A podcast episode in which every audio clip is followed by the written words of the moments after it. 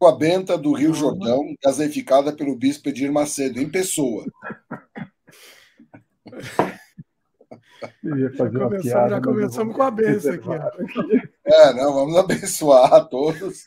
Água benta do Rio Jordão. Um, um brinde à sua água benta. Olha aí. Ah, gente, é baratinho, entendeu? 30 vou, reais vou... um pouquinho de 200 ml. Eu vou de café mesmo. Daqui a pouco eu vou de cerveja também para homenagear o João também. Daqui a pouco eu vou. Sejam bem-vindos ao podcast Sem Freio de número 201.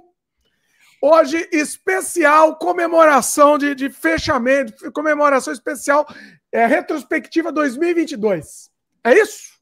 Vamos, vamos relembrar os fatos aqui e bater papo. Lá, você, é você é o dono do programa, vai perguntar pra gente? Eu, eu tô mais perdido que. que, falo, mas vai atrás, meu, meu querido. Cara, vamos combinar que ano, hein?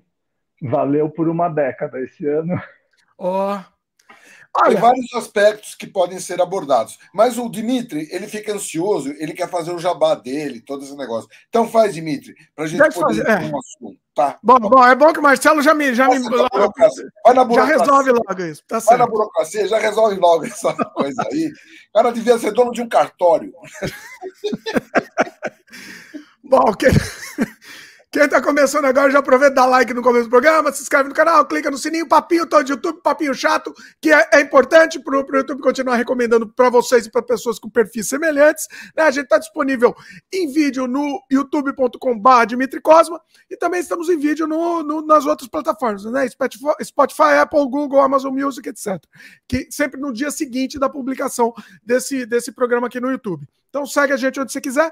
Estamos disponíveis, além de além de outros trabalhos meus, filmes, games, artes, etc., tudo no dimitricosmo.com, tá tudo organizado lá. Dá uma olhada e, e fica mais fácil você encontrar. E recado importantíssimo aqui: gosta do conteúdo que a gente faz, quer que a gente continue produzindo? Pessoal, de coração, assim, é muito importante a, a, a, participação de vocês como membros do canal. Tá? Além do conteúdo que vocês têm, que é um conteúdo muito legal, o, o conteúdo é, é o segundo plano. O principal é vocês, vocês apoiarem mesmo a continuidade do projeto. Beleza? Então, clique em Seja Membro, dá uma olhada lá na playlist do conteúdo que você vai ter exclusivo aí para vocês. Beleza? Ah, mais um recado. Recado extra aqui. Preciso falar. Lançamos nosso jogo Finalmente lançamos na Steam nosso jogo Surrealidade, jogo de 1999, finalmente disponível na Steam. Muita gente pediu na versão definitiva, com um monte de extra, muito bacana. E o pessoal tá adorando, hein? Tá adorando, muito bem, bem recebido, reviews positivos, o pessoal que tem jogado tá gostando muito. Então, assim, vai lá na Steam, Surrealidade Edição Definitiva, ou Definitive Edition. Tem a versão em inglês também, pode passar pro mundo agora, todo mundo consegue jogar. Então é isso, tá aí. Eu vou deixar o link aqui embaixo também na descrição. É. Aproveitando um já. Deu um like ou like? Não, dislike não, só like, só like, pelo amor de like Deus. Ou dislike? Não, a pessoa não, não. Você, não, não, entendi, não, não. Você quer tirar a liberdade de expressão das pessoas, né? aí não. Ó, vamos aproveitar jabá aí, João. Faz seu jabás aí também. Cerveja. Cerveja com o João. Cerveja boa. Uh, amanhã tem a última entrega do ano de cerveja, Olha. domingo. E ano que vem tem novidades. Era para ser esse ano, mas vai ser ano que vem. Ah, mas 2023, é surpresa?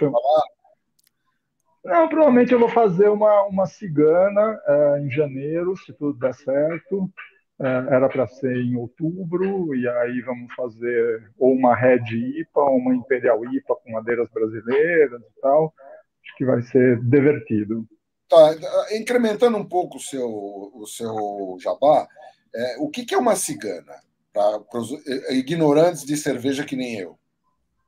Ah, desculpa. É, quando você tem um produtor pequeno que não tem uma fábrica e quer colocar uma cerveja no mercado, ele contrata uma fábrica de cerveja e aí, quando você fala fábrica de cerveja, pode ser uma fábrica dentro de uma, uma um brew pub, que é um, um bar que produz a própria cerveja. E aí você contrata essa fábrica para produzir a sua cerveja e você coloca no mercado com a sua marca. Essa é o conceito de cigana. E cigana porque você pode fazer hoje numa fábrica, amanhã em outra fábrica, e se você aumentar a produção, você muda para uma outra fábrica. Ah, então legal. você está sempre numa vida nômade. Olha aí, vivendo e aprendendo, hein? Você não sabia também, não. É, pois é. é. Você tem hoje no Brasil umas 1.300, 1.400 fábricas de cerveja e deve ter mais alguns milhares, eu imagino que umas três ou quatro vezes isso, de ciganas, pelo menos. Olha, é um assunto tão interessante que eu acho que vale um sem freio específico sobre cervejas. Inclusive, eu gostaria de participar justamente porque eu sou um ignorante total no assunto. Então, eu vou fazer perguntas que os outros ignorantes total no assunto, são a maioria da população, é só o Dimitri marcar e 2023 a gente está à disposição. Vamos fazer. Não esqueçam, não perdam o próximo sem freio, sabe qual deles vai ser o próximo. Algum próximo. Algum próximo sem freio vai ser sobre cerveja. Com o, o grande, nosso grande mestre cervejeiro, o maior cervejeiro entre todos os três.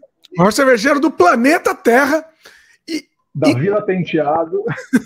É, o maior cervejeiro da Vila Penteado e do, e, do. E por que não dizer do podcast, videocast, sei lá o que é cast esse negócio, sem freio. É o, o, o que é um mestre cervejeiro. E ele é diferente dos mestres cervejeiros, você pode ver, porque os mestres cervejeiros todos têm barba, ele tem cavanhaque. Só isso já dá uma diferença no resultado. No resultado? No resultado. Cai menos, cai menos fio de barba na cerveja. É, inclusive tem um novo ingrediente, vai lançar uma nova cerveja com monoetileno glicol, que vai ser um barato. Assim. Não, não, não recomendo, não recomendo. Eu descobri oh, que tem vamos... glicol. Mas sabe onde tem monoetileno glicol? Se você quiser. O que, que, é isso aí que eu nem sei? O que, que é isso?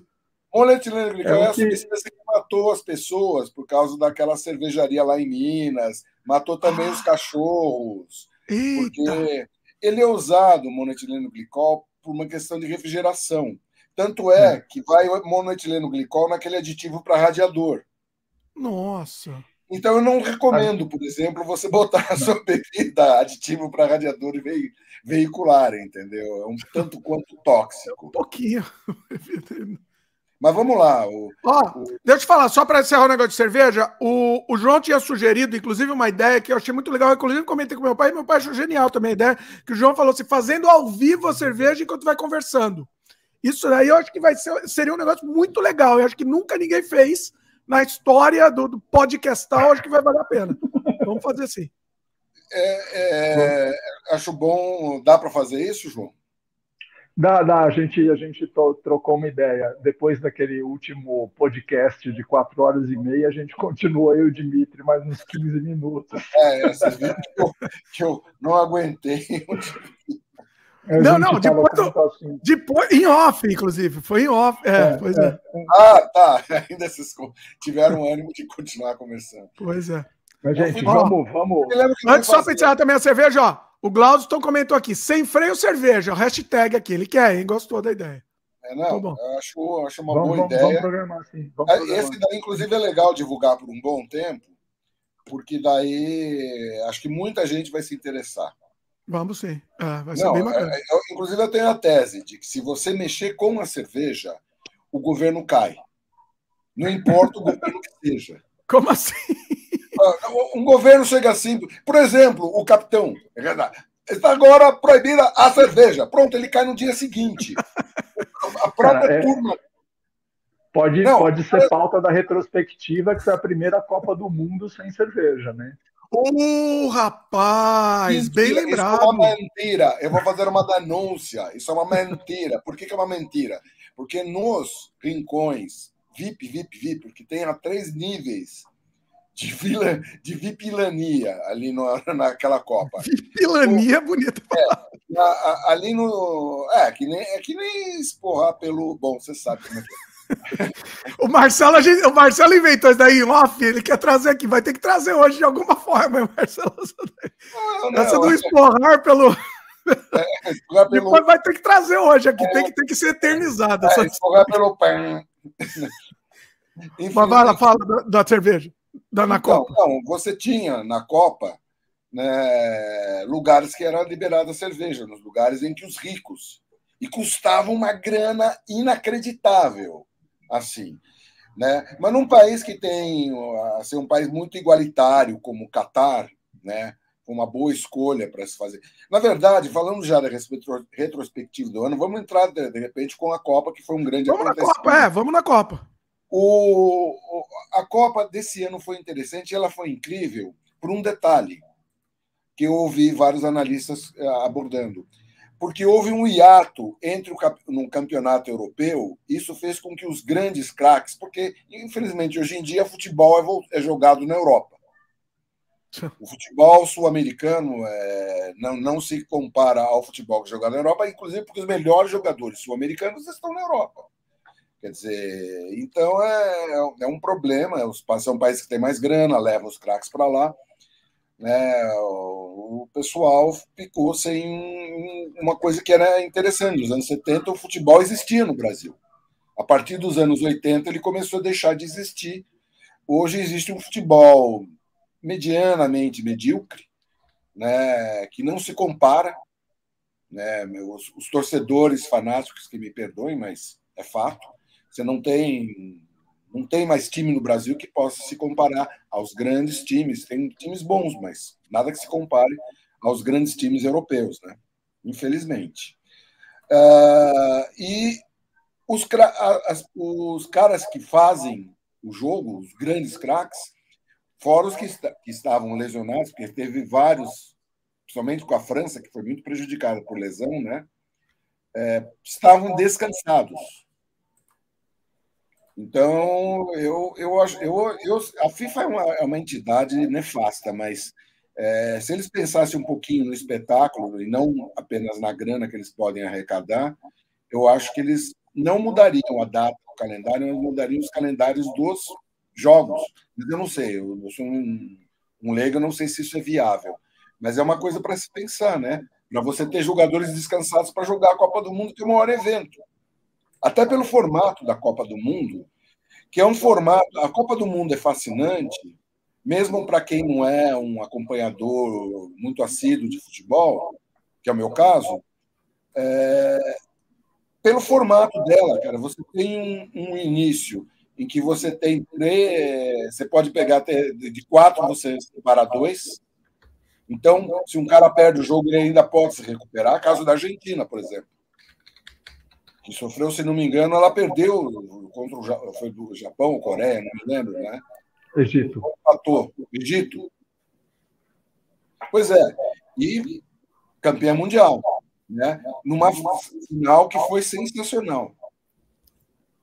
É, assim, eu, eu não sou um grande admirador de futebol, eu sou aquele espectador de futebol de Copa do Mundo, mas essa particular da, da minha resistência, Catar, toda a questão política, as roubalheiras, direitos humanos, o diabo Desculpa, eu João. acompanhei essa Copa como poucas. João, João, tá havendo um retorno.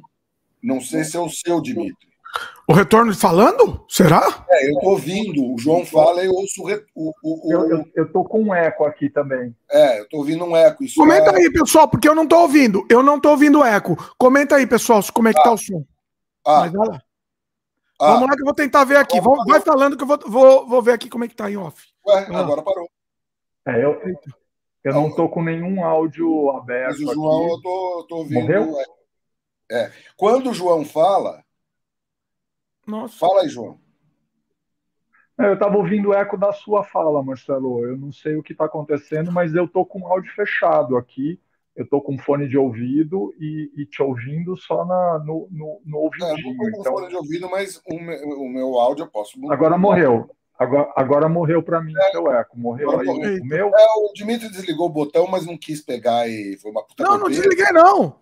Eu, vai falando que eu vou testar aqui. Vai falando que eu tô vendo aqui. Eu, Bom, eu vou deixar até mudo porque eu tô ouvindo. Você tá falando que você não é um assíduo acompanhador de futebol, você, é um, você vê então, futebol. Então, mas na... eu, eu acompanhei essa. Eu acompanhei essa, essa Copa em particular. Eu comecei assistindo o primeiro jogo do Brasil, não vi nem abertura, nem coisa nenhuma. Eu estava com muito bode assim, acho que é um lugar errado, num momento errado, é, politicamente é complicadíssimo e tal. economicamente, quer dizer, é, foi a primeira vez numa Copa do Mundo que você podia assistir todos os jogos, porque não tinha nenhum estádio a mais de 80 quilômetros do outro, assim, que é uma coisa que nunca aconteceu na história, porque é um país muito pequeno, que não tem futebol, não tem nada. Então, assim, é uma coisa completamente anômala. Tirante isso, foi uma Copa emocionante. Assim, você teve países africanos se dando muito bem, você teve assim, eu, eu assisti um monte de mesa redonda, ouvi um monte de gente falando, talvez a final mais emocionante de todos os tempos da Copa do Mundo. Assim. Então, Deixa eu fazer uma parte, João. Há um parênteses aí. Países Estamos aqui para isso. Os países africanos, eu não tenho uma convicção com relação a isso, mas eu li algumas análises, né? Mas, enfim, uma das coisas que está acontecendo é justamente o mesmo motivo que faz com que jogadores brasileiros vão muito cedo inclusive, para lá. Inclusive, o jogador brasileiro não sai daqui antes por uma questão legal. Que nem o menino lá do Palmeiras que já foi vendido pro futebol espanhol. O cara tem uma, é uma promessa, é um, é um talento, né? Há se ver se vai se, se concretizar esse talento todo. Só que ele não sai do país por uma questão legal. Diferente, por exemplo, do Messi, que, foi, que saiu da Argentina aos 13 anos. Ele nunca jogou na Argentina. Né? Nunca jogou na Argentina. Nem a... a mesma coisa acontece com esses jogadores africanos.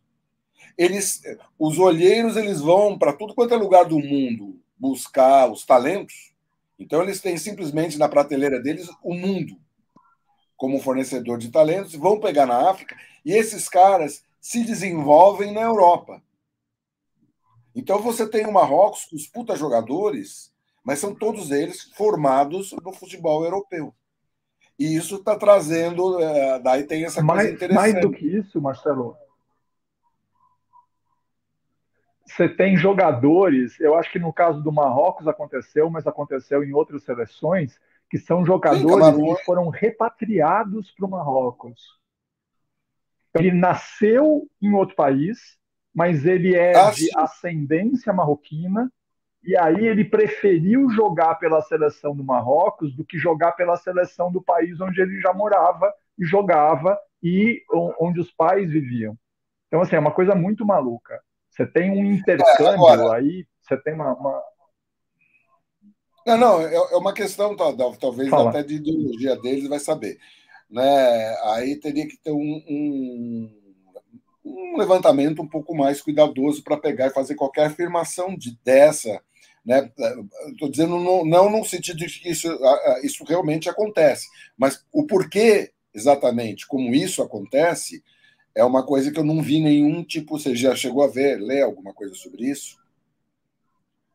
Eu ouvi gente falando a respeito e você coisa, é, você tem muitos países desses que foram colônias é, dos países adversários, inclusive. É caso, por exemplo, Marrocos e então, França.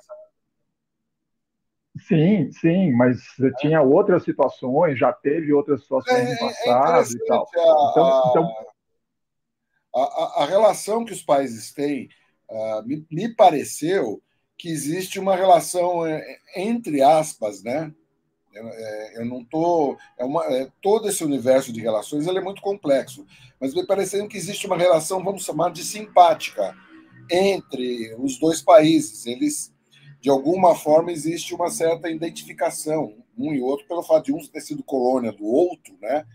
E eu não, mas eu não conheço nada desse aspecto, desse, desse, desses detalhes aí, porque isso sempre é complexo, né?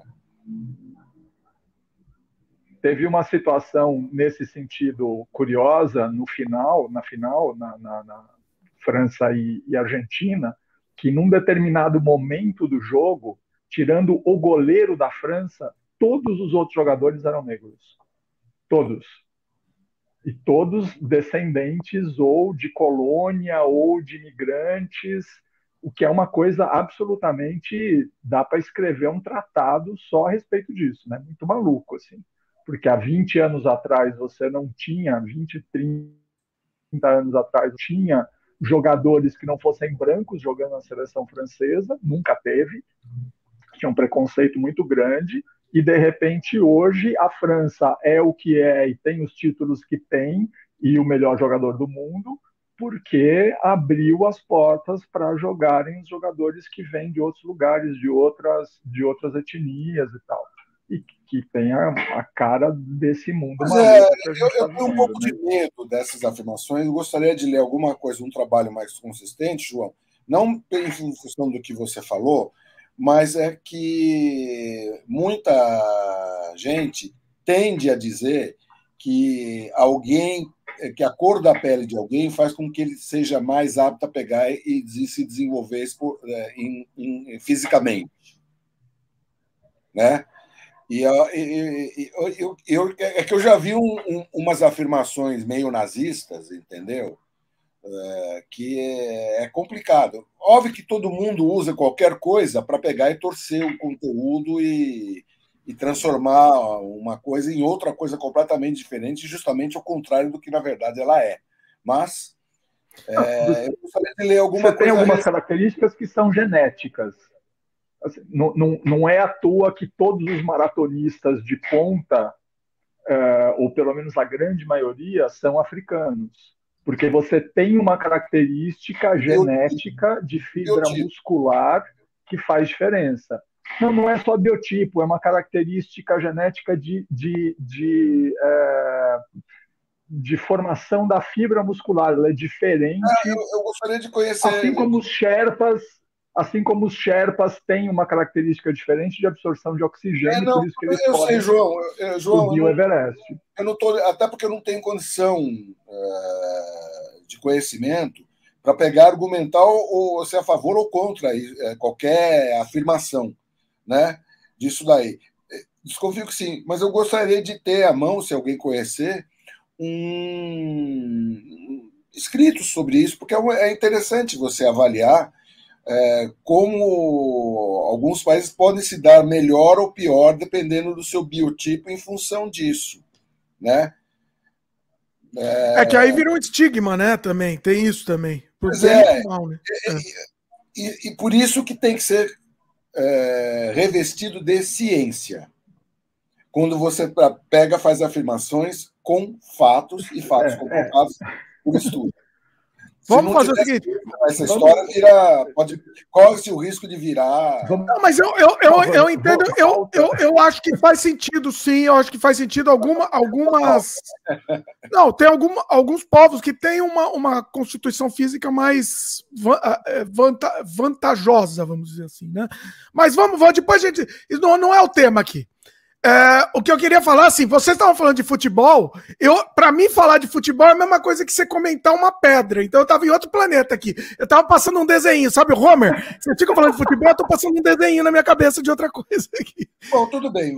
Para retrospectiva 2022, a Copa foi um acontecimento importante. Ela foi então, barato. Peraí, uma, agora uma coisa da Copa que eu achei interessante foi isso, foi essa coisa. Eu, eu como eu não ligo para absolutamente nada de futebol, mas a, a questão desse conflito é, de. Como é que eu vou dizer? De, de. Como é que é a palavra? O conflito de, de, de nacionalidades aí no sentido. Da, da, choque cultural, essa palavra que eu estava procurando. O choque cultural, né? Então, o lance de não beber, só que aí dá um jeitinho para poder beber, né? Aí foi o.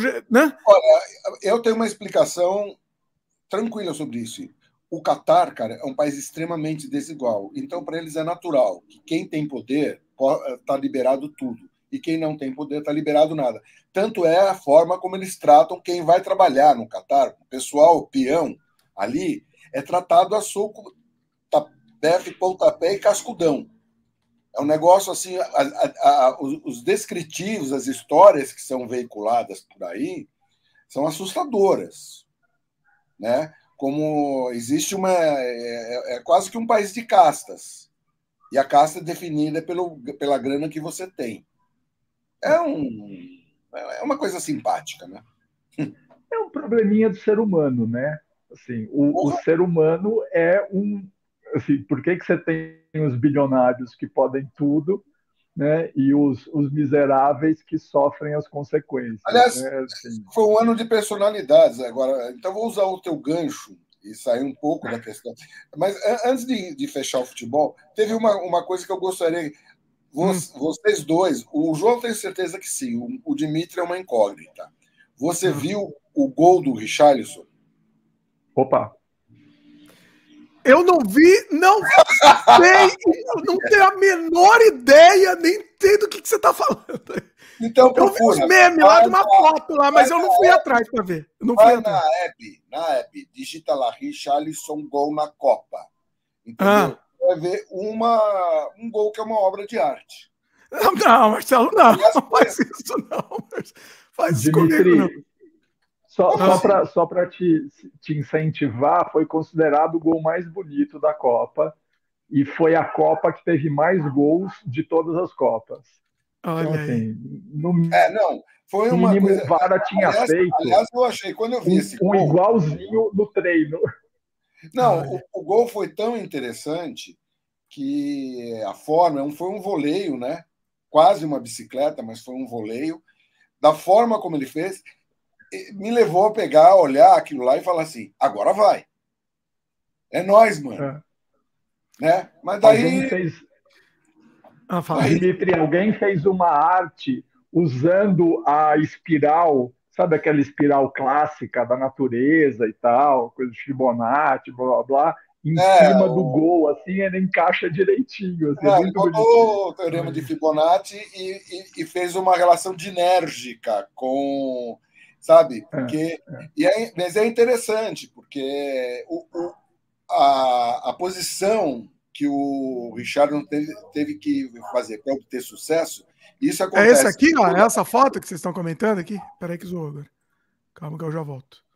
Então, é, é, Vai falando que eu vou botar aqui, vai lá. É, qualquer coisa para ter sucesso tem que ter proporções áureas no mundo tridimensional. E uma coisa, uma coisa que foi muito comentada, Dimitri, aí entra no, no, um pouco. Aqui, ó, peraí, essa não, foto aqui? Não é, não é, o melhor ângulo. É, mas, mas colocaram uma arte em cima desse movimento em alguma das situações, porque isso foi fotografado por um Richarlison Fibonacci, Dimitri. Richarlison Fibonacci, deve, deve ah, vamos ver. Foi, viralizou em tudo e, quanto é lugar. Só o Dimitri. E esse cara, esse cara em particular, Dimitri, ele é um cara que tem um trabalho social, que usa uma parte da grana dele para apoiar fundações, para apoiar. É quase o irmão do Neymar.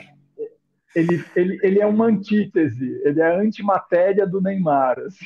Ele fez campanha para vacinação, fez campanha. Aí, Puta, ele é um, ele é um cara muito bacana. Assim. Ah, é. Esse muito... é o melhor ângulo.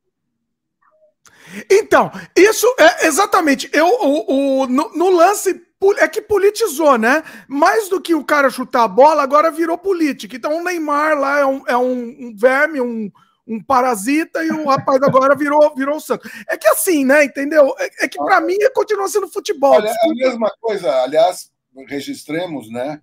Acabou de, de falecer o Pelé. Eu ia te... Faleceu?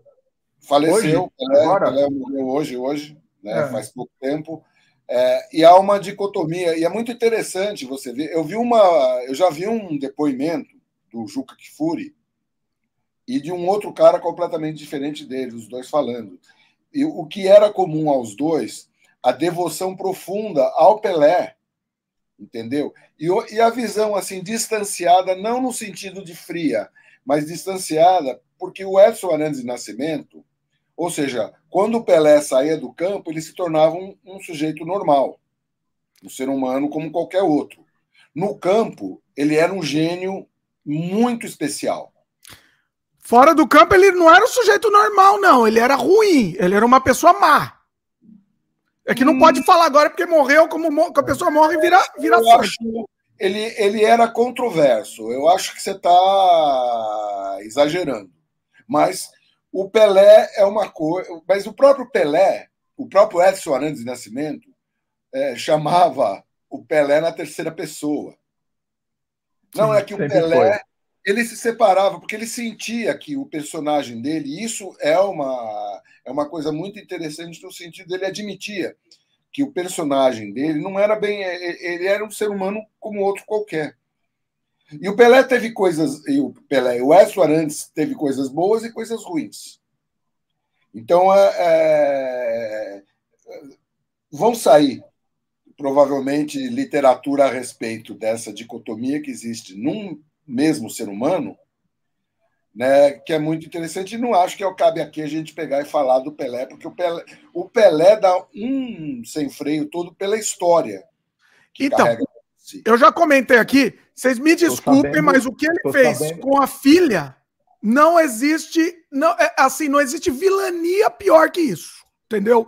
Me desculpem. É, é, eu acho assim, que tem vilania pior que isso, sim. Bolsonaro ah, fez várias.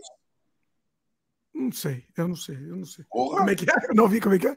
Não, você não viu, então agora não falo mais. Aqui, fala aí, João. Vamos, pode discordar vamos, aí, João. Vai lá. Bolsonaro fez piores. Não, não, piores. não, quero, não quero entrar nessa. Nem sabia. Eu estava esperando o, porque era meio carta marcada essa história do, do, do, do Pelé e não tenho conhecimento. Eu, eu recomendo, não sei se vocês viram, tem uma minissérie, é, eu acho que está na Amazon, chamada O Jogo da Corrupção, a ascensão do Avelange na FIFA Nossa. até a Copa da Argentina, um pouco depois disso. E o Pelé, ele é personagem desse momento onde o Avelange está tentando se eleger presidente da FIFA e ele uma tour pela África usando como a moeda de troca. E, e, o Pelé é um personagem importante nessa história. É, um, é uma série bem legal, viu, Dimitri? Mesmo sem conhecer futebol, como, como cinematografia, a produção grande tem gente do mundo inteiro atuando, é, muito brasileiro, mas o cara que faz o Avelange é um português, tem americana trabalhando, inglesa e tal.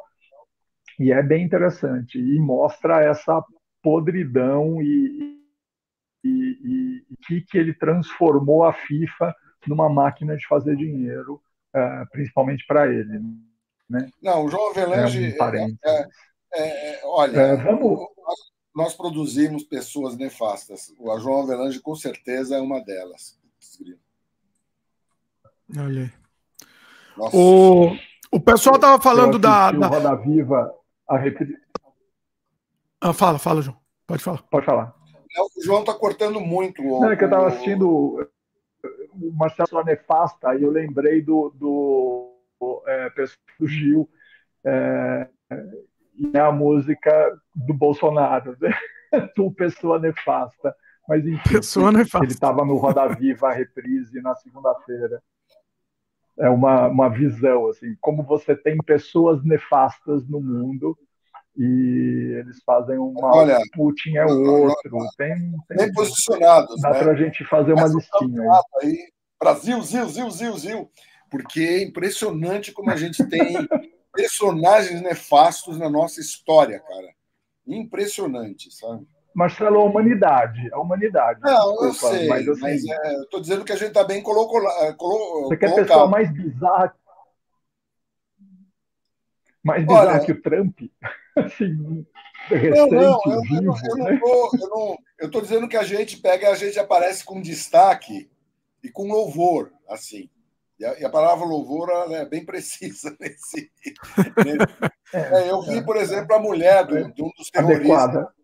É, eu vi a mulher de um dos terroristas, falando em louvor, né? Os santinhos que estão sendo presos. O Xandão pegou meu marido, o Xandão. Daí ela, daí ela personaliza no a Xandão. Mulher do bispo? A, mulher, mulher da, é, do bispinho lá, do pastorzinho lá, sei lá. Né? Ele pegou, o Xandão pegou meu marido, mais um preso político, vamos, povo brasileiro. É, é, olha, é uma das coisas que é, é, é, envergonhante, assim, do gênero humano, mais que qualquer coisa, sabe? É impressionante a porcaria. E eu vi uma, outros uma... vídeos dela. Eu, na verdade, eu perdi tempo na minha vida vendo isso, mas enfim. Querem falar dos. Querem, já que. Uma curiosidade, Dimitri. Ah, fala, João. Não, então, eu queria, queria te perguntar como é que tá. Porque assim, você está fora do Brasil. Imagino que você esteja vendo, desculpa, você esteja vendo as notícias como brasileiro, mas você tem uma, uma visão de imprensa internacional. Você está no Canadá, Uh, existe alguma coisa? Como é que está sendo visto esse processo de transição bizarro do gente fugindo do Brasil no avião oficial para se refugiar em algum lugar na Flórida para não ser preso na semana que vem. Assim, uma coisa totalmente absurda. Não, e, Reflete alguma coisa federal, agora, não? A parte que não foi aparelhada, que está já na cola dele, porque tem um processo prontinho já ligado às mentiras que o Bolsonaro contou numa live, entendeu? Dizendo, afirmando que quem se vacinasse é, ia desenvolver o vírus da AIDS, falando é. que a, a gripe espanhola matou muito mais gente pelo uso de máscara. Assim, não é, não é difícil pegar, aprender. Tem, tem muito, muito, né? Tem muito pano para manga aí para aprender, muito assunto. É só escolher. Acho que a, acho que a palavra é evidência. Evidência, exatamente. Oh, peraí, respondendo a pergunta do João, é, a, a, imprensa aqui está tratando do mesmo jeito que tratou o, os, os débeis mentais lá do, dos Estados Unidos tá? Do mesmo jeito, de terrorista, maluco, extremista, do mesmo jeito, entendeu? Ele tá dando mais, mais ou menos a mesma abordagem que tratou aqueles, aqueles imbecidas. É o que é algo certo, né? Que se coloca boa parte, tem que se dizer que é boa parte, se, não a maior parte das, das nossas gloriosas Forças Armadas, que estão fazendo esse papel medíocre nessa história toda. Como é que se coloca isso daí? Porque é uma omissão criminosa também. Nós temos um problema sério, sabe, jurídico, para resolver, porque está tá na luz do dia, né? Inclusive é um negócio assim maluco. Os generais não queriam ser, não queriam ser comandados. Mas isso não é uma novidade. Vamos lembrar que o Figueiredo não quis passar a faixa também para o civil. É verdade, né? Né? Então, militar, e, e, quem conversa um pouco com o pessoal da caserna, há, uma, há, uma, há um certo desprezo pela sociedade civil nesse universo que precisa ser analisado, entendeu? E precisa ser corrigido. Porque como é que você pode entregar arma na mão de alguém que te olha com desprezo? Como inimigo, Sabe? né? Né? É. Pois é, não, nós na caserna aqui somos um e eles são outros, os outros. A, é, sei lá, nós contra eles. A, a plebe guinara, não sei o que, que merda passa na cabeça desses caras, mas o fato é que os caras têm uma visão completamente distorcida do mundo e foi alimentada e sistematizada e teorificada, se é que existe esse coisa, para aquele animal do Olavo de Carvalho. Ele, o Olavo de Carvalho deu. deu o Olavo de Carvalho é, uma, é, um, é um, Eu acho que ele é um. Ele é um pó da curva, Marcelo. Eu acho que a coisa dos militares é um pouco diferente. Uh, eu, eu tenho ouvido muita gente falando. Eu, bom, desculpa, eu, é só, só concluir.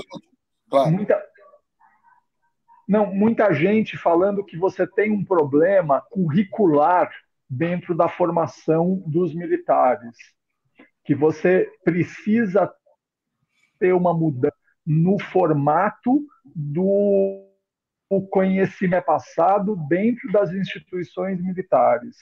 E, e, já ouvi gente falando que isso tem que ser mexido agora e falando que não conseguem mexer isso nesse gol do Lula porque está muito fresco ainda. Mas você tem ainda uma formação do perigo comunista, do perigo interno, é.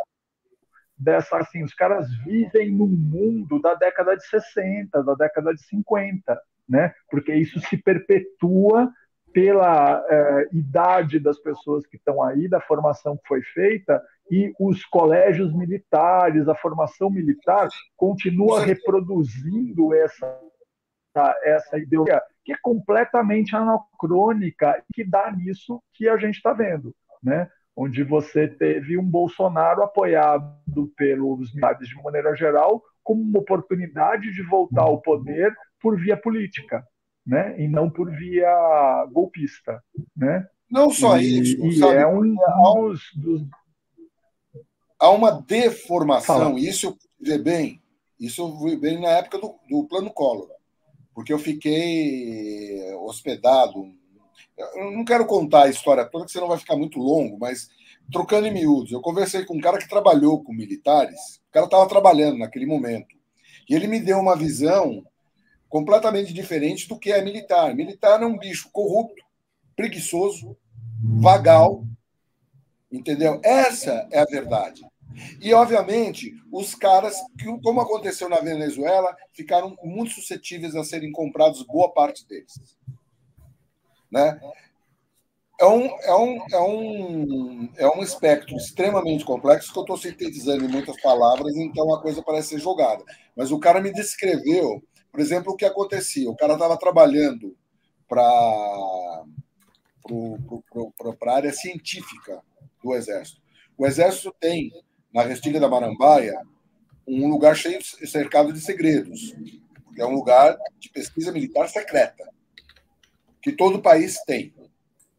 Né? E ele estava trabalhando num projeto lá dentro. Ele estava puto porque ele estava atrasado em relação ao cronograma dele. Ele queria ir embora e ficar com a família. Ele estava ele tava preso na situação porque ele falava que os oficiais eles chegavam tipo 11 horas, entendeu? Meio-dia eles já, já picavam a mula, voltavam três horas, quatro e meia também já picavam a mula. Nossa. Ele não conseguia terminar. Então existe uma visão do militar duro, tal. Isso é uma coisa falsa, sabe? Você tem, obviamente, generalizações, volto... né? Não é todo militar que é assim, mas existe um contingente considerável no Exército. Tanto é que o Bolsonaro conseguiu comprar um monte de gente por causa de cargo, distribuição de cargo, salário. O Paga Neto ganha uma fortuna.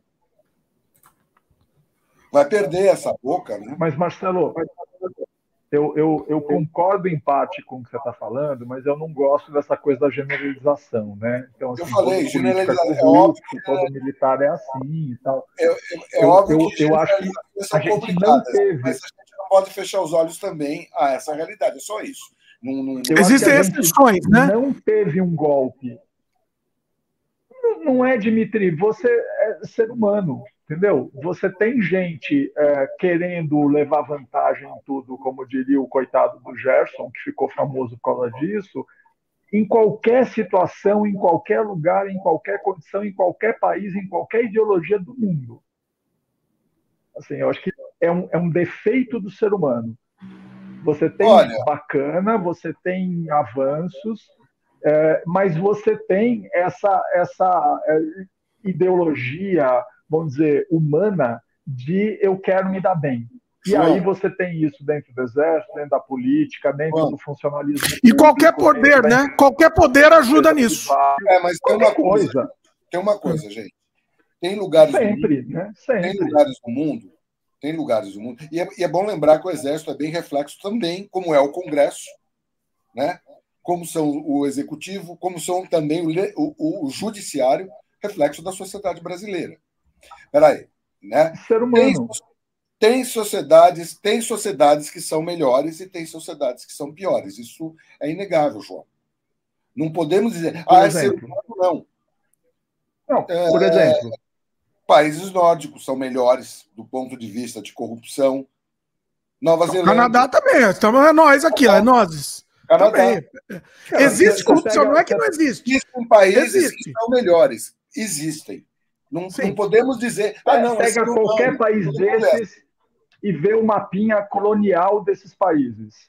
Assim, o, os belgas dominando a África. Você vai dizer que eles são melhores que quem? Não, não, não, é justo. Eu acho que existe aí um, um, negócio. Primeiro, que se a gente começa a pegar e, e jogar a, a, avaliação por séculos, entendeu? A coisa não, então pega a Suécia respondendo a Covid o ano passado. Os caras estão fazendo meia-culpa agora, porque os caras Tudo resolveram, bem, liberou geral. Como é que foi a Noruega? Mas como é que foi a Noruega? Como é que foi a Dinamarca? Dinamarca, vamos lembrar então, Dinamarca teve agora um filme, é um filme que eu recomendo todo mundo assistir, chama-se O Bombardeio, está no Netflix. Entendeu? É um filme em que você vê as pinceladas da colaboração dinamarquesa que houve com os nazistas. Olha aí. Entendeu? As coisas. Agora, a Dinamarca, se você pegar, não situar o, o, momento, o país no atual, no atual momento, e partir, a gente pensar com uma meta de melhorarmos todos, tanto pessoalmente como como sociedade, a gente sempre vai ficar é, é, nos desculpando, porque eu acho, eu só tenho medo disso, da gente ficar se desculpando. Não, o ser humano é assim mesmo. Eu não estou dizendo que você está dizendo isso, tá, João? Mas eu acho que é bom a gente prestar atenção nisso. É, eu, é, eu penso nisso exatamente da maneira contrária como você está sugerindo, Marcelo. Eu acho que assim a gente tem uma tendência de síndrome de vira-lata, de achar que aqui é pior, aqui não, somos piores, aqui somos o, mais corruptos, não, mais isso, mais aquilo. Existe, a gente está na média. não. A gente está na média do mundo. A gente, a gente não é o melhor, mas a gente também não é o Porque o problema é o ser humano, entendeu? Ah, eu sei, cara. Eu acho que o problema mas... é o ser humano. Eu acho que o problema, além do ser humano. Se quiser. Ser humano ruim que... existe em qualquer lugar. O problema maior é a impunidade, eu acho. É impunidade. Não, não. Esse é o problema. Esse é o problema. Esse é o problema. Esse é o problema. Pelo judiciário que tem e pela forma como julga, você pode pegar e entender como uma sociedade pode ser mais ou menos justa. Ou não. Ai, não sei, Marcelo, não sei, não sei. Os Estados Unidos acabaram de perder o, o, uma, uma, uma conquista dos anos 70 da liberdade, da, sim, da, do, do, da autonomia das mulheres para poder abortar. Assim, e, e a sociedade. Corte, porque trocaram meia dúzia de pessoas. Agora é interessante que a, que a então, assim, sociedade assim, a sociedade está reagindo, entendeu? Já que porque a, o, é bom que se diga que a Suprema Corte ela fez o seguinte: ela pegou, em vez de pegar e manter. E, primeiro, eu quero dizer que, pessoalmente, eu sou totalmente contra essa, em qualquer lugar do mundo, essa decisão que a Suprema Corte tomou. Mas vamos lembrar que a Suprema Corte, o que, que ela fez? Em vez de tornar uma lei federal esse direito, ela simplesmente ela disse que os estados vão fazer, vão legislar sobre esse direito. E, e aí eles estão acompanhando um sentimento cultural muito forte, que foi o sentimento que deu é, base para a criação dos Estados Unidos da América. O assunto ele é muito mais complexo, para variar todos os assuntos que a gente aborda aqui. complexo. É bem complexo. É bem complexo porque ela foi baseada né, é, algumas, da, algumas coisas da base filosófica que fez a fundação dos Estados Unidos, em que você pega e você tem os entes da federação como livres para legislarem como quiserem, meio que quase, por exemplo, o município nos Estados Unidos, ele é muito mais independente e entre aspas forte do que aqui no Brasil. A gente não conhece nada parecido. Então, agora, a gente está é. falando de uma, de uma arquitetura judiciária extremamente complexa, muito diferente da nossa arquitetura judiciária, que também é complexa, mas do que eu conheço de. Eu, eu gosto de direito, eu acho interessante. E o nosso direito é o direito romano, o deles é, o, é mais calcado em cima do direito anglo-saxônico. Isso tem muitas diferenças para você pegar e avaliar. Precisava ter um especialista aqui para nos dar uma luz, porque também não tenho condição, mas são coisas que me parecem, né? É. Mas assim, eu não estou discordando de você, tá, João? Eu só acho que a gente tem que ter, tomar cuidado apenas no. Eh, eu não sei, nem, nem acho direito a palavra. Acho que no, no tom que a gente usa disso. Humanidade, o ser humano tem vários problemas. Mas algumas sociedades estão mais avançadas, senão a gente vai. Outras não. E, é, Fala aí, é muito... Não, mas aí eu volto, volto para o Dimitri, volto para o Dimitri na história do controle e da, da impunidade. Né? Eu acho que assim, eu tô, tô, tô uh, se a gente voltar para a pauta, né, 2022 e voltar para o Brasil, assim, eu estou olhando para esse gol que está sendo montado. Assim, eu, eu, eu, eu, vou te confessar que eu ando num momento muito poliana da minha vida, então, assim, hoje eu estava ouvindo o Lula é, dizer os ministros que faltavam e fiquei emocionado com algumas situações que rolaram lá e tal, das mulheres, da, do Ministério dos Povos Originários. Eu achei isso um marco histórico. Né? Agora, e aí, assim, qual que é o problema? Qual...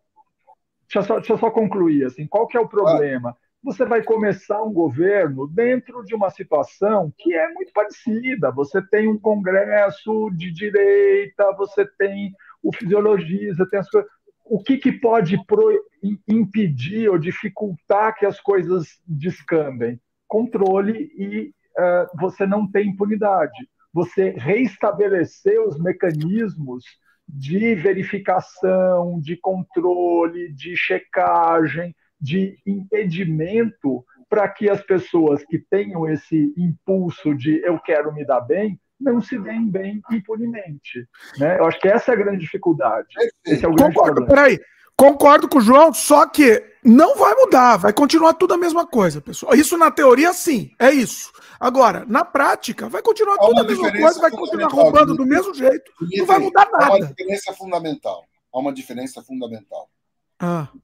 A questão é, é, a, é, a, dosagem das coisas e a questão de que tem um que agora você tem um conjunto de pessoas, não vamos personalizar numa pessoa só, mas um conjunto de pessoas que estão dispostas a governar um país, propor, construir para esse país. O contrário do, do outro, do, do, do, sujeito que está findando. Tanto é, cara, que parece que o Lula está governando há, há três meses.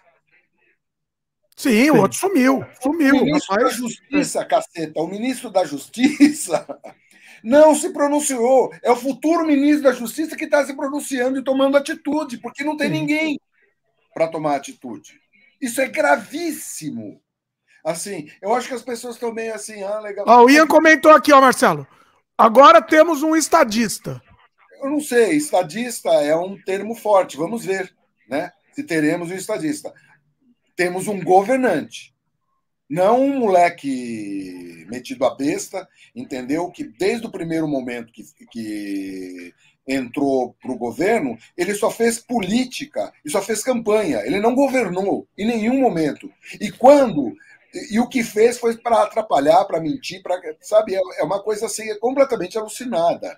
Uma inversão de valores assim é, que você não consegue nem entender como um ser humano ou qualquer pessoa pode pegar e, e partir para esse tipo de, de.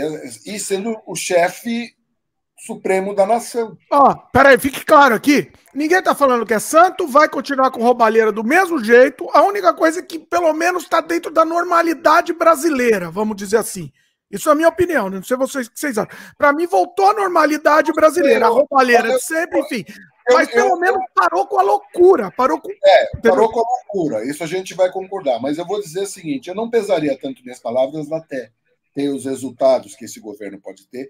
Esse governo está muito diferente dos outros governos do Lula, porque a situação histórica é completamente diferente. Né? O fato de, do, do, do, Lula, isso foi uma conquista pessoal do Lula, porque que ele enfrentou. Olha, é, é, uma coisa é com certeza o Lula passa para a história. Ele é um habilíssimo negociador. É impressionante, porque a montagem disso não foi. Né? Brasília não é para amadores, cara. mostrou que pelo menos ele é profissional. Montagem. Colocar a Simone Tebet, porque. Não, o Lula tem uma formação. É, ele tem a formação no sindicato e a formação falar, de conciliar. Né? Ele é um hábil conciliador. Exatamente, exatamente. É, e é isso que exatamente, é isso exatamente. que todo governante tem que ser. Eu vou te dar um exemplo de uma habilíssima negociadora, que é a Angela Merkel. A, ela fazia arrumações, ela viabilizou a, por vários anos ela ficou no poder e a Alemanha cresceu muito sob a batuta dela, principalmente pela habilidade que ela tinha de negociar. Um outro que tem um, um, uma capacidade de conciliar, ou pelo menos convencer as pessoas, é um outro cara de direita, que é complicado, que é o Netanyahu. Mas, inegavelmente, ele é, hábil, ele é um hábil negociador. Essa é, é, é ingrediente. Coisa que o Trump não é. Aí, aí, aí, você entra num departamento. É. Não, não, entra no departamento. Eu queria voltar eu, num, num... eu não tenho admiração pelo Netanyahu. Eu queria voltar no. Essa qualidade. Vai lá, João. eu queria voltar no tema, no tema da impunidade do Dimitri e da, da corrupção. É, eu, aí é um, tá, Dimitri? Eu estou olhando para o que aconteceu há 20 anos atrás e estou olhando para o que aconteceu nos últimos quatro anos. No governo, principalmente no, no só deixar claro, eu votei uma vez que eu votei no Lula no primeiro turno antes dessa eleição foi em 2002. Depois, eu nunca mais votei no PT no primeiro turno, porque eu fiquei muito decepcionado com o que aconteceu no primeiro governo, mensalão, aquelas coisas todas. Mas há de se reconhecer que todos os mecanismos de controle, fiscalização, COAF, todos os trabalhos, mesmo de com perdão da palavra, da Lava Jato, de Polícia Federal, dessas coisas todas, aconteceram durante os governos do PT, com a, a, a própria delação premiada, todos esses mecanismos foram criados nos governos petistas. Não estou falando que eles são isentos, Eu... muito pelo contrário. Reconheço todos os problemas. Espero, né, aí é uma esperança, que com essa experiência dos governos passados e com esse distrito que foi o governo do Bolsonaro em todos os sentidos, mas também e principalmente no sentido de desmontar todos os fiscalização, todos os órgãos de participação popular, todos os mecanismos que você poderia ter de coibir uma corrupção, de coibir uma roubalheira, foram desmontados no governo Bolsonaro. Porque é assim que ele viveu durante 30 anos. Ele sempre foi um ladrãozinho barato de, é, da, da, das rachadinhas, né, que é você pegar dinheiro público colocando gente de fachada, de falsificar nota de gasolina para poder pegar dinheiro, de botar gente que vai receber uma comida e te passar uma parte. Ele nunca passou disso. Ele sempre foi esse e montou o seu patrimônio, 50 imóveis pagos em dinheiro vivo, todos, assim. Então eu espero e aí é uma esperança que isso seja remontado e que a partir do momento que você colocou um monte de gente que vem dos partidos mais esquisitos que você tem e mais corruptos que você tem, mas se você remontar os órgãos de fiscalização e de verificação, vai tentar impedir que esta corrupção ou cresça ou aconteça no seu governo. Porque eu acho que o Lula quer fazer um encerramento de biografia em grande estilo. É essa a minha esperança. Né? Não, eu estou torcendo muito para que para isso que você está falando, João. E eu acho que essa vai ser a grande batalha, até porque governabilidade se obtém é, do jeito que o Bolsonaro deixou o país, o país não tem governabilidade, porque ele não governou. Essa é a questão. Ele não governou, ele de forma canhestra, ele fez com que o Congresso adquirisse poder sobre o orçamento, que é uma prerrogativa de executivo, ele desequilibrou todo o conjunto. E eu nunca, nunca deixei de, de, da mesma forma, tão crítico quanto você com relação aos deslizes, vamos dizer, dos governos petistas, eu sempre tive em conta de que o Ministério Público funcionou ele em forma independente, tudo funcionou como deveria funcionar. Todos os mecanismos que foram criados na nova Constituição funcionaram como deviam funcionar. Coisa que não aconteceu no governo Bolsonaro. Ele, que sempre acusou o PT de aparelhar tudo, aparelha, ele hiperaparelhou o Estado. Porque é um governante fraco, porque não é governante, porque é um sujeito fraco do ponto de vista. Cara, ele é um vagabundo, ele é preguiçoso, né? E além do ele é preguiçoso, ele não evidentemente preguiçoso. Então. Ó, o, o Marcelo, falando em preguiçoso, o Marcelo tinha comentado, né, do, de militares, tal, militares, a, a impunidade, os militares, tal. Eu vou recomendar um filme aqui, e eu acho que gera até uma discussão. É, o filme, vocês assistiram? Argentina 1985? Eu assisti. Um filme genial, né? Genial. genial. O, o, o, filme dá orgulho da Argentina. Dá orgulho da Isso que eu ia falar, dá orgulho da Argentina. E a, olha a diferença, a pequena diferença que temos aí. Os, os militares assassinos, torturadores da Argentina foram punidos. O do Brasil foram. Ah, esquece! Deixa, vamos lá, anistia todo mundo. Olha a diferença de mentalidade. Olha... Agora vamos. No próprio filme você tem também a história disso, e você vê que o, as coisas foram, é, foram tal como foram. Primeiro, porque tinha uma Suprema Corte lá que resolveu bancar essa história. Começa na. Eles ficam lá meio na deles, etc. Jogaram a bomba na mão do promotor, do procurador-geral da República deles. Imagina se fosse o Aras que tivesse lá. Olha como esses, como esses postos são importantes, cara. Olha como o procurador. Eu não tinha noção. Pelo menos isso eu tenho que eh, dar, dar ao meu ao governo Bolsonaro, que ele, que ele mostrou claramente a importância que tem um procurador-geral da República. Porque o Aras foi um bosta. A palavra técnica é essa mesmo. Foi um bosta o governo todo dele.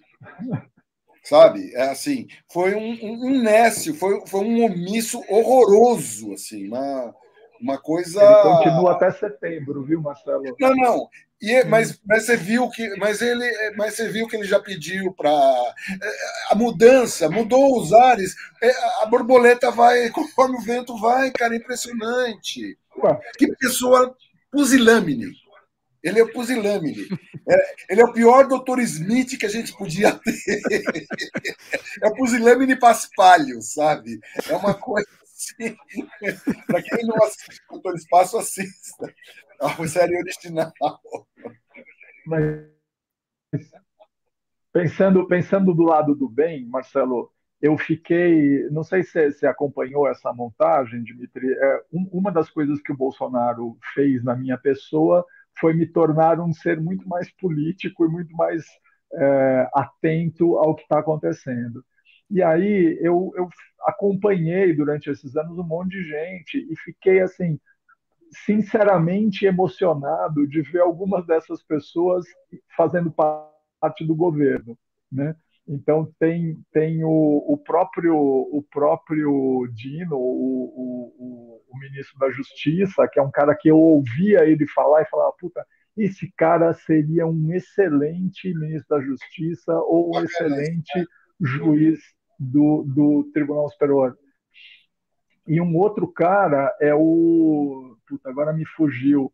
Que é outro negro no governo que vai cuidar da, da coisa da, da, da dos direitos humanos, que é filho de um ex-goleiro do Corinthians. Você sabe de quem eu estou falando?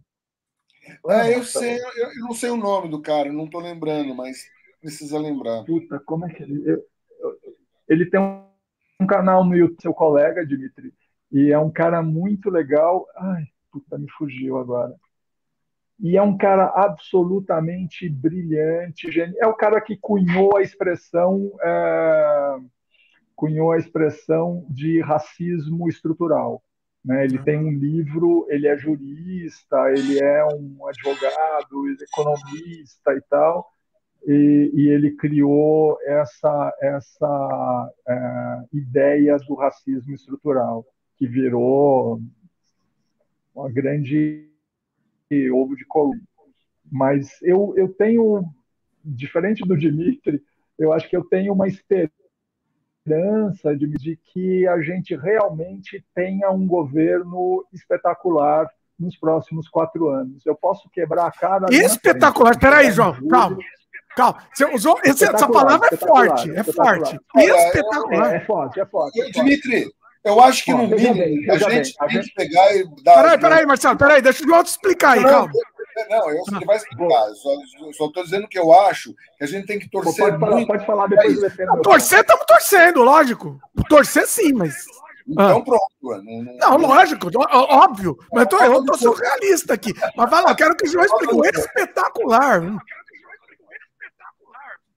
Não, eu, eu acho, Dimitri, o seguinte: é, Primeiro, que você tem uma condição uh, no mundo extremamente favorável para a gente nesse momento. Porque assim, o Bolsonaro ele jogou jogou a gente num rodapé assim da, da do, do, do, do, globo em que tá todo mundo vai ser não sei se você está acompanhando isso mas vai ser a maior presença de representantes de governos numa posse de presidente do Brasil, de todos 19, os tempos. 19 né? chefes mandatários. Olha. Isso é inédito. Não, você tem 30, você tem 30 representantes de Estado não, vindo para o Brasil. Não, mas chefe está vindo de fora, delegações de que estão vindo mesmo. de fora. Eu sei, delegações importantes como americano, mas chefe de Estado mesmo, nunca houve também. É, então são vários recordes que estão sendo batidos por causa do vácuo. É. É. Bolsonaro deixou, ou seja, um governo. Então, porque qualquer coisa que vier vai ser, vai ser um milhão de vezes melhor do que o que estava, óbvio. É, a, a, a, barra está muito baixa, então Sim. comparar com, com o Bolsonaro é, é, é, Mas, assim, então, o que, que eu estou imaginando, Dimitri? Aí é, é a minha aposta, tá? Ou pelo menos a minha esperança, melhor do que aposta. Não tem dinheiro para apostar. Mas, assim, eu acho que a gente vai ter o melhor governo desde a redemocratização. Olha. Né? Eu acho que assim, se você pegar, se você pegar o que aconteceu de Sarney para cá, né? Eu acho que você tem alguns pontos altos que são o plano, o plano cruzado, né? O, desculpa, o plano, real. o plano uh, real. real, que resolveu um problema que você viveu, eu vivi, a gente a gente teve empresa com inflação de 80% ao mês, Sim. né? Assim, você não conseguia cobrar nada em dinheiro, porque amanhã era outro valor e depois de amanhã era outro valor, e o nosso trabalho sempre foi um trabalho de longo prazo. Né? Então, assim, o governo Lula, os primeiros dois mandatos, com todos os defeitos que eles tiveram, assim, com todos os problemas que eles tiveram, mensalão e outras coisas, assim, você teve um avanço em termos de PIB, em termos de é, bem-estar social, em termos de redistribuição de renda, de tirar a gente da miséria, de trazer indústria para o Nordeste, porque você tinha criado um público consumidor, você tinha, assim, foi muito especial. A Dilma foi lá e foi um desastre do ponto de vista econômico, deu no que deu e tal. Mas eu acho que com esses 20 anos de, de perspectiva, o Lula está montando um, uma estrutura para encerrar com chave de ouro a biografia. Ele vai sair do governo com mais de 80 anos e eu acho que não concorre de novo. E ele, cara, ele tem uma biografia absurda, né? Assim, eu acho que se você pensar no mundo, quem você teve 500 dias preso, que volta à presidência, que nasceu como líder sindical, um cara que veio da miséria parada, chegou a presidente da República. É uma biografia de respeito, com todos os defeitos que ele tem. Assim, eu acho que é uma biografia de respeito e o cara não ia querer assumir a presidência. Ah, eu quero ganhar mais uma grana. Não é, entendeu? Ah, porque ele é ladrão, porque ele é isso, porque ele é aquilo. Cara, o que, que ele roubou? Né? Bolsonaro, você prova no papel muito mais coisas que ele roubou do que o Lula. Então. Né? Então, assim, então... eu acho que ele não está aí pra, pelo poder, ele está aí para dar um legado. Então, assim, eu estou então, apostando nisso e espero não me decepcionar muito. Eu, eu, um pouco. eu concordo e eu acho que teria que ser assim, ele deveria pensar assim. Só que sabe o que, que me deixou? Eu tenho que trazer esse elefante para a sala. Já trouxe no outro sem freio aqui, mas eu tenho que trazer manda, com vocês dois aqui para ver o que vocês acham. É, no discurso, e isso é o certo, e é, é, é, meio que óbvio, a gente tem que pensar, né? O cara com mais de 80 anos, ele quer deixar uma marca, beleza. No discurso de, de, de, vez, de o discurso de, de vitória dele, quem estava de papagaio de pirata, vou mostrar a imagem aqui. Vou mostrar a imagem. Olha o papagaio de pirata aqui. Sabe quem que é esse? Nossa, eu tô vendo meu eco também aí, mas é a vida. Sabe quem que é esse aqui? O rapaz, é que, o nome dele. Peraí, deixa eu confirmar o nome para falar certo aqui, né? O nome é dele é José. Como é? Dinheiro na cueca. É o dinheiro na cueca. O nome dele é o, o José Guimarães, tá? Deputado José Guimarães. Foi pego com dinheiro na cueca. E tá aqui de papagaio de pirata no discurso de vitória, pessoal. Tá bom, Dimitri. Na, na, ó, na pior, vamos supor que ele não, nem fosse culpado, mas pelo menos você não deixa ele aqui de papagaio de pirata, né? Dimitri, Dimitri. Não, não é bom. Não é bom. Então... Não é bom, mas olha só, você está ressaltando, diante de, numa quantidade de ventos positivos, um vento negativo. A gente não vai encontrar uma perfeição, assim como. Deixa, deixa só completar. Uh, a gente não vai encontrar. Acho que, eh, sem comparar estaturas, porque acho que seria. O Lula tem uma história muito similar ao, ao Mandela. Né? É é é, é, é, são, existem pontos que convergem a biografia deles, entendeu? Isso é a favor do Lula. É, assim como existem um cara que a esquerda odeia, mas eu nunca entendi porque odeia tanto por causa da, da visão liberal na economia, que é o Fernando Henrique que também, também entendo. País, inclusive, a passagem da, da faixa presidencial do Fernando Henrique para o Lula foi absolutamente civilizada. A única passagem de presidente eleito para um presidente eleito no Brasil, fora o Lula para Dilma tal, né? Mas de presidente eleito foi a única passagem. Fernando não, Henrique para Lula. Civilizadíssima, sabe? Foi uma coisa, o Fernando Henrique abraçou o Lula. E eu não, eu não esqueço também que o Fernando Henrique quando a dona Marisa morreu, o Fernando Henrique foi lá no, no enterro. Ou seja, eles têm uma história juntos. Então, eu acho que esses dois personagens, tanto Lula quanto o Fernando Henrique, foram extremamente importantes para o Fernando Henrique mais para consolidação real depois do, do, furacão as avessas que foi o Collor foi a consolidação. Através do governo Itamar Franco, que também é um cara que não é lembrado, até porque foi um governo mas foi um excelente governo, entendeu? Foi quando a gente pegou, teve um, um momento de arranjo econômico muito importante. Inclusive para o Lula poder governar da forma como governou. Oh, peraí, é... só uma pausa aqui, uma pausa técnica aqui. Eu vi que o microfone que está dando, dando eco aqui é o do João mesmo, confirmei. Quando o Marcelo fala, o, o, o eco fica no do João. Olha, olha o delay que vem, né? Fone é o microfone é. do fone de ouvido. Mas me muta que eu vou ao banheiro. Tá, vai lá. É, vai lá, Marcelo. Deixa o João voltar, a gente faz um revezamento. Pode ser, tranquilo. É. Então, eu acho que tem esses personagens históricos. Né? Agora, de qualquer modo, uma coisa é patente. O governo Bolsonaro foi tão ruim, tão ruim, tão ruim. Eu não estou falando de ideologicamente, estou falando em termos de governabilidade. Entendeu? Que realmente a, é, é, é, você fica vendo a formação de um governo, de um, de um grupo de transição, preocupado de como vai tocar o país, entendeu? Diferente do que nós estávamos tendo, um país que estava largado à míngua e na mão. E, e não é à toa que o Centrão tomou conta do país. Sim. Nesse último ano, quem governou o país de fato, entendeu? Foi o Arthur Lira e um, um pouco menos o Rodrigo Pacheco. Sim. E, e Ô, João, peraí, peraí, Marcelo. João, você não quer aproveitar esse tempo e reiniciar aí, porque só para a gente evitar, talvez reiniciando, talvez resolva. Reiniciar tudo. Eu posso desligar o microfone e ligar de novo. É, talvez zerar mesmo, sair, desligar o microfone, sair da sessão e voltar. Talvez resolva, não sei. Porque tá dando um equinho mesmo, agora que eu percebi que tá vindo daí, eu confirmei. Vai lá, Marcelo, vai você enquanto o João resolve. É, eu, eu, eu agora não lembro do que eu tava falando.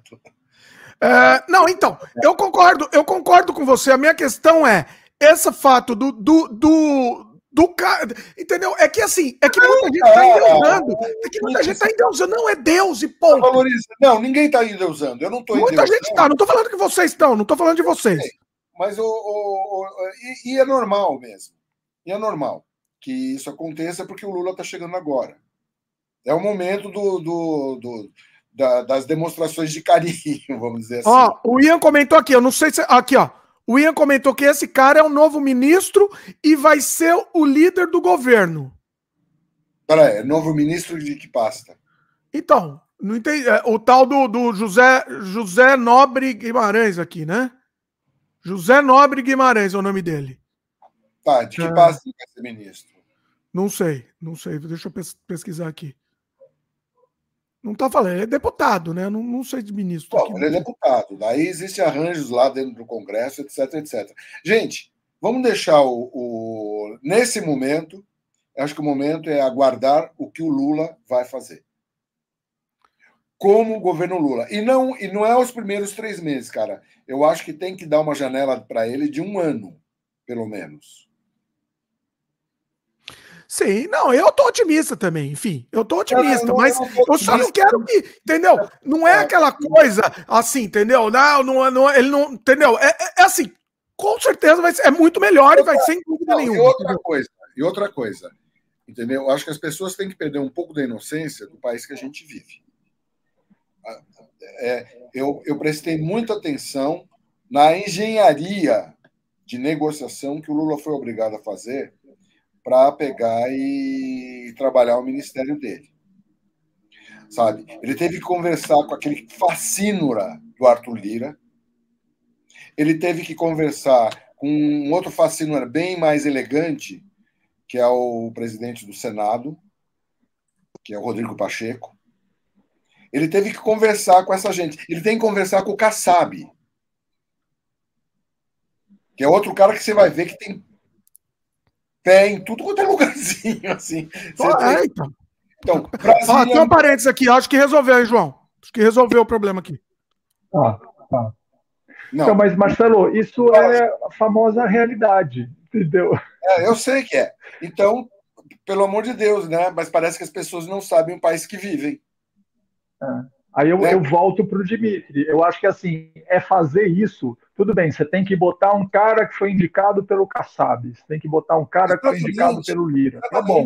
Mas ao mesmo tempo, mas ao mesmo tempo, eu boto uma ferramenta de controle, eu boto a Polícia Federal, eu boto a COAP, eu boto todos os sistemas, Ministério Público, Diaba 4, para fiscalizar o que esses caras vão fazer. E aí, se esses caras fizerem merda, Nem põe pra fora. E nem sempre. Não, eu acho que é o que deveria acontecer. Estou te falando o que ah, poderia é, acontecer. Ideal, mas isso nem sempre é, o que vai. é possível. Então, essa história de você, de todo mundo ser muito é, poliana, muito carola, todo mundo é certinho. Primeiro que as pessoas não são a sociedade brasileira não é essa coisa certinha toda. Entendeu? O mesmo cara que está reclamando. Peraí, deixa, deixa eu terminar.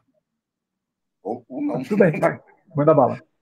Né? O mesmo cara pode ir, pode ir, pode ir. fica reclamando da corrupção, não sei o quê, papapá, ele pega e ele dá uma bola pro guarda na quando ele é parado, entendeu? Então as pessoas precisam pegar e entender o país que vivem, entendeu? E ter como meta, e o país precisa ter como meta, na medida do possível, eliminar esse comportamento, pelo simples fato de que no frigir dos ovos, a corrupção, o jeitinho, todas essas porcarias não dão certo. Nossos resultados falam por isso. É simples assim. Vai lá, João, quer falar aí sobre isso? Senão... Eu acho, eu, eu, eu volto à minha tese do ser humano defeituoso. Entendeu? A gente está falando de corrupção no Brasil, blá, blá, blá, blá. Cara, você quer coisa mais bizarra? E assim, vamos pegar duas empresas alemãs, tá bom? Alemanha, lugar organizado, sério, gente séria, produziu Adolf Hitler, foi um desvio de caráter. Gente Mas, boa, no gente geral, boa. você tem a Alemanha como Angela Merkel.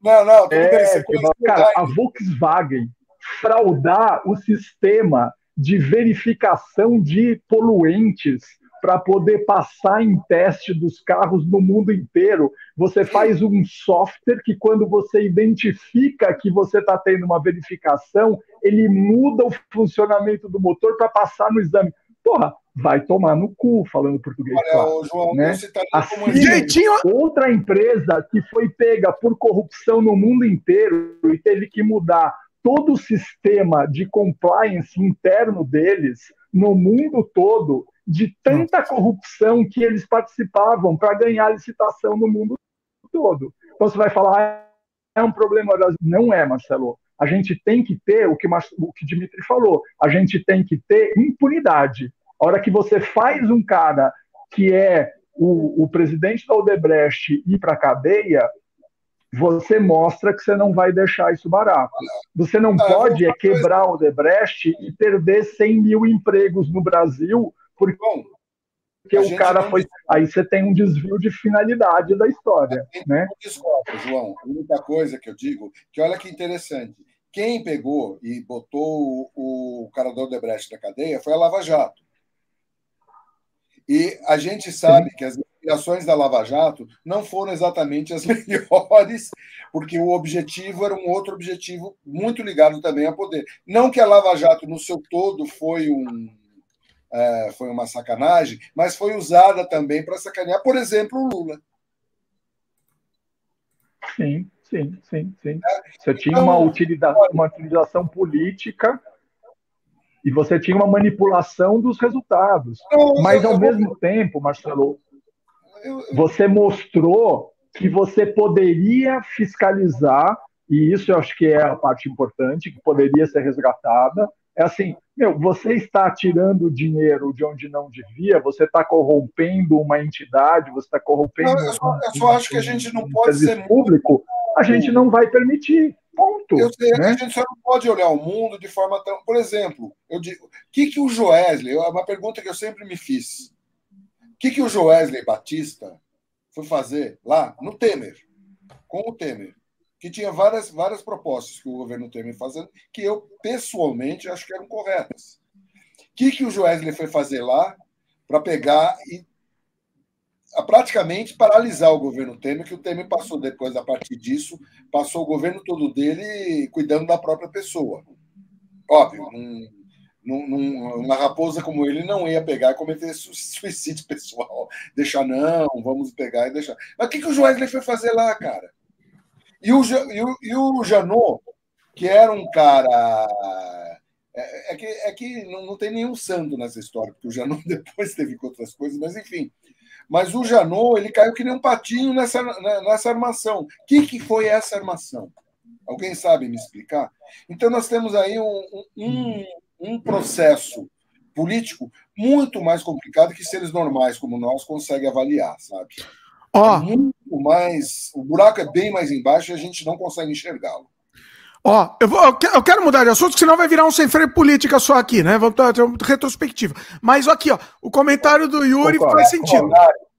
Ó, o Yuri comentou: vale a pena passar a vida discutindo política do Brasil? Não seria mais sensato fazer igual o Dimitri e vazar? É, o Dimitri ele fugiu do país porque ele teve um, um, caso de estelionato aqui. foi estelionato, foi estelionato, não, mas foi estelionato de mídia. Porque eu sou testemunha disso. A gente foi entregar um produto numa, numa, numa, num contratante e o Dimitri levou a capinha do CD entendeu? Dizendo que era esposo de transporte, porque ele não queria deixar a capinha de Os caras, porque olha, é isso aqui, ó, é o maior comunista que eu conheço. O Marcelo adora contar essa história aí. João, você deve ter alguma história assim minha também, né? O Marcelo, ele adora essa história aí. Eu falei, não, não, o Dimitri já foi saindo. Eu falei, não, não, beleza. Às vezes Daí eu falei, eu não consigo explicar, vou conversar com ele. Ô, Marcos, essa história é sensacional. Mas assim, eu. Eu não, eu não, eu não conheço essa história. Não, se tivesse uma história, eu não contaria. Pode contar. Mas, Dimitri, não, pode só, contar, só tá liberado aqui. aqui, tem, aqui pode... Não, não, não. Só, só, só, pontuando, só pontuando, como chama o amigo que, que mandou a mensagem? O, foi o Yuri. Yuri. Yuri. Cara, infelizmente, eu acho que não tem saída fora da política, entendeu? Não dá para você ignorar o que está acontecendo e depois falar, porra, que bando de filho da puta, né? Assim, se você, porque esses caras decidem a nossa vida, né? Então, assim, ou a gente, de alguma maneira, no mínimo, se informa do que está acontecendo, e faz melhores escolhas e melhores cobranças, ou a gente vai estar tá sempre a reboque. E, e, e recapitulando da nossa última conversa, às vésperas do segundo turno. Cara, foi por um tris. A gente não ficou com mais quatro anos de Bolsonaro, que seria o fim do Brasil como a gente conhece, literalmente, por um tris. Né? com toda não, e, e olha só, João, é, é, aquela coisa que eu falo. Você não pode votar. É, é, muito importante, simplesmente porque você não gosta de um cara. Você tem que ter uma razão, tentar colocar uma coisa factual e não se. Ah, ele é ladrão. Sabe? Esse não, ladrão... ladrão é uma, é uma infantilidade, é uma, é uma forma infantil. É ladrão, bobo, ladrão feio. é, é um... Esses arroubos emocionais e tomar decisões emocionais naquele cara que vai decidir sua vida, porque isso vai afetar sua vida, por quatro anos, realmente é uma tremenda tolice. Se o Bolsonaro tivesse subido ao poder, eu era uma pessoa que, nessa altura da minha vida, que ia querer vazar. Por que, que eu vou ficar fazendo aqui num país que está sendo destruído? Sim, Teve sim, um comentário de um, de um, rapaz, eu acho que até ele saiu aqui, mas eu vou ler o comentário dele, tá? Não sei se ele tá na live ainda. Alex Silva. Não sei se vocês viram, mas aumentou 60, 600% a busca por imigração depois que o Lula ganhou. E por curiosidade, aumentou o green card para imigrantes brasileiros com investimentos acima de 800 mil dólares nos Estados Unidos, né? Uh, de onde veio essa afirmação? Não sei, não, não sei, mas o que eu diria é o seguinte: eu só posso dizer uma coisa: que Isso quem, é que, que, o Bolsonaro é melhor, se você é Bolsonaro, é melhor você ir para os Estados Unidos mesmo. Não vem para o Canadá, porque o Canadá não, não, você não vai ser bem recebido se você tiver essa mentalidade. É meio complicado. Então vai para os Estados Unidos que você vai ser mais bem Olha, recebido lá. De preferência para o Texas. Vai para o Texas, né? Para um lugar assim. Flórida, Mississippi. Flórida. Flórida, é, pois é. Bolsonaro está indo para Flórida, vai lá, você vira vizinho do Bolsonaro. Você sabe que ele está fugindo de brasileiro, né? Ele falou que ele queria num lugar que não tivesse brasileiro perto, e ele está indo num resort que é o mesmo que o Trump ficou, que custa, se eu não me engano, 11 mil dólares por dia, a diária desse resort. É para segregar mesmo, para separar. É, é dinheiro de pinga, né, cara? Eu não sei quem vai pagar, tá, né? Ele não está pagando até, até dia 30 ele não paga. Então, aí, aí, aí, dia primeiro ele começa a pagar. Pois é. Pois é, exatamente. Quem aí ele vai para casa do Silvio Santos, aí ele, ele vai para casa do Silvio Santos, que o, o ministro da, o secretário das comunicações convidou ele, está lá na Flórida, num, num, num condomínio, na casa do Silvio Santos. Ah, é sério? Mas é verdade mesmo? Eu ouvi essa história, não acho que seja nem verdade, mas pode ser. A gente vai saber o negócio. Agora, eu gostaria de saber muito essa estatística onde esse cara foi buscar. É, me fala a fonte, eu gostaria muito de saber, para eu dar uma olhada nisso, mas, porque é interessante para você. Marcelo, não, não, não deixa de fazer sentido pelo seguinte: o Bolsonaro ele foi muito votado entre gente mais rica, e assim, para quem tem dinheiro e acha que o bem mais importante é o dinheiro, o Bolsonaro não era um, um, uma péssima escolha, entendeu? Ele era uma péssima escolha se você tivesse na merda. Assim, se você tivesse dependendo de coisa pública, se você não tivesse como ganhar dinheiro fazendo uma mata, esse tipo de coisa, para esse povo tava lindo, entendeu? Esse pessoal ganhou e ganha muito dinheiro fazendo acordo, fazendo negócio. Bom, e eu, eu, o próprio eu, mercado financeiro, os caras sempre ganham. Assim, mas então não, não tem problema. Eu, eu, eu, eu, tenho um pensamento, mas eu não, não queria decliná-lo agora pelo seguinte, porque senão a gente vai, porque daí é outra avaliação, outra análise complexa. Eu acho que a gente está deixando outros assuntos para fazer a retrospectiva. É, não é, só para encerrar esse assunto política é. também, porque para a gente já mudar de tema aqui, mas vai lá. Já, obviamente que várias coisas ficam no ar, mas é o normal do sem freio, né? As coisas ficam no ar porque os assuntos são cabeludos mesmo, né? Todos os assuntos, não tem um que seja é, assunto cabeludo. Pois é. é. Eu queria falar do sucesso da Anitta. Eita, vai lá. Sério mesmo? Você quer? Você está doando? Gente, eu acho que o é, falando agora de classe artística um pouquinho, a Anitta. Retrospectiva ano, 2022 é importante.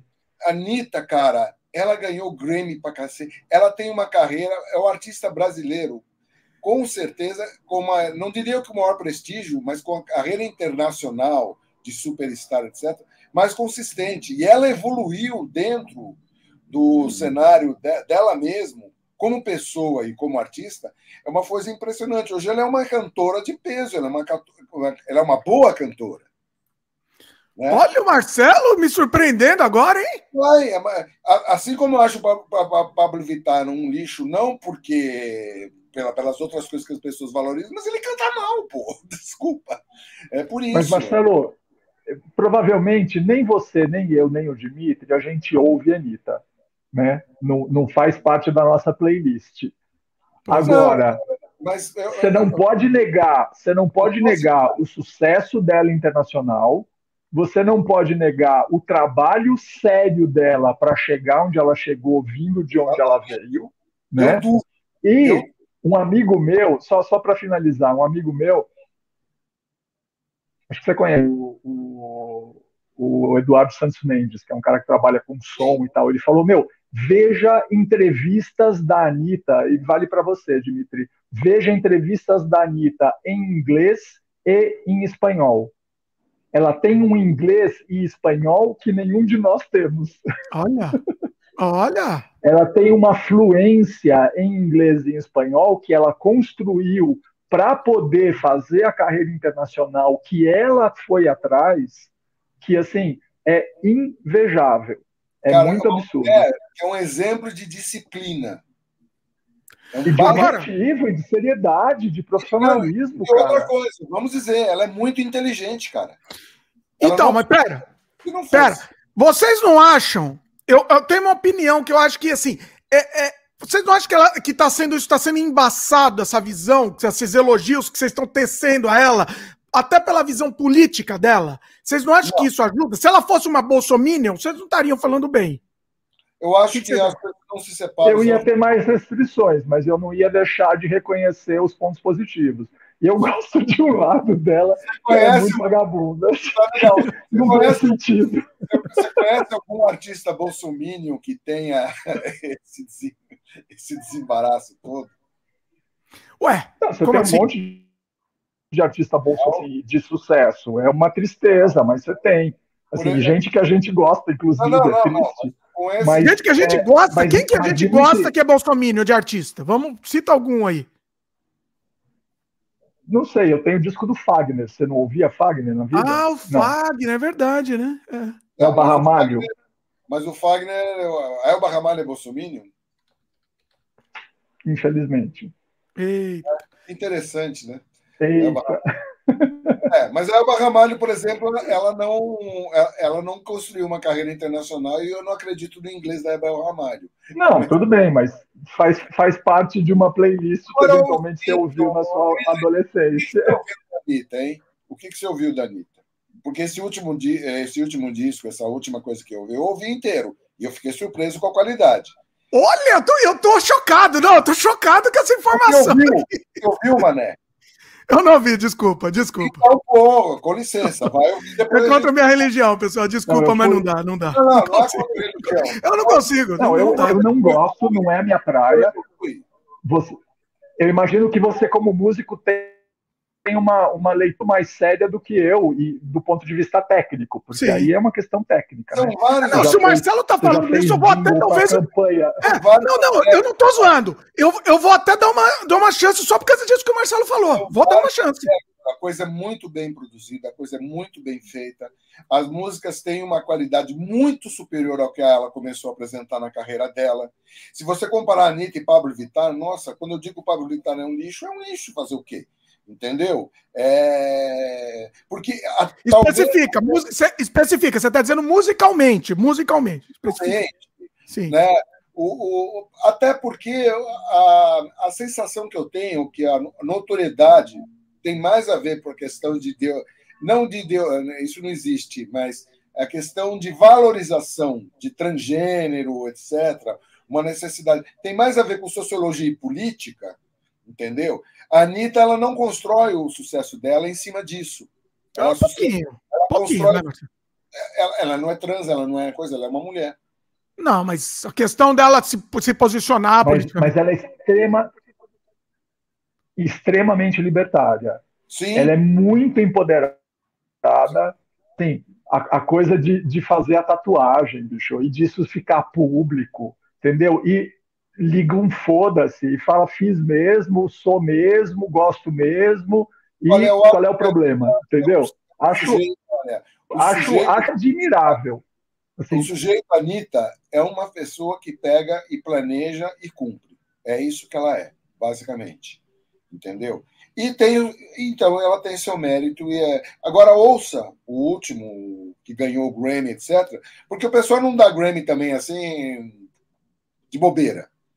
Não é uma coisa tão. Tanto quanto o Oscar também não é uma coisa assim tão é, dada nas coxas, entendeu? Com é político, tem um pouco de política, né? Tem um pouco, tudo tem um pouco de política, né? É, até no mundo de. Dimitri, você... Até no mundo de música erudita, ah. entendeu? Não é exatamente o melhor violinista que vai ser o cara mais conceituado, nem nada. Tudo tem envolvimento com. Até no prêmio Nobel tem política, não, não tem problema. Assim. Pois é. Voltamos ao ser humano. Mas, Dimitri, vai ver o clipe dela, o tal do Volver, que ficou em primeiro lugar no Spotify. Cara, são milhões e milhões de visualizações. É uma coisa tão estapafúrdia, assim, tão fora do, do, do vamos dizer, do, do, palpável, do razoável. Eu tenho uma profunda admiração. Assim.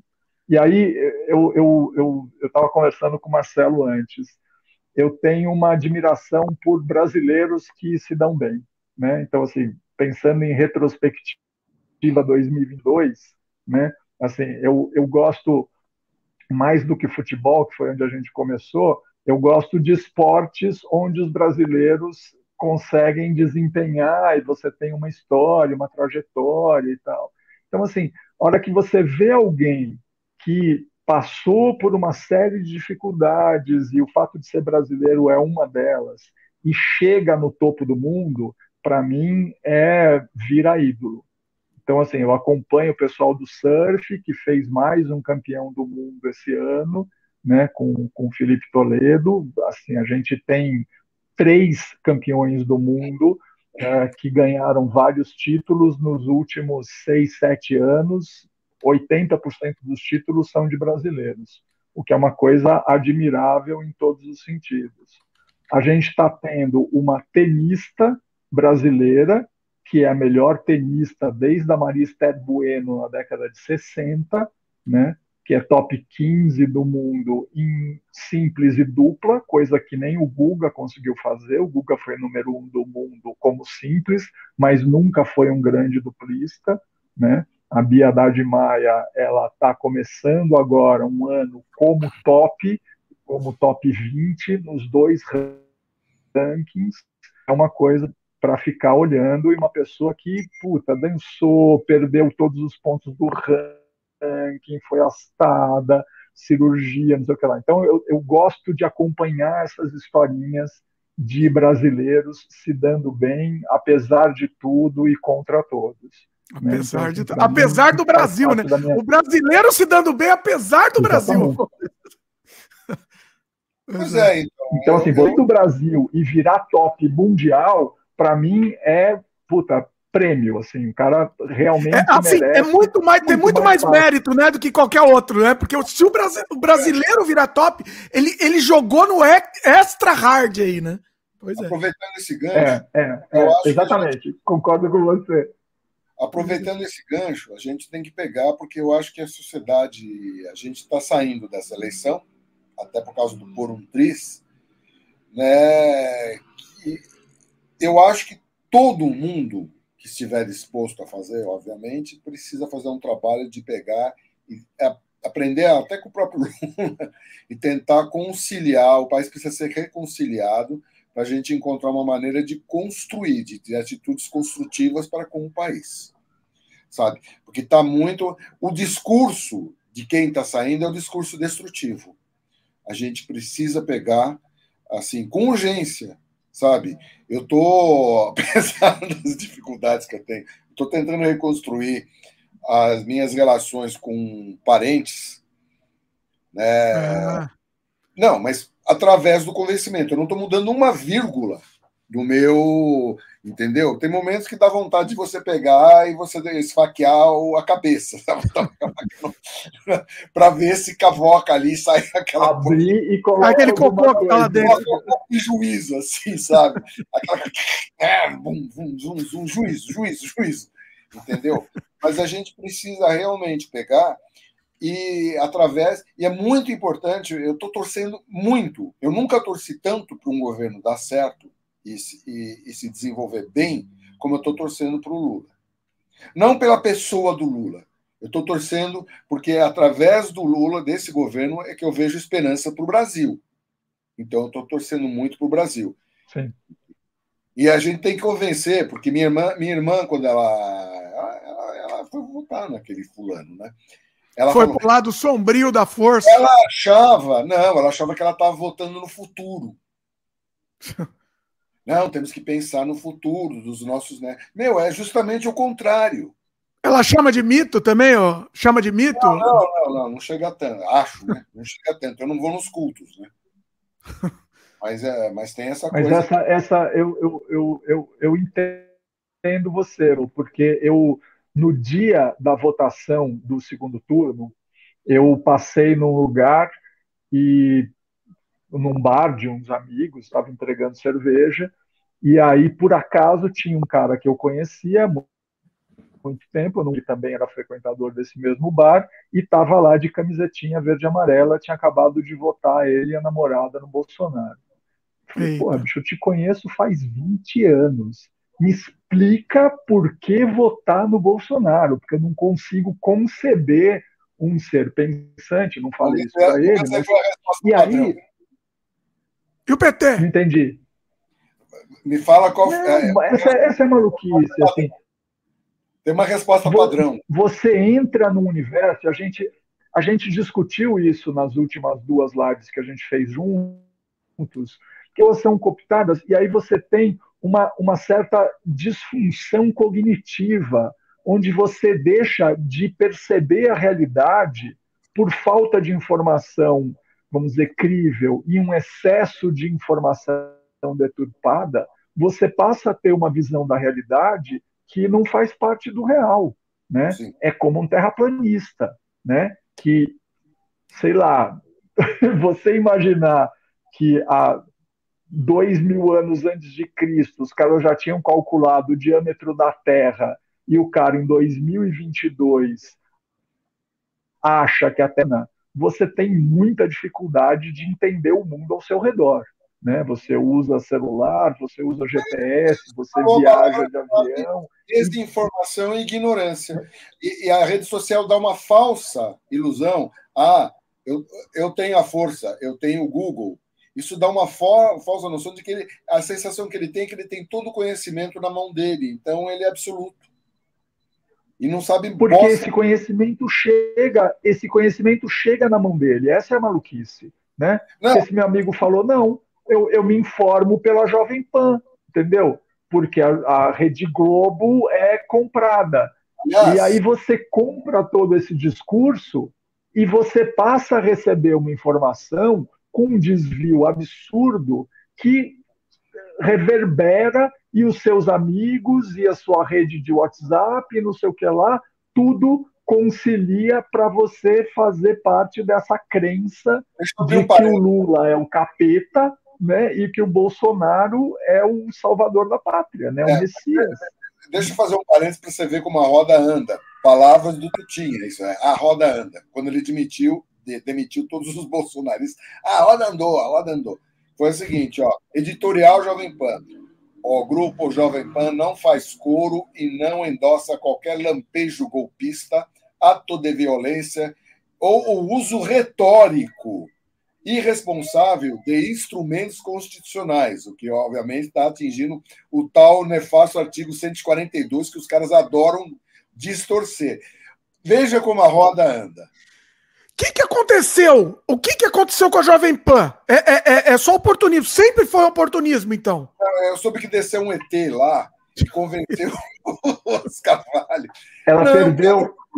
Ela perdeu 11 ela perdeu 11 patrocinadores por uma campanha é, movida pela Sleeping Giants, que fez um trabalho de falar para os caras, escuta, vocês vão continuar bancando esses caras, né? E aí 11 patrocinadores saíram da Jovem Pan e os caras estão sentindo água na bunda.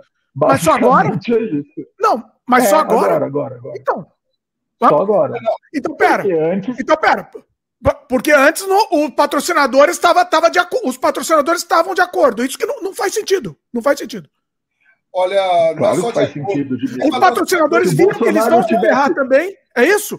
eles vão se ferrar, é uma bola de neve. Ganho, se o Bolsonaro tivesse ganho, que foi aquele 1% de diferença, provavelmente não ia ter campanha que fizesse os patrocinadores saírem, nem a Jovem Pan ia mandar os caras embora. Mudou o cenário, o Lira agora foi, Bolso... foi Lula desde criancinha e a Jovem Pan é contra o Bolsonaro, entendeu? é, o Brasil, o Brasil, o Brasil tem, o Brasil tem que ser estudado, né? O Brasil é uma... para país e você veja só o, o, o instinto de sobrevivência, que isso daí é fato, eles são sobreviventes, a família Carvalho. Na boa, o cara já pegou e, e falou para os caras: a roda andou, mano. Vira é comunista, Jovem Pan é, é comunista. Não, né, e é parecido com aquele Perdeu Mané, numa mola. Perdeu Mané, muito bom, né? É, que é genial, né? Perdeu Mané, numa mola. Na verdade, é bom, mas enfim, foi genial. Posso ler uns comentários aqui, que em cima de umas coisas que a gente falou aqui, só para não. não. perder o, o, rumo aqui da coisa.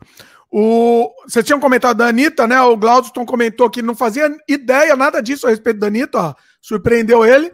E a Ian comentou alguns bolsomínios, que a gente estava falando, os bolsomínios conhecidos que a gente admirava, né? Vamos dizer. Marcos Pontes, eu tenho respeito por ele por ser nosso primeiro astronauta. Ian, ele... peraí, peraí, peraí, peraí, vamos lá. Ô, Ian, daqui a pouco você bosta esse negócio. Deixa eu só ah, fazer tá. um, um, um, Fala. Um...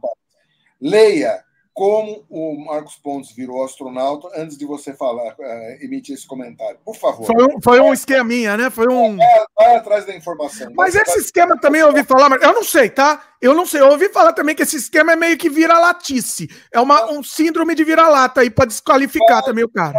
Informação, mas não vai procurar informação no, no, no Republicanos, né? Não, tudo bem. Vai procurar outras informações em artigos de época, etc, etc segue, segue o. Segue o... Não, tudo bem. Vai, vai deixar no ar mesmo? Marcelo deixou no ar mesmo? Ah, fez, fez isso, essa maldade aí. Não, a gente vai pegar e ficar falando eu posso, sobre... eu posso, eu posso, eu posso dar, um, eu posso dar uma arrematada aqui. Eu posso dar uma arrematada. Vai lá. Daqui porque espaço me interessa e eu tinha uma profunda admiração pelo Marcos Pontes, até pela história dele, porque a história dele é um pouco mais complicada. Ele não é um picareta de origem, né? Ele pode não. ter se tornado um picareta é, depois. É, mas assim, o que, que acontece? Num resuminho, bem resumido, assim, o Brasil ele fazia parte do consórcio da Estação Espacial. Não sei se isso é, é, é, é de vocês informação. O Brasil entrou, tinha a bandeirinha do Brasil lá como uma das países que faziam parte da estação especial, no tempo de Lula, e eu não sei se isso foi assinado no tempo de Fernando Henrique, mas o calote foi no tempo do Lula, e a gente deu calote. A gente entregar um equipamento para a estação espacial e esse equipamento não foi entregue. Então, o Marcos Pontes ele fazia parte de um acordo entre os países que faziam parte da estação espacial de mandar astronautas desses países para a estação espacial. Então, ele estava sendo treinado nos Estados Unidos, na NASA, tinha sido escolhido, porque ele era piloto, aeronáutica, blá blá blá, um sistema todo ok, como ele foi escolhido para ser o astronauta brasileiro, estava em treinamento na NASA, e o Brasil começou a atrasar uma entrega de um equipamento que tinha sido combinado, que era parte do Brasil no acordo. E aí ele dentro da NASA ficou tentando costurar uma maneira de o Brasil não sair fora da estação espacial, tentou isso durante anos, né? marcou reunião, renegociaram, não, então não vai fazer isso, vai fazer isso, não vai fazer um quarto disso, não vai fazer uma prateleira. O Brasil tinha que fazer uma prateleira para experimentos que ficavam do lado de fora da estação espacial. E o Brasil achou que isso não tinha importância dentro do governo Lula, nosso amigo, né? E falou: não, foda-se. Então, assim, o Marcos Pontes chegou a marcar uma reunião com representantes da Agência Espacial Brasileira nos Estados Unidos, na NASA, e os não foram na reunião. Assim, você tem a mesa, então os caras da NASA na reunião, fala, cadê os brasileiros? O Marcos Pontes liga para os caras e fala, não, os caras não vão. Nesse grau de picaretagem. Nossa. E aí, para não ficar tão feio, aí já dentro do governo Dilma, ela comprou um assento pela Roscosmos, que o, o ônibus espacial já não estava mais voando, então pagou para o Marcos Pontes ir para a estação espacial como uma maneira, vamos dizer, da gente não mal na fita, porque era assunto isso, de que tinha uma astronauta brasileira, estação espacial, blá, blá, blá, blá, blá. Então, o Brasil pagou para ele ir lá, ficou durante uma semana ou dez dias, que foi um tempo de turista no espaço, mas ele fez todo o treinamento de astronauta, tanto que depois disso ele ficou como consultor da NASA durante anos, porque ele tinha toda a expertise, ele é formado, ele é engenheiro, ele tem uma, uma capacitação. Só que aí depois ele descambou aí vai do caráter da pessoa e virou bolsonarista e fez um, um, ministério absolutamente é um, picareta. Um né? ele, é meio, ele é meio que nem o Tarcísio, ele é um bolsonarista de conveniência. É, tem muitos desse tipo, Eu né? Acho que é, sim, só que ele estava é. só que ele estava num ministério que tinha uma importância, vamos dizer, de, de criar algum atrito com Bolsonaro e ele preferiu. Não... enfiar no meio das pernas, deixou o diretor do INPE sair, deixou todos os cortes de pesquisa, todos os cortes de universidade. É importante, só fez merda. Ela né? se então, assim, e assim vai. Uh, tem mais coisa do Ian aí que ele tinha. É, o Ian, só para só encerrar o negócio do Marcos Ponte, eu até concordo aqui com o Ian, viu? Se foi um esquema ou não, mas ele é nosso primeiro astronauta, é um fato. É, ele vai entrar para a história nesse sentido. Ponto. Se, se, independente de qualquer coisa, entrou para a história, né? Isso é, é... mas eu, eu, bom, não, enfim. Independente, não, não, não. É, o, o, verdade, o, o, fato. É, isso é um fato. É um fato. É, tem, tem, tem o, nosso o Carlos o, o, Castelo Branco foi o nosso primeiro no né, né, na, na, na década de 60 foi o nosso primeiro presidente militar sabe? Tá bom é um outro fato aí tá aí pronto. É, mas eu acho que ele, ele, ele zoou a biografia dele forte assim. sim lógico é. vamos lá mais comentários aqui. O Ian comentou também né o Silvio Santos é uma Silvio Santos é uma figura popular que apoia o Bolsonaro, mas não tira os méritos dele na TV brasileira. Ele, como comunicador, é um excelente comunicador, mas ele sempre fez as maracutaias dele por trás, eu, né? O Santos é um, é um cara, é, ele faz parte da história, tem sua importância dentro do cenário de televisão brasileiro, mas não se pode esquecer o quanto ele é pusilâmine em todas as suas atitudes. Então, ele é um homem controverso. Eu conheço um fulano se vocês me permitirem contar uma, tentar contar uma historinha rápida, Opa. que o cara foi. Eu, é que eu, eu conheci pessoalmente. Se fulano não quero falar o. Vou contar o milagre, não vou contar o santo com todas as letras. Tá. Ele era. É, fazia parte da diretoria de um grande banco. Hum. Aí, um dia, esse grande banco. E eu conheci o cara, o cara era simpaticíssimo. Eu me lembro uma vez que eu tomei um fogo, era moleque, moleque de tudo. Tomei uma puta fogo, ele ficou dois dias cuidando de mim. Olha. Ah, é, eu estava hospedado na casa dele, hum. né, lá em Mongaguá. Né, naquela época, Mongaguá não era. né? Frequentei muito Mongaguá. É.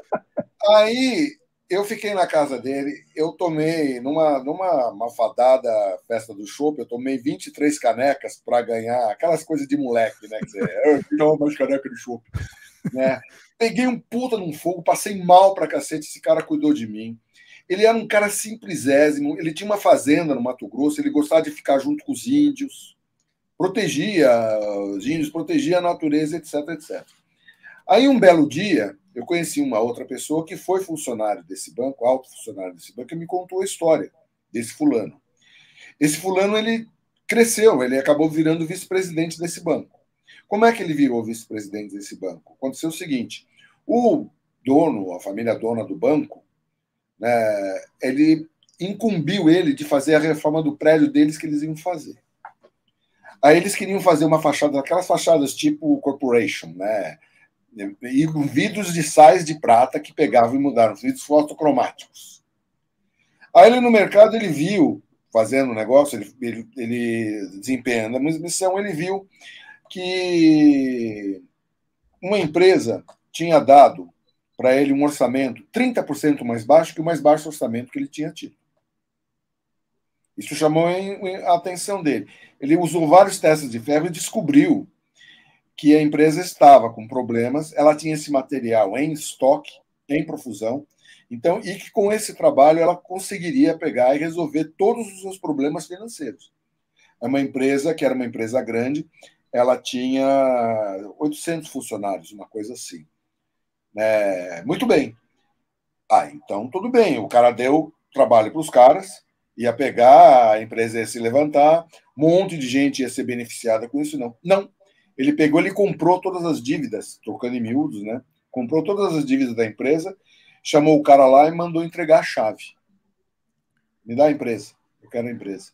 Ah. Essa ser feito. Como não tinha interesse em manter a empresa, pegou, depois que fizeram o serviço tal, a um preço bem mais em conta, etc, etc, entendeu? Eles pegaram, demitiram todo mundo e acabaram com a empresa. É Olha.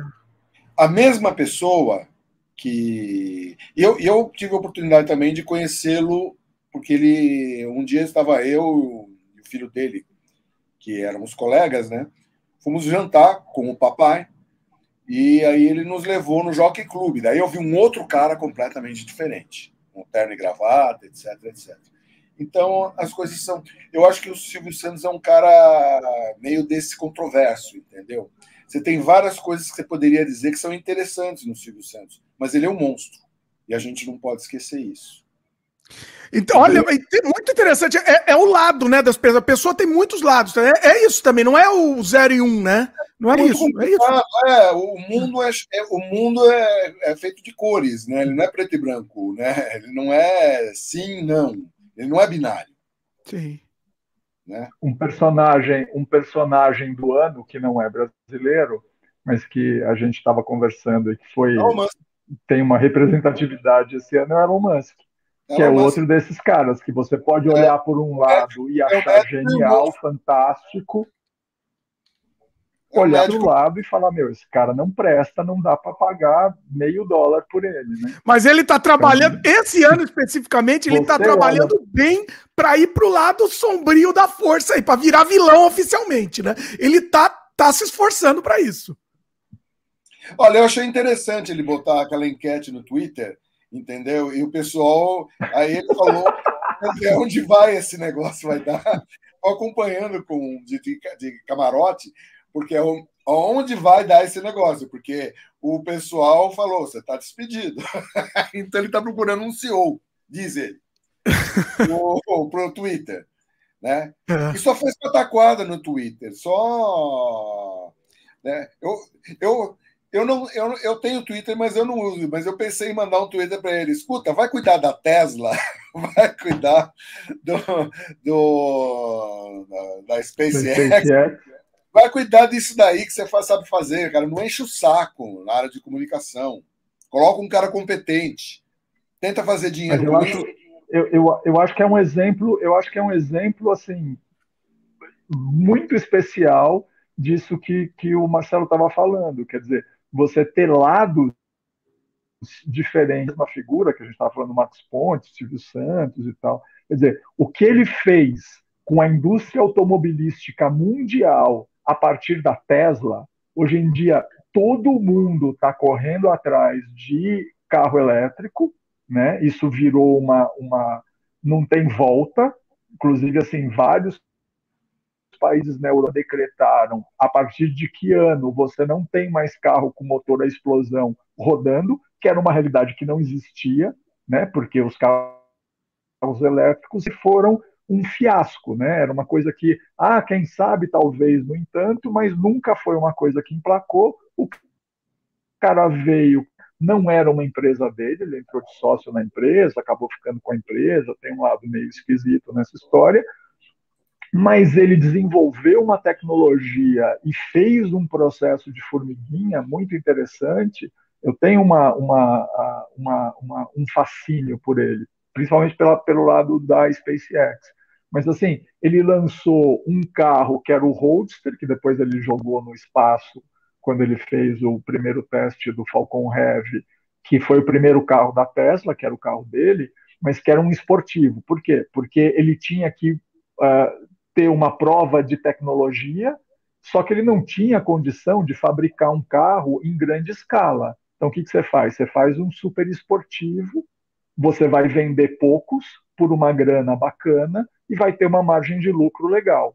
Aí você se capitaliza, você mostra para o mercado que você tem competência, aí você lança um carro de luxo, que é um pouco mais barato do que esse carro esportivo, aí você consegue a, a, abranger um mercado maior, mas ainda não é um carro popular, e aí você se capitaliza, você se estrutura, você desenvolve fábrica, você desenvolve métodos de produção, você captura o mercado, aí você lança um terceiro carro que tem mais público, que é mais barato, até chegar no tal do, do, do modelo 3, que não é exatamente um carro popular, mas é um carro que, para padrão americano, acho que o modelo mais barato custa uns 30, 35 mil dólares. E aí o é, cara tá Aqui, aqui no Canadá é quase, virou quase popular, tá quase é, assim. É um, carro, é um carro de classe média, classe média alta, né? E é um carro que tem um desempenho especial, ele tem um design bacana, ele tem uma autonomia ótima, ele tem. E aí, e tudo automobilística saindo atrás do prejuízo, que é a mesma coisa que ele fez na indústria espacial. Quer dizer, ele tem um foguete. É, eu, eu acompanho um canal que só fala disso. Assim. Ele acabou de fazer o lançamento número 60 de 2022. Ou seja, ele lançou mais de um foguete por semana esse ano. Né? Que é uma coisa que ninguém. Assim, você não tem nenhuma empresa particular que tenha o sucesso que ele tem, obviamente, uma empresa privada, e é a única empresa. Ele fez o primeiro, a primeira recuperação de primeiro estágio, né, que é aquela coisa de lançou o foguete, o primeiro estágio do foguete pousa ou na balsa ou em terra, primeira vez que ele conseguiu fazer isso foi em 2016. A gente está em 2022. Não tem nenhuma outra empresa no mercado que consegue recuperar partes do foguete, só eles.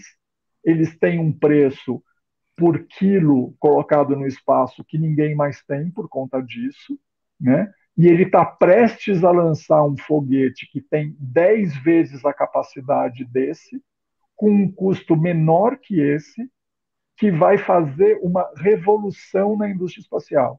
Esse, para mim, é o grande turning point, assim, é o grande quebra de, de, de, paradigma. de paradigma da, da viagem espacial. A NASA é um assunto que me interessa, então vou fazer um apêndice aqui, tá, Dimitri?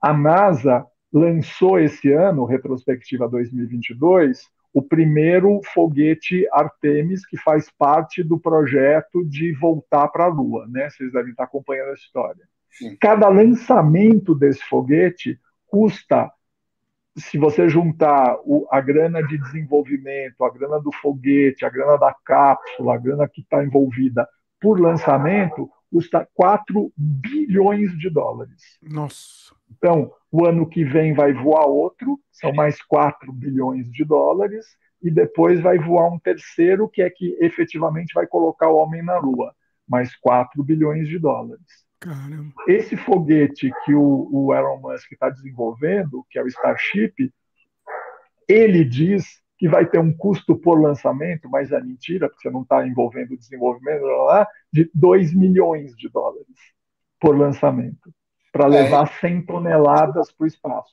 Vamos que seja 10 vezes mais, Marcelo, que seja 10 vezes mais, 20 milhões de dólares por lançamento.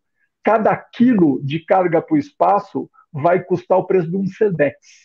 Olha, ele tem a credibilidade do que ele fez, ele tem a credibilidade. Mas essa aí eu estou aguardando para ver. Vamos ver.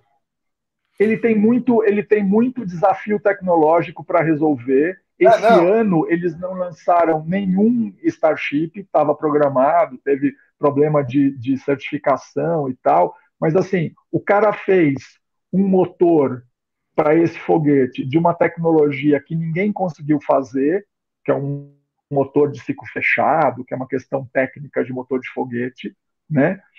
o motor do, Star, do, do Artemis, eles estão reutilizando o motor do, do ônibus espacial, feito, projetado na década de 70, Olha. que custa tipo 500 milhões de dólares cada motor. Sabe assim, uma coisa dessa ordem? O do Starship, ele faz a. Eu, eu não sei o valor unitário, mas eles fazem. Hoje, a linha de produção deles é um motor por dia. Caramba. E cada foguete que vai ser lançado vai ter 33 mais 6, são 39 motores por foguete. Só que a ideia é que tudo isso volte e você reaproveite. Então, assim, o cara, os, os Starlink, você tem noção do que é, né, Dimitri? Os, os satélites de, de internet. É, a, a, quase a Skynet, né? A nova é a, a, o planejamento da não, Skynet. Não, não, são, não, não, não, não, são, não, eu sei, eu, são, é, mas aquilo tá, tá, rodeando o planeta, ele, né, você tem. Mas tudo bem, assim, por enquanto ainda é bom. Cara, se, se, o se, o, se o Elon Musk for um Lex Luthor, a gente tá fudido. Porque, assim, o cara, ele já tem hoje, uh, eu acho que são 3 mil ou 3.500 satélites em órbita, que é mais do que todos os outros satélites somados, né? Assim, ele sozinho é dono disso. Ele bate um milhão de usuários, assinantes por ano, né? Então, se você pensar que cada assinante, na média, você tem alguns serviços que são mais caros, outros mais baratos, no Brasil caiu para menos de 300 reais por mês para você ter uma internet com um padrão de 100, 100 é, megas ou 200 megas, dependendo da, da, da, da condição, no meio da Amazônia, sabe assim, você está numa tribo indígena, você bota, que ele fez para a Ucrânia agora, né? No começo da guerra, alguém falou, ah, em vez de ficar falando merda, manda uns Starlink para a gente. Ele falou, demorou. Aí mandou não sei quantos mil Starlinks para a Ucrânia, que fez com que a Ucrânia não perdesse a internet e continuasse online. Mas, mas enfim, depois desistiu, né? Depois desistiu, mandou, ah, mas não vou mandar mais, não vou mais sustentar também. Não, não essa, essa, essa discussão rolou, eu não sei como é que ela está hoje. Mas assim, ele ficou. Cara, ninguém imaginava, é, que é outra pauta 2022, que essa guerra tivesse durando nesse. Cara, isso é um absurdo. Assim, essa guerra da Ucrânia é um disparate assim completo e absoluto, né? Mas enfim, o cara está ganhando hoje de assinatura do Starlink alguma coisa como uns 100 milhões de dólares por mês, né? Olha. De assinante. Então assim, ele continua de deficitário porque ele está soltando pelo menos uns quatro, cinco foguetes, não quatro, cinco não, mas uns dois ou três foguetes todo mês para colocar satélite novo no espaço o foguete novo, grandão, já tem um sisteminha, vai ter uma versão superior desse satélite maior e tal. Mas esse satélite, por exemplo, custa 240 mil dólares cada. Cada vez que eles lançam, sobe 53 satélites empilhadinhos, assim, que nem um baralho de carta, e aí espalha isso no, no, no espaço e você posiciona. Cara, é uma maluquice. Então, assim, ao mesmo tempo que o cara é genial, ele é uma besta. Né? Essa coisa que ele está fazendo no Twitter é de uma tosquice, assim, nos sentidos, eu absurda.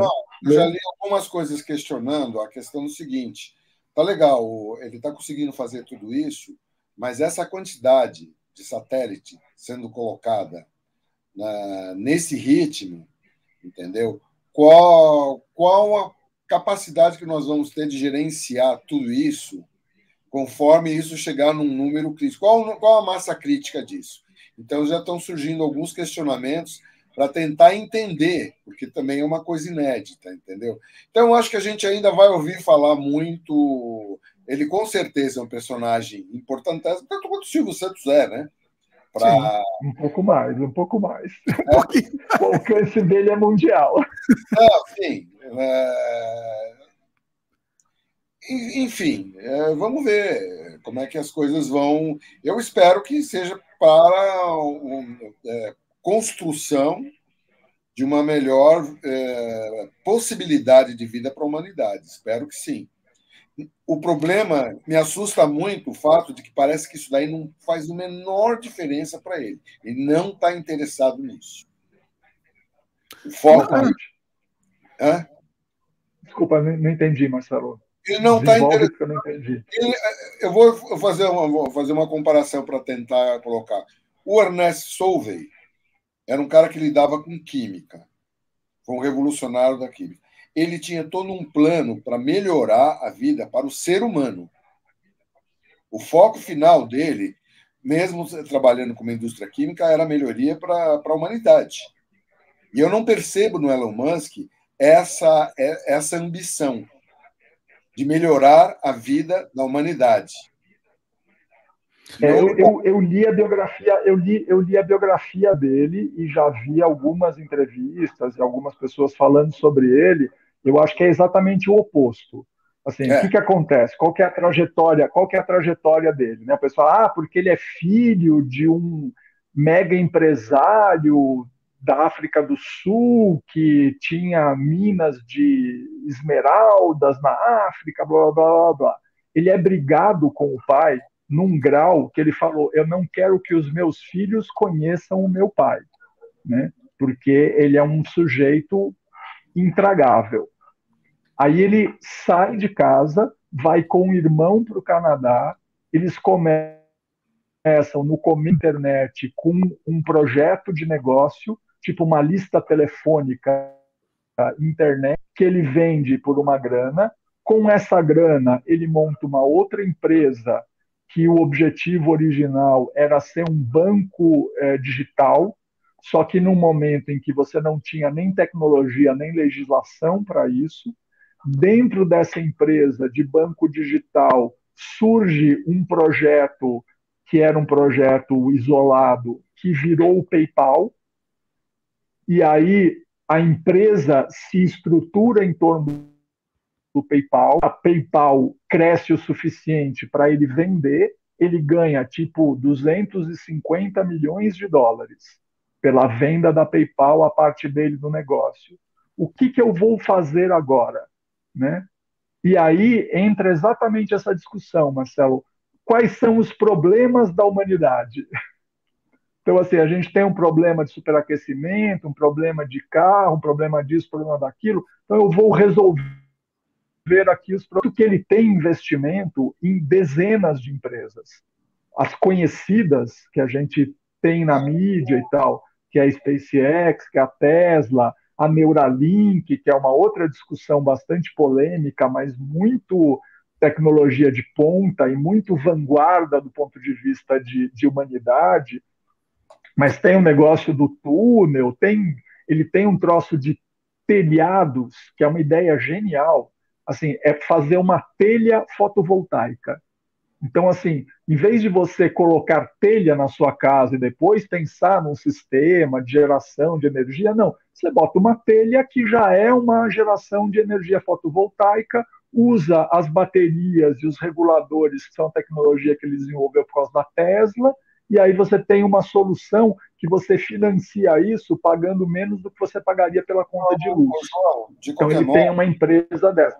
Mas é uma besta em outros sentidos. É um cara de direita, ele tem aquela coisa das mulheres e da casa e do trabalho semi-escravo, o negócio do Twitter, quando os meninos estavam presos na caverna na, na, na, na Tailândia, na Tailândia, que aí ele saiu falando merda, que o cara era pedófilo. O cara é um desastre, assim. Então ele tem lampejos de genialidade e de imbecilidade, talvez Bom, na mesmo grau. Assim. Podemos, analisar, podemos analisar que Hitler também tinha lampejos de genialidade. Matou mais gente. Então, então é, matou, é, matou mais gente. Teve, é, teve oportunidade. É a oportunidade que diz, né? Também. Ele, ele, ele teve oportunidade e usou a oportunidade. Pois é. Pois é. Mas enfim. É, mas, mas, mas Marcelo, ele tem uma tempo demais, talvez. Muito, só só para finalizar. Desculpa, eu perdi o que você falou. Não, eu acho que ele está dedicando tempo demais ao Elon Musk, que sem dúvida nenhuma é um personagem importante, mas eu acho que talvez esse fosse o caso da gente pegar, abandonar um pouco, daquela, né, mas termina aí o que você vai falar ainda sobre o Elon Musk, a gente podia pensar nas pessoas que se foram e o quanto a gente perdeu com a ida dessas Ah, pessoas. eu tenho uma lista, dessa, eu tenho essa lista aí, é legal. Né? Deixa eu só falar uma coisa. João, quer falar mais alguma só, só queria. Só que... Ah, vai lá. Deixa eu, deixa eu terminar. Não, só só, só para concluir duas, concluir duas coisinhas. Uma, que eu acho uma, uma característica muito maluca dele, assim, que em vários momentos da história dele, hum. ele deu. Não sei se vocês têm uh, familiaridade com poker, assim, você bota todas as suas fichas no negócio, se não der certo, você vai perder todo o dinheiro que você tem, e aí é uma maluquice, porque assim, vamos dizer, ganhei 250 mil dólares, que eu, 250 milhões de dólares que eu ganhei, que eu vendi o PayPal. Cara, eu encosto o burro na sombra e não preciso mais trabalhar na vida. Não, eu acho. Não, não, é nem encostar o burro na sombra, né? É, é, pegar uma parte, apostar uma parte, mas a outra você garante lá, guarda e garante. Então, né? é. Ele botou o dinheiro dele nesse momento na Tesla e na SpaceX, e na biografia dele isso é muito claro. Ele, ele chegou num momento limite em que ele achou que ele ia perder tudo. Olha. E ele achou, se não perdesse tudo, pelo menos ele ia ter que de um dos negócios. Ele não ia conseguir manter os dois. Caramba. E aí, por uma série de circunstâncias, o negócio dá certo e funciona. Agora, a compra do Twitter, que é um marco 2022, cara, é recheada de uma série de absurdos e é uma transação tão absurda. Se você imaginar uma pessoa comprando uma coisa por 44 bilhões de dólares, né? É totalmente insólito. E aí ele compra e não sabe o que fazer com isso, porque nitidamente ele não tinha um projeto. Não, né? O que não faz sentido, assim, tem que ter alguma coisa muito escusa por trás que a gente não está conseguindo ver. Onde que isso vale 40 bilhões de dólares? A gente não consegue perceber. E tem, hein? Tem. Mas a gente não consegue. Não consegue. É, eu, eu, eu, eu, eu, não eu vi ninguém me dando uma explicação razoável disso. Mas olha, é, é, aí a gente começa a entrar no das possibilidades impossíveis, sabe? É um livro do Luiz Paulo. Não, não, não, quero, não, não quero nem continuar. É, é, que assim, ia pontuar isso, assim, é um marco. Sim. É assim, Twitter, eu, eu não uso Twitter, não é uma ferramenta minha, mas é uma ferramenta de muita gente. Tem muita gente preocupada com isso e foi é um mistério, um, na verdade. Uma, cara, é, é que é tão frágil. Os caras que... Não, eu, é frágil eu... isso, entendeu? É frágil. É, hoje existe o Twitter, amanhã, peraí, amanhã alguém pode inventar o Twitter. E pronto. É um negócio tão simples e frágil que não vale não. O Twitter acabou virando, somente por causa do Trump, talvez, não sei, meio que a rede social oficial de, de, de pronunciamentos. Não, fulano. Toda hora eu vejo na imprensa ah, o fulano soltou no seu Twitter, barará, barará, barará. Seus comunicados começaram a ser veiculados pelo Twitter. Sim, mas muda acho... isso. Isso muda do dia para noite. Eu acho um porre o Twitter, né? Mas enfim. É, eu não sei. eu não, sei. Você usa, Dimitri, não? Na verdade. Aliás, cada vez mais eu, eu acho a rede social um saco. Não, mas veja bem, isso é tão, é tão volátil, isso pode mudar do dia para noite. Ó, ninguém mais vai usar o Twitter, vamos usar o Twitter. Acabou. Acabou. Não, não, ele não é nada. não é e essa, nada. Essa volatilidade. Exatamente. E essa volatilidade, ela, na verdade, torna a coisa meio que inadministrável. Talvez seja por aí que a, a, a, a. Porque, de certa forma, pelas opiniões que ele emite, entendeu? É um cara. Acho que ele seria melhor se ele fosse um shake árabe. É, tá quase, tá quase no nível. É. Seria uma coisa assim. Agora, acho que tem. Então, mas... Oi, Eu queria levantar um outro assunto, eu queria levantar um outro, um outro tema do ano aí, mas é, é relacionado. Mas você quer, quer encerrar só o, o. Vai lá. Não, eu vou, eu vou, eu vou encerrar só na, na, puxando essa coisa do tema do ano, Dimitri, que assim, é, essa coisa da, da mudança de paradigma do, do é, indústria espacial, o pessoal chama de New Space, assim, ele fez uma revolução com isso. Ele está pelo menos uns 5 ou 10 anos na frente de todo mundo, e se ele conseguir fazer o fogo voar, ele vai ficar uns 20 anos na frente de todo mundo e vai dominar o mercado de uma maneira que você vai conseguir levar 100 toneladas de carga, que é praticamente uma estação espacial, a cada voo de foguete que ele lançar, a um custo que hoje você não lança um satélite de 50 quilos. Oh, né? Então, assim, é muito disruptivo e a gente pode ver um cenário de ficção científica, Marcelo, porque para você ter aquelas estruturas no espaço, para você ter mineração, colônia na Lua, colônia em Marte, é, ocupar é, cinturão de asteroide, não sei o que lá, não é com um foguete que custa custa 4 dólares por lançamento. Não faz o menor sentido isso. Okay. Agora, com um foguete que você lança e volta, você resolve isso. Isso é uma coisa. E o espaço tem um outro player hoje, que é a China, que acabou de botar uma estação espacial sozinha no espaço. Teoricamente, os russos são parceiros, mas os russos não fizeram nada. Os caras botaram uma estação, botaram três módulos, tem chinês no espaço hoje, então hoje tem uma população no espaço que é seis ou sete na estação espacial, mais três chineses na estação chinesa. Sei, e se os Estados Unidos bobearem, os chineses vão chegar na Lua de volta antes dos americanos, que vai ser um absurdo. Então, assim, esse departamento a gente vai ver uma década de 20 com muita novidade, muita mudança e muito avanço tecnológico, e a gente vai ter uma. Eu acho isso aí, olha, eu, eu acho essa, é, essa jornada para o espaço ela é fundamental até mesmo para a sobrevivência da humanidade. É bem possível que seja. Só que, assim, eu acho que o, as razões e os. Eu gostaria de aguardar, eu estou aguardando, estou acompanhando isso com interesse, tem um site que eu chama-se que fala sobre tecnologia e tal.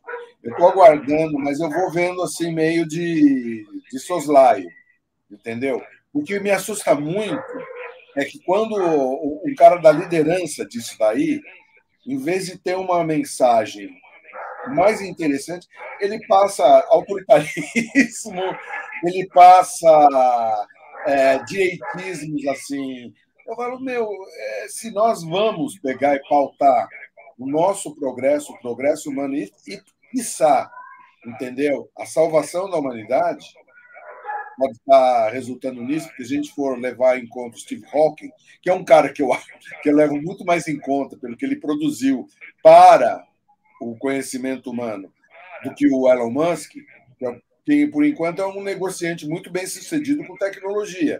Fantástico né? Mas, assim, uma das saídas que o ser humano tem é ir para o espaço, porque com a quantidade de gente que está aqui, o nosso comportamento virótico, isso aqui não tem muito futuro, não, se a gente não pegar e começar a projetar é, novas viagens.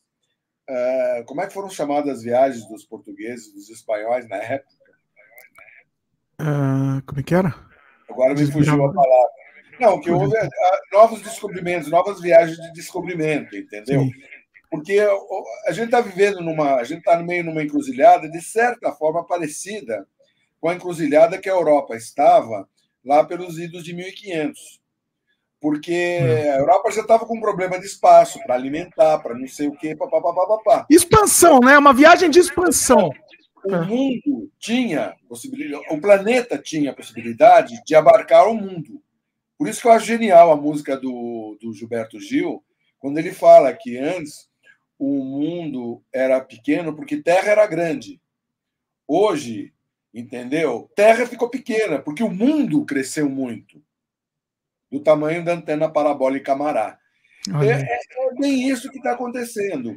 Então, a, essa via, essas viabilizações é, que o Elon Musk está propiciando são super importantes mas eu espero que gente com, com, com, com um olhar filosófico, mais desenvolvimentista, no sentido de você poder pegar e carregar toda a humanidade para a gente ter futuro. Porque se, o nosso futuro vai ser na mão de gente tirânica, Né? E a gente está um triste também disso, né? A gente está ali bem próximo.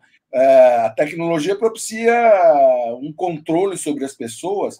As redes sociais são um exemplo disso. A fazeção de cabeça é um exemplo disso. Tudo isso é extremamente exige atenção de cada um das pessoas que tiveram algum nível de informação sobre isso e, na medida do possível, tentar se voluntariar ou tentar fazer alguma coisa em prol de construção de alguma realidade positiva e não de alguma coisa que possa virar uma tragédia. Por enquanto, quando eu olho para o Elon Musk, eu sinto medo. É, eu também. Por enquanto, sim.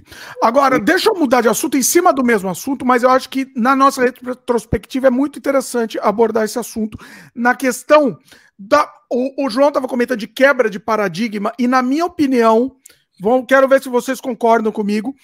Na minha opinião, nesse ano de 2022, tivemos a maior quebra de paradigma, uma das maiores quebras de paradigma da humanidade. Talvez talvez depois da Revolução Industrial e talvez depois da computação, eu diria. Que foi o, o surgimento, e nunca previsto nem na ficção científica. Nunca, não, não existe ficção científica nenhuma prevendo. Você já sabe o que eu estou falando, né?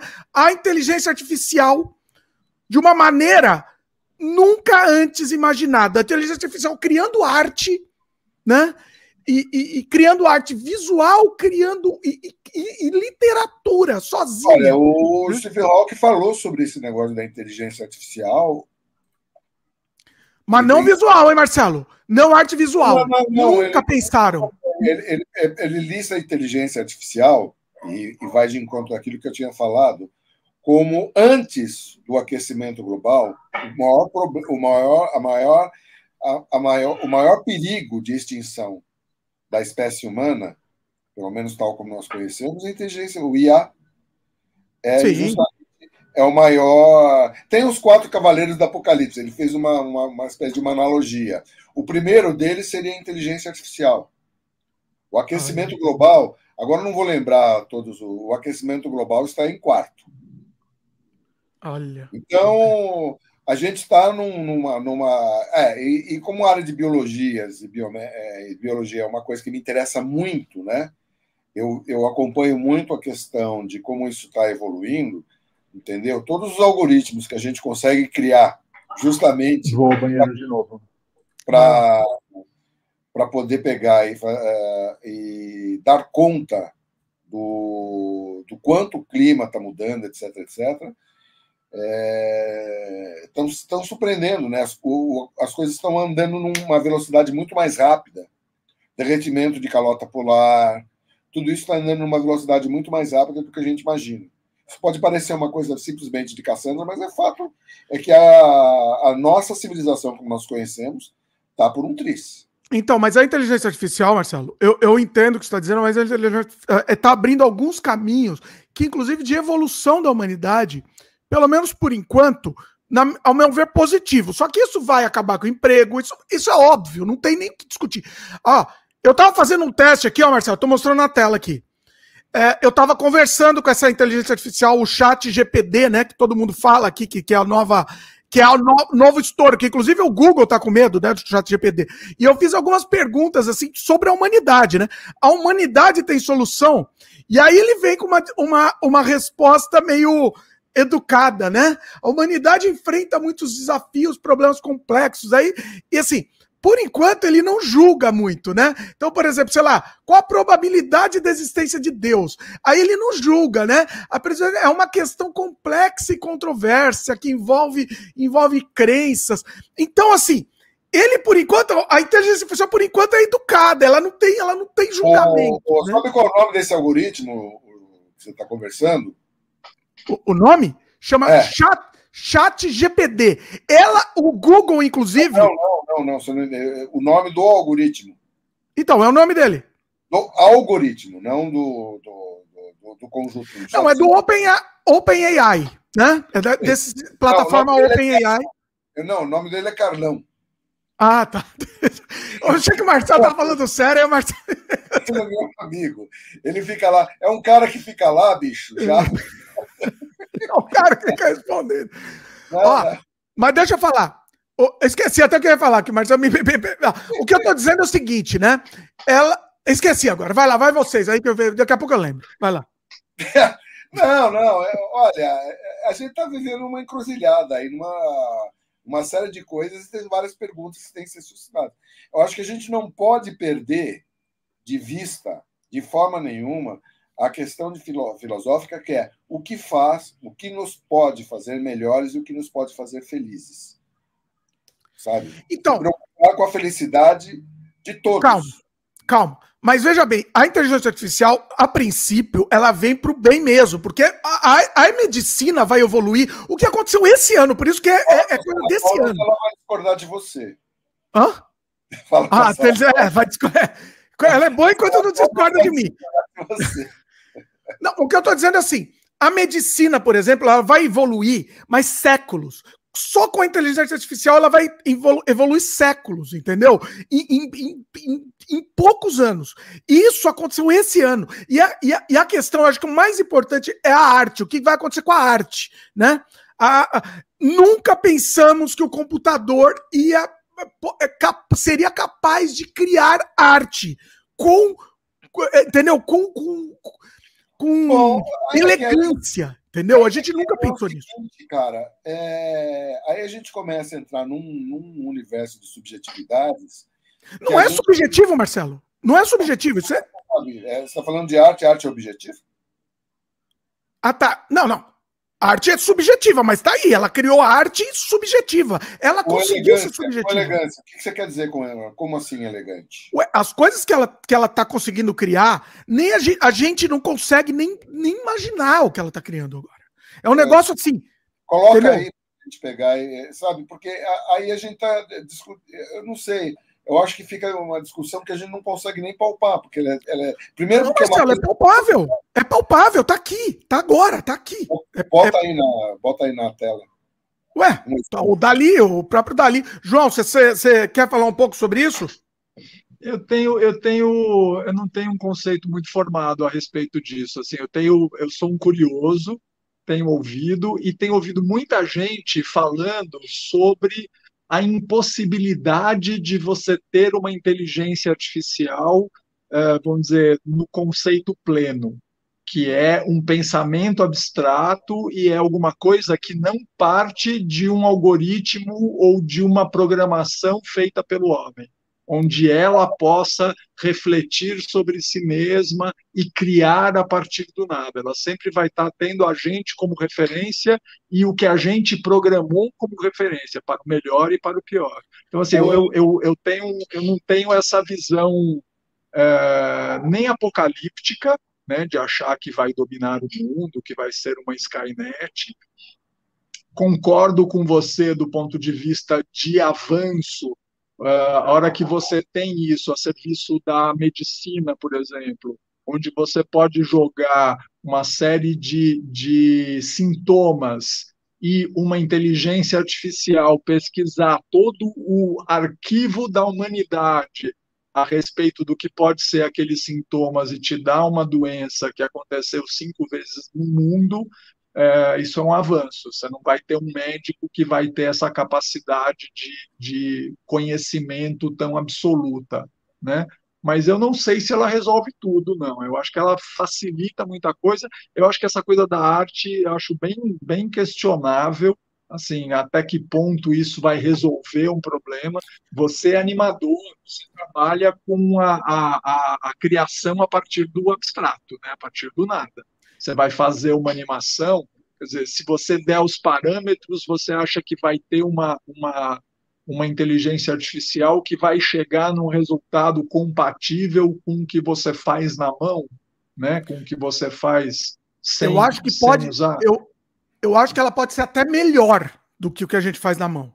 E eu acho é. que vai chegar um momento que ela vai criar sozinha as coisas. Vai, ela vai criar um filme sozinho e pronto, vai te dar o filme. Tá aqui. Entendeu? E, e em pouco tempo, eu diria que menos de 10 anos. Essa Olha, é a minha previsão. Eu, eu, não, eu não faço previsão nenhuma. Primeiro, porque eu acho que, por enquanto, até prova ao contrário, o algoritmo é sempre metalinguístico. Olha aqui, ó. Vamos aqui, ó. Quer um exemplo? Vamos fazer em tempo real aqui. Vocês querem brincar aqui com o Dali, ó? Fala alguma coisa aí que você quer que ele crie. Fale alguma coisa absurda e pode até ser subjetiva, hein? Pode ser subjetivo. Vai aí, fala aí alguma coisa. Subjetiva, Marcelo. Não precisa ser direto. Hã? Cocô. Aí é a quinta série do Marcelo, mas vai. Não, fala com ver o que acontece com uma, com uma coisa idiota dessa, o que, que ele faz. Tá bom, vamos lá, só cocô. Cocô só? Tá bom. É, o Marcelo, ele... quinta série do Marcelo aqui. Ele tem que entender. Ah, ele não gostou porque não segue nas, a, a content. É, é, ele, ele acha muito escatológico, ele não gostou, censurou. Cocô. Fala outra coisa aí sem censura. Já começou ruim, ele censura. Já começou mal. vai, é, cenoura. Não, mas fala mais, fala com mais subjetividade. Cenoura com alguma coisa, entendeu? Você pode até dar sensações, você pode dar é, é, impressões, ó, não precisa falar coisas subjetivas. vamos lá, vamos lá, ó. A lânguida, lânguida alma atormentada. Tem que ser em inglês, né? É, é tormented Souls, então. Ah, não, Tormented Souls não, não é bom. Tormented Soul. Que é isso? Você quer? O que é lânguido? Deixa eu ver o que é lânguido. Eu não sei o que é lânguido também. Aí você também me complicou. É. Em inglês não tenho a menor ideia do que é isso. Não, vou, vou, já vou te dizer como é, como é lânguido. João, se quiser ajudar aí, que o Marcelo não está com muita criatividade, não. eu vou passar. Lânguido. Nossa, o Marcelo foi longe. Langword.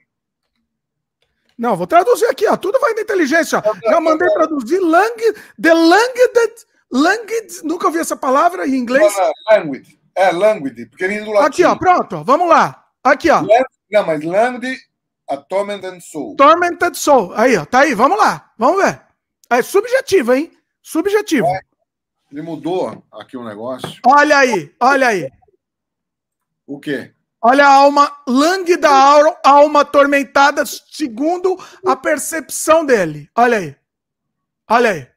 É um monte de gente que está sofrendo. É, é... Tá bom, a percepção dele aí. Você mandou é, um artista criar, o artista criou. Isso é metalinguístico. Isso é metalinguístico, se você pensar bem. Então, mas você não concorda que é subjetivo? É não. subjetivo isso.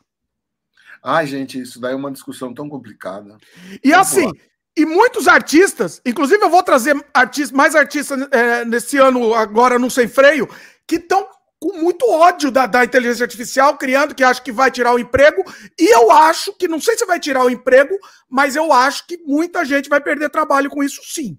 A questão, a questão acho que tem, eu acho que tem que haver um preparo para discutir isso daí, porque daí é para avaliar outro assunto, cabeludo e a gente foge da pauta. Não, estamos na pauta porque foi esse ano, Marcelo. Esse não, ano não, que tem, surgiu isso. Inteligência artificial, que isso daí é marcante, remarkable, que isso daí é, é tem quebras de paradigmas, evidentemente.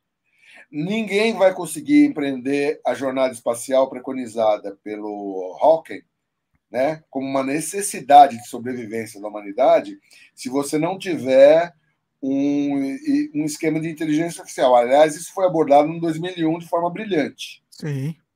Né? Com a questão do AL 9000, porque não dá para você pegar e, e, e, trabalhar com todos os parâmetros que você precisa trabalhar para uma viagem espacial. Tá, mas deu no que deu, hein? Deu no que deu. Não, ele, ele, ele aborda justamente é uma especulação do que acontecesse se desse um puta defeito no treco, porque de qualquer modo, também que a gente precisa de uma lição de humildade, que, de qualquer, é, que a gente é que está criando isso. A inteligência artificial não é uma coisa divina, ela foi criada por seres humanos. Consequentemente, ela precisa, é, a, a, gente precisa entender e a, e a, possibilidade de a gente perder o controle de uma coisa que a gente não, não compreende claramente é alta. Então, por Sim. isso que eu aviso do Hawking ele não deu um aviso assim, tipo, Cassandra, vai acontecer isso, né? sabe? Não foi uma previsão.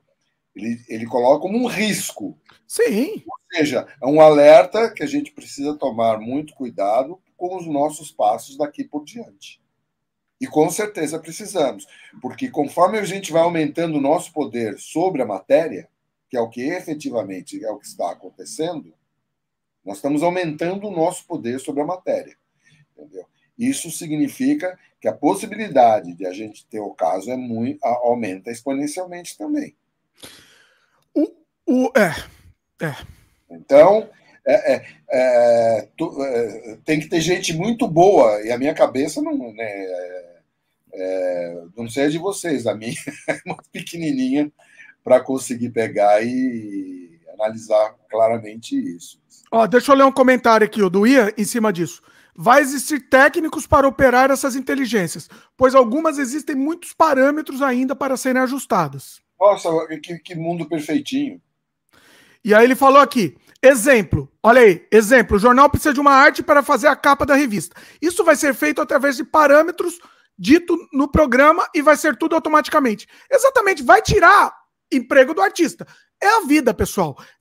A, a, gente tem que abraçar e tem que entender que isso vai acontecer. É, é, inexorável, né? Não vai, não temos como mudar isso. Então vamos abraçar e entender como a gente pode usar isso. É a vida, entendeu? Eu, inclusive, olha aí, pessoal. Inclusive as pessoas falavam, ah, mas vai ter um, uma profissão aí que a inteligência artificial não vai mexer, não tem como mexer, que é a programa, o programa, os programadores. Acabou. Também mexe, também, entendeu? Não existe mais, é, não na minha opinião, não existe área é, é, é, que não esteja correndo perigo. Tá? Essa é a especulação do Yasmov, essa é a especulação do, de quem escreveu, sei, sei lá quem foi que escreveu lá o, o Exterminador do Futuro, né? É o mesmo tipo de especulação, porque a Skynet ela começa a virar um problema muito sério a partir do momento que ela se torna autoconsciente. Sim. E ela chega à conclusão, através da análise histórica, que nós somos o problema do planeta. Então ela resolve, ela resolve nos exterminar para resolver um problema de doença. O que não é uma mentira, né? O que não é mentira. Não, não isso torna a coisa mais apavorante. Né? Então, essa é, toda. É, na verdade, esse assunto que a gente está falando, eu acho assim. Eu, eu não me sinto em condição de avaliar ele. Com... Vou aguardar o que, que vai vir aí, porque muita gente está pensando sobre isso. E como. É, não tem solução, e também não tem resposta ainda, Marcelo. Não é, é, é filosofar, porque não tem uma resposta. Isso, não existe. isso que eu estou falando que a gente precisa aguardar bastante para resolver. A gente está no limiar disso. Isso pode ser uma coisa muito legal para a humanidade, vai depender do nosso comportamento. O problema é que nós não nos aperfeiçoamos. E teimamos em não nos, não, não nos aperfeiçoar. Pois é. é. Tanto é que a inva... quem imaginaria que um debilóide na Rússia ia pegar e resolver, por questões políticas comezinha, invadir o outro país, e isso daí está criando um fuzuê, né? fora que nos colocou perto, é, pelo menos ao nível do discurso, né, a nível do discurso, vamos, vamos, podemos falar um pouquinho sobre a guerra da Ucrânia. fala, do... fala aí que eu já volto aí, vai vocês dois, vai lá. A nível, a nível do discurso, uh, num cataclisma nuclear. Quer dizer, é, é um, uma aberração. Né? Você ficar ameaçando todo mundo, ah, se vocês pegarem e não fizerem a coisa como eu quero, eu vou explodir o mundo. Não brinco mais, eu quero levar a bola assustador, né? Eu perdi, eu perdi o fone, acabou a bateria, eu estou te ouvindo bem baixinho, e aí eu ah, não me ouço enquanto eu falo, eu só estou me ouvindo no ambiente. Tá, tá bom o áudio aí para você? Tá, tá bom o seu áudio. Por que você não bota o áudio nas caixas, você não tem caixa? Porque Ou... aí eu perco, eu estou no celular, se plugar alguma coisa, eu perco o microfone, eu acho. Você não, não tem microfone. como funciona, eu não vou testar agora no meio da, da live. É agora não dá. Que pena. Então, assim, eu estou te ouvindo baixinho, eu estou no máximo de volume aqui, mas enfim, é o que temos para o momento. Eu, eu, eu acho a guerra da Ucrânia uma, uma coisa extremamente complicada e cabeluda. Acho difícil de abordar, acho uma, uma, né? uma estupidez, assim, do ponto de vista uh, da humanidade em 2022, mas eu tenho um certo medo, cara. Eu, eu olho um pouquinho para a história e eu acho que a gente está num, num ciclo de repetição. Assim, você olha para 100 anos atrás, você tem uma série de coisas semelhantes acontecendo, né? De pandemia, de começo de invasão de, de, de, de estados na Europa, de você ter alguns governos autoritários tentando aparecer novamente. É exatamente isso o assustador, porque com toda essa história, né? Por isso que eu costumo dizer, esquecer é maior da nação da humanidade. Com toda essa história, falar, pô, cacete, a gente vai cometer erros semelhantes aos que já cometemos, né? não, não, não resulta, não dá resultado. E o Putin, na verdade, o que, que ele está conseguindo até agora? Ele arrumou um conflito em que ele não encontra uma saída honrosa dele. O conflito atrapalha todo mundo, atrapalha a Rússia, atrapalha a Ucrânia. Tem as questões éticas que a gente nem está né, nem tá falando, mas elas deveriam estar tá sendo computadas, quer dizer, a gente até está desistindo porque elas não estão existindo. Em nenhum momento nas análises é, o que existe é aonde ele conseguiu tornar mais efetivo a partir do momento que ele invade a Ucrânia, ele, ele aumentou exponencialmente o medo do pessoal em volta dele. Então, na verdade, ele fortaleceu a OTAN, paradoxalmente. Porque países que resistiam a entrar, é, não estavam querendo entrar na OTAN, justamente para não incomodar o, o, a Rússia. Está me ouvindo? Marcelo, eu vou, eu vou plugar um fone aqui, porque eu te ouço muito baixinho, e aí eu quero ver se o meu microfone continua funcionando, tá? Então, vou fazer no meio da live aqui. Você está me ouvindo aí, Fio? Estou te ouvindo bem. Voltei. Ah, e aí? Deu pau aí? O que, que aconteceu? Agora. Não, tô, não, o João mudou, botou um fone de macho.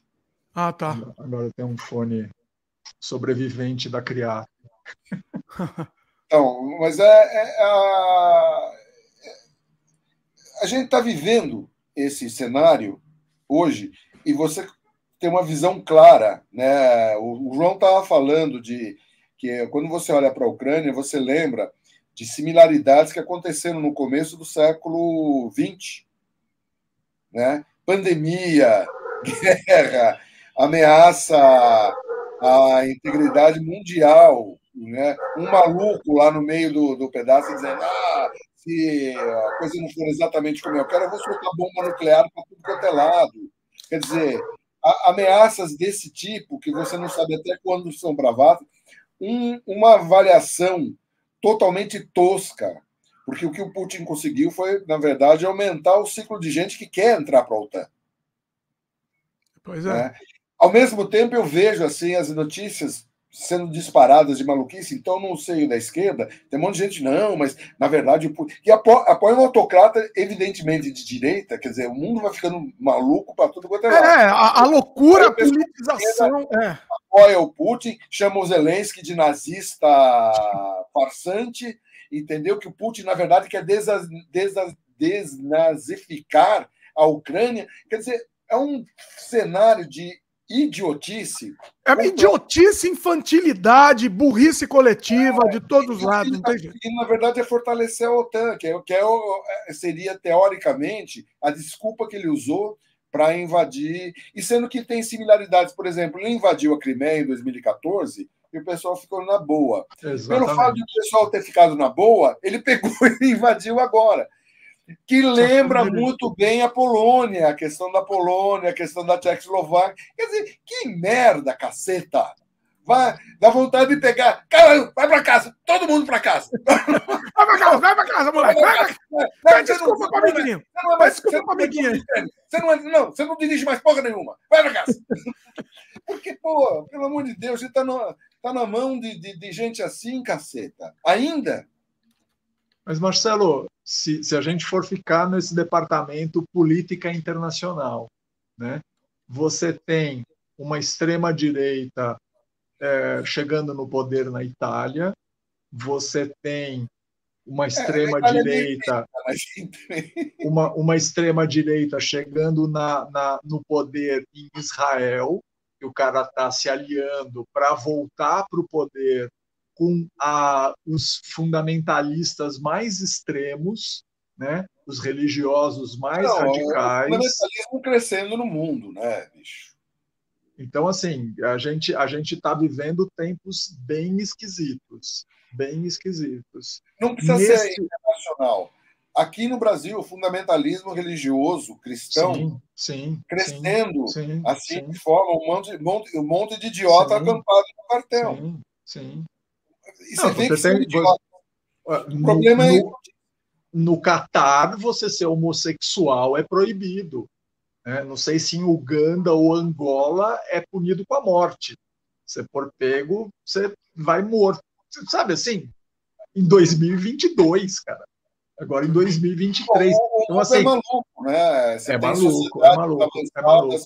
Como as sociedades nórdicas, né? E você tem países que ainda fazem como, como é, é natural merca, é, mer, é, mercadoria, mer, mercar humanos. Aonde? Mer, não, nos países árabes, em alguns países árabes, você tem mercadoria, mercado de escravas brancas, mercado de. Tem gente que vende, troca mulher por camelo ainda. É, não, não, não, não sei. Né? Você tem, é, por uma questão tradicional, você tem estipação clitórica em alguns países da África.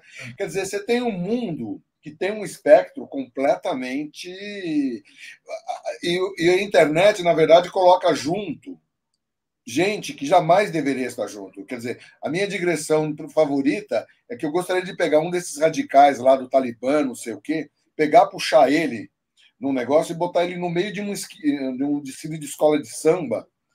É, no, meio da Marquês Sapucaí. Marcelo sempre, sempre faz essa, essa analogia. Eu adoro essa visão, entendeu? O radical olhando aquilo lá, aquelas mulheres peladas, eu tenho certeza que ele, ele chegou, eu não sei como é que, não me lembro como é que é o nome do paraíso dos muçulmanos, porque eles falam de virgens, né? Não sei o que, blá, blá, blá, porque quando ele morrer, tem uns caras que se suicidavam porque ele ia parar, e o cara acreditava nisso, ele ia parar num, num paraíso onde ele ia ter virgens para ele. É um negócio assim. É inacreditável, né? É assim, é, é, é incrível Mas, que as pessoas elas seguem mesmo. Assim, você olha, falou para a pessoa, coisa, a pessoa acredita e vai. Isso é uma coisa que acontece ainda em alguns países da África, que é a estipação clitórica. Como é que ela é feita? Ó, e o Ian comentou aqui, ó, Marcelo, em cima disso, tem até canibalismo também na África. Que Bom, é, isso daí eu não, não sei, eu não, não, nunca ouvi. Ó, ele falou aqui, o, acho que o, o paraíso é o Janá, ele comentou. É isso? Jana, Janá, sei lá como ah. Não sei. Não, foi o que ele falou. É, Mas eu tenho, eu, eu, tenho uma sensação, Marcelo, eu tenho um, tenho um conceito assim, a gente vive em épocas muito diferentes. Sabe assim, dependendo de onde tempo. você. Exatamente. Dependendo de onde você estiver no planeta, você está num período muito diferente de um lado para o outro. Né? Se você estiver em Tóquio, você está num lugar. Se você estiver numa província, numa cidadezinha do Afeganistão, você está num outro período histórico e uma, uma, outra. E a gente tem essa dificuldade. Não estou falando que eles estão certos, muito pelo contrário. Mas a gente é muito autocentrado, né? Então, mesmo claro. para olhar para o lado, para um evangélico, né, mais radical, a gente é muito autocentrado e não consegue entender o outro lado. Não, e a, a gente, gente fica nessa acha... discussão de trocar figurinha. E é uma a gente sempre acha que nós somos a medida de todas as coisas. Sim, que é aquela justamente o que Sócrates eh, criticava, é justamente o que o tempo inteiro nós nos achamos. É, é, é, é quase que orgânico. Tanto é que em Israel ou no Japão, eles são um povo escolhido por Deus que é o que Nippon significa. Além de terra do sol nascente, Ué. é o povo escolhido por Deus. Então sempre tem essa coisa de que ele chamava. O, o Bolsonaro não era o Messias, filho? É? O Bolsonaro não é o Messias, o escolhido? É, pois é. ungido? é. Segundo ungido. dele é, né? A gente ouviu isso, infelizmente, muitas vezes. Ela falou, é, ele é o escolhido. Mas, mas Marcelo, quando você estava falando da Ucrânia, me bateu uma coisa que, assim, a gente fica horrorizado com a Rússia invadindo a Ucrânia, correto? O mundo inteiro, sanções assim, muito não, entre não, aspas. Não, eu fico horrorizado com o Talibã, eu fico horrorizado com quem é racista. Mas aí, assim, os Estados Unidos invade o Iraque, ou invade o Kuwait, ou invade não sei o que lá, para levar a civilização, aí o mundo fala: é, não, é, então, pois é. Não, a gente é, é contra. Não, fica quieto. Entendeu? Não, o meu porrete é maior que o seu, você cala sua boca mas, e fica no seu canto. Mas, mas, pelo menos houve controvérsias, teve gente que disse, foi uma mentira, inclusive, que o Bush. Não, não tem dúvida nenhuma disso. É, foi todo um Mas negócio, você não teve uma comoção do mundo como teve com a Rússia.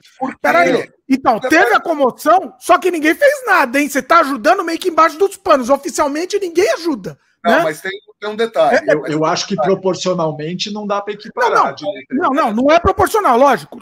Claro, mas o que eu estou dizendo é que assim, ninguém nos Estados Unidos não está oficialmente ajudando, né? É extraoficialmente. Mas tem um detalhe, mas tem um detalhe importante aí, entendeu? A questão da Ucrânia, ela começou a incomodar porque atrapalha a economia do mundo. Se não atrapalhasse a economia do mundo, entendeu? Pode invadir um país africano qualquer, afundar uma ilha, fazer o que for, entendeu? Ó, tô nem aí, mano. Não, eu. Não é comigo. Minha cara pálida. Minha cara pálida.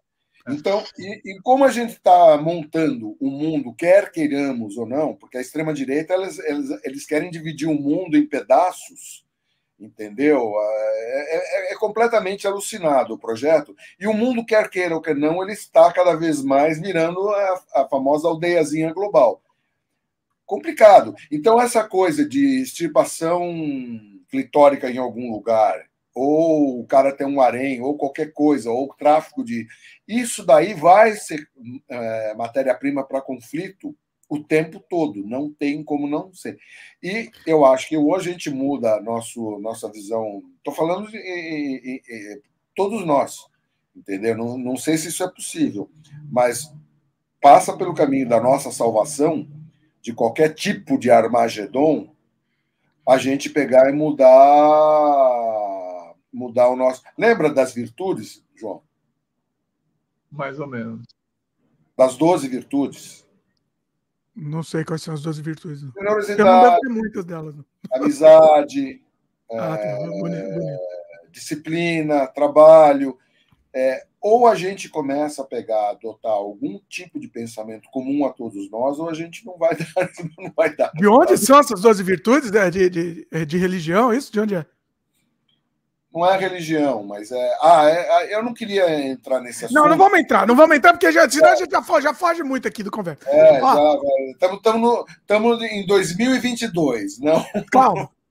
Ó, peraí, o comentário do Ian, ele falou: onde estão as armas químicas? Como diriam os engenheiros do Havaí? Se tu engenheiros, ganhou meu, meu respeito aqui. É, as armas químicas do Saddam Hussein foram as desculpas. Ele usou realmente armas químicas, mas não, não é esse o termo é, as armas de destruição em massa. Foi esse o. Não, eles falavam químicas também, Marcelo. Falavam Não, também. O falavam. Saddam Hussein, de fato, usou armas químicas na guerra contra o Irã, inclusive, na guerra Irã-Iraque, o gás mostarda, que é uma coisa que era usada pelos alemães é, em 1917.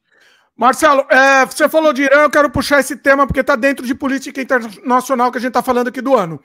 Os crimes do Irã o, o, a, a, loucura que aconteceu no Irã e os protestos que isso desencadearam, né? Vamos falar um pouco sobre isso. E a minha pergunta é: será que muda alguma coisa depois Não. disso? Não. Os, os, os, os ayatolás estão reprimindo com uma violência extrema. E, ou daí para você pegar e é, enfrentar isso daí é mais ou menos parecido com a questão do Talibã, né? Ou você invade, que corre o risco, mas assim, enorme de não dar certo, né? Ou não sei, é, eles vão ter que pegar e continuar. O fato teoricamente, que... teoricamente você tem que ter um movimento popular, né? Para resolver é. o problema desse. Ué, parecia que estava tendo, né? Parecia, mas. É. Não, estava tendo, só que foi reprimido de uma forma carniceira por alguém que se diz religioso. Ah, meu filho. Mas, mas é, assim, é assim que funciona, né, cara? Ah, não, eu sei. E, e não importa, e não importa a religião. Outro dia eu estava Não importa a religião. Um refugiado, puta, da onde era? Que é um país de maioria é, budista. Budista. Sei. E aí você tem as carnificinas dos budistas contra Olha. as minorias religiosas. Aí você fala, bicho, se budista sai matando gente, então não tem salvação, entendeu? Não tem conversa. Não, é um, é um, é um o diálogo é... fica muito comprometido. Assim. Pois é, e você dá é, aquela coisa, né? É, é, olha, eu acho que a coisa que melhor define isso era uma, um, um, um episódio do Star Trek, da série antiga. Que Já você um... vai falar do cara de, do, do, do, pintado dos dois lados, é esse? Exatamente. É genial isso aí, porque uma hora o Kirk, ou um dos caras lá, fala: Não, mas por que vocês estão brigando? Porque eles se odiavam. Era um negócio assim. Se odiavam, né? Vocês são iguais. E eram dois caras é, realmente iguais, né? Não, mas ele é, ele é, ele é, um era preto, o outro era branco, né? Não, mas ele é branco. É, de um lado, lado é, um lado era preto, do lado, lado branco. É. então, um lado. É, é. Então, essa, essa é a história da humanidade. É, pois é. Então é complicado. Agora, a gente continua crescendo tecnologicamente na mão desse bando de idiotas, como dizia o nosso querido cara, é, essa, eu... Rodrigues. É complicado, cara nesses últimos quatro anos, para sobreviver ao Bolsonaro e ao. ao a, a, assim, eu me sentia vivendo num ambiente medieval, né? onde você tem o, o, a perdição, você tem a coisa do pastor evangélico falando contra o diabo, contra o... você fala, gente, é isso? E aí eu me refugiei na ciência, que é o outro lado da humanidade para mim, são os dois opostos. Então, por exemplo, esse ano a gente colocou no, no, no espaço, a gente é uma maneira de dizer, né? mas o, o James Webb, né? o, o, o super telescópio que está lá, 1.400 quilômetros de distância da Terra, uma coisa 1.400, não, 1 milhão e 400 mil quilômetros de distância da Terra, uma coisa fantástica. Uma das, um dos objetivos do James Webb é analisar a atmosfera de exoplanetas para tentar identificar marcadores de vida em outros planetas do universo, né? Porque ele não está falando de, de nem da, da, nossa galáxia só. O, o roverzinho que está rodando em Marte, um dos objetivos é procurar marcadores de vida fora do nosso planeta, né? em Marte, assim, de, de, vida Sabe que eu acho, antiga. E a hora que esse negócio der match, eu acho que a gente vai ter uma chacoalhada nesse sistema das religiões de uma maneira geral, a hora que você conseguir identificar é, a existência de vida, seja em Marte ou seja em outro planeta, que vai ser. E, cara, para chegar nisso, a tecnologia que a gente desenvolveu, que a gente está fazendo, as próprias vacinas né, que a gente desenvolveu para a Covid no tempo absurdo, assim, é tão maravilhoso a capacidade do ser humano de avançar, assim como a capacidade dele de fazer merda e andar para trás. Né? Isso pois eu é. acho absolutamente admirável. Assim. Por isso que eu falo. Eu, eu, eu é a dialética do ser humano. Quando né? você, quando você mergulha na ciência, quando você eh, se mergulha, na, quando eu leio os meus artigos que eu adoro ler sobre o passado da Terra, etc, etc, etc, você vê as técnicas de medição, como elas estão ficando precisas, etc. A ciência parece que é um mundo de fantasia. A realidade é aquele idiota do Talibã, entendeu? Que quer destruir as estátuas de Buda porque ele não está dentro do Corão sabe? Que é a mesma mentalidade do, do cara que queimou a biblioteca de Alexandria, que, segundo diz a lenda, né, ah, se tem no Alcorão é desnecessário, se não está no Alcorão tem que ser destruído. Quer dizer, e a gente tem aí uma boa parte das pessoas que é um bando de imbecil, cara. Por mais que a gente. Ah, não, mas olha, o povo. É um bando de imbecil fazer Marcelo, quantas vezes quantas vezes não se queimaram livros na história da humanidade? Pois é, porque conhecimento. Isto é proibido. Isto conhecimento na cabeça de, de, de, dessas, sei lá, dessas. Eu, eu acho que essas pessoas são desalmadas, sabe? É um negócio assim, conhecimento, verdades, não, não pode, é um negócio assim, alucinando. Então. O, o Ian comentou aqui: O pior que eu vi muito ateu bolsominion, pessoas que são das ciências que eram bolsominions. Falem sobre. Difícil. Ah, eu... Difícil. Olha. Tem muitos, viu? Eu, eu também vi vários, viu? Vi vários sabe também. de onde surgiu a Não. ideia, Ian? Sabe de onde surgiu a ideia do alien, do, do alien nas vacinas? Ah, Uma médica que começou a inventar. Uh, eu tenho uma amiga que é essa, é essa eu não ouvi. Alien Como é que é? Peraí, repete aí, Marcelo. É, essa eu perdi, é, Marcelo. DNA de Alien. DNA de Alien. Entendeu? Que, na verdade, essas vacinas são, bola, são, são desenvolvidas por aliens infiltrados na indústria farmacêutica. Olha, essa figurinha não, eu não tirei no meu álbum. querem querem enfiar, é, você pega, você... É, tanto é que teve aquela brincadeira que você virava jacaré, não sei o quê, né?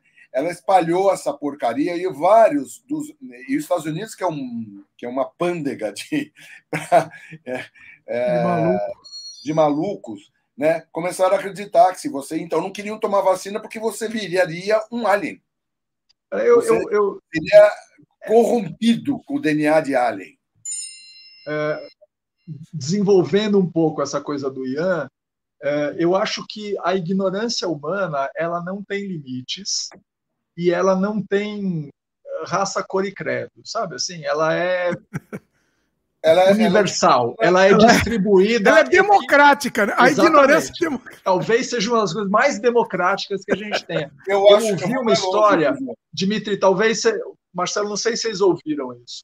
Era, um, era uma história recente, o cara deve estar vivo, inclusive, que era um dos maiores especialistas americanos em neurocirurgia. É o cara que você gostaria de ter operando a sua cabeça se um dia você precisasse. Ele era internacionalmente reconhecido. É, se eu não me engano, era um negro, mas eu não tenho certeza. Só que ele achava que as pirâmides eram para estocar grãos, as pirâmides do Egito. Nossa. Todas essas outras histórias que as pessoas contavam era mentira, porque a verdade mesmo é que era e eu não sei se o cara era criacionista ou não. Mas assim, não. então você junta coisas diferentes e elas não conversam. Então, assim, o fato de você ser genial em alguma coisa não quer dizer que você seja inteligente, aspas, né, com conceito de inteligência, em uma outra área.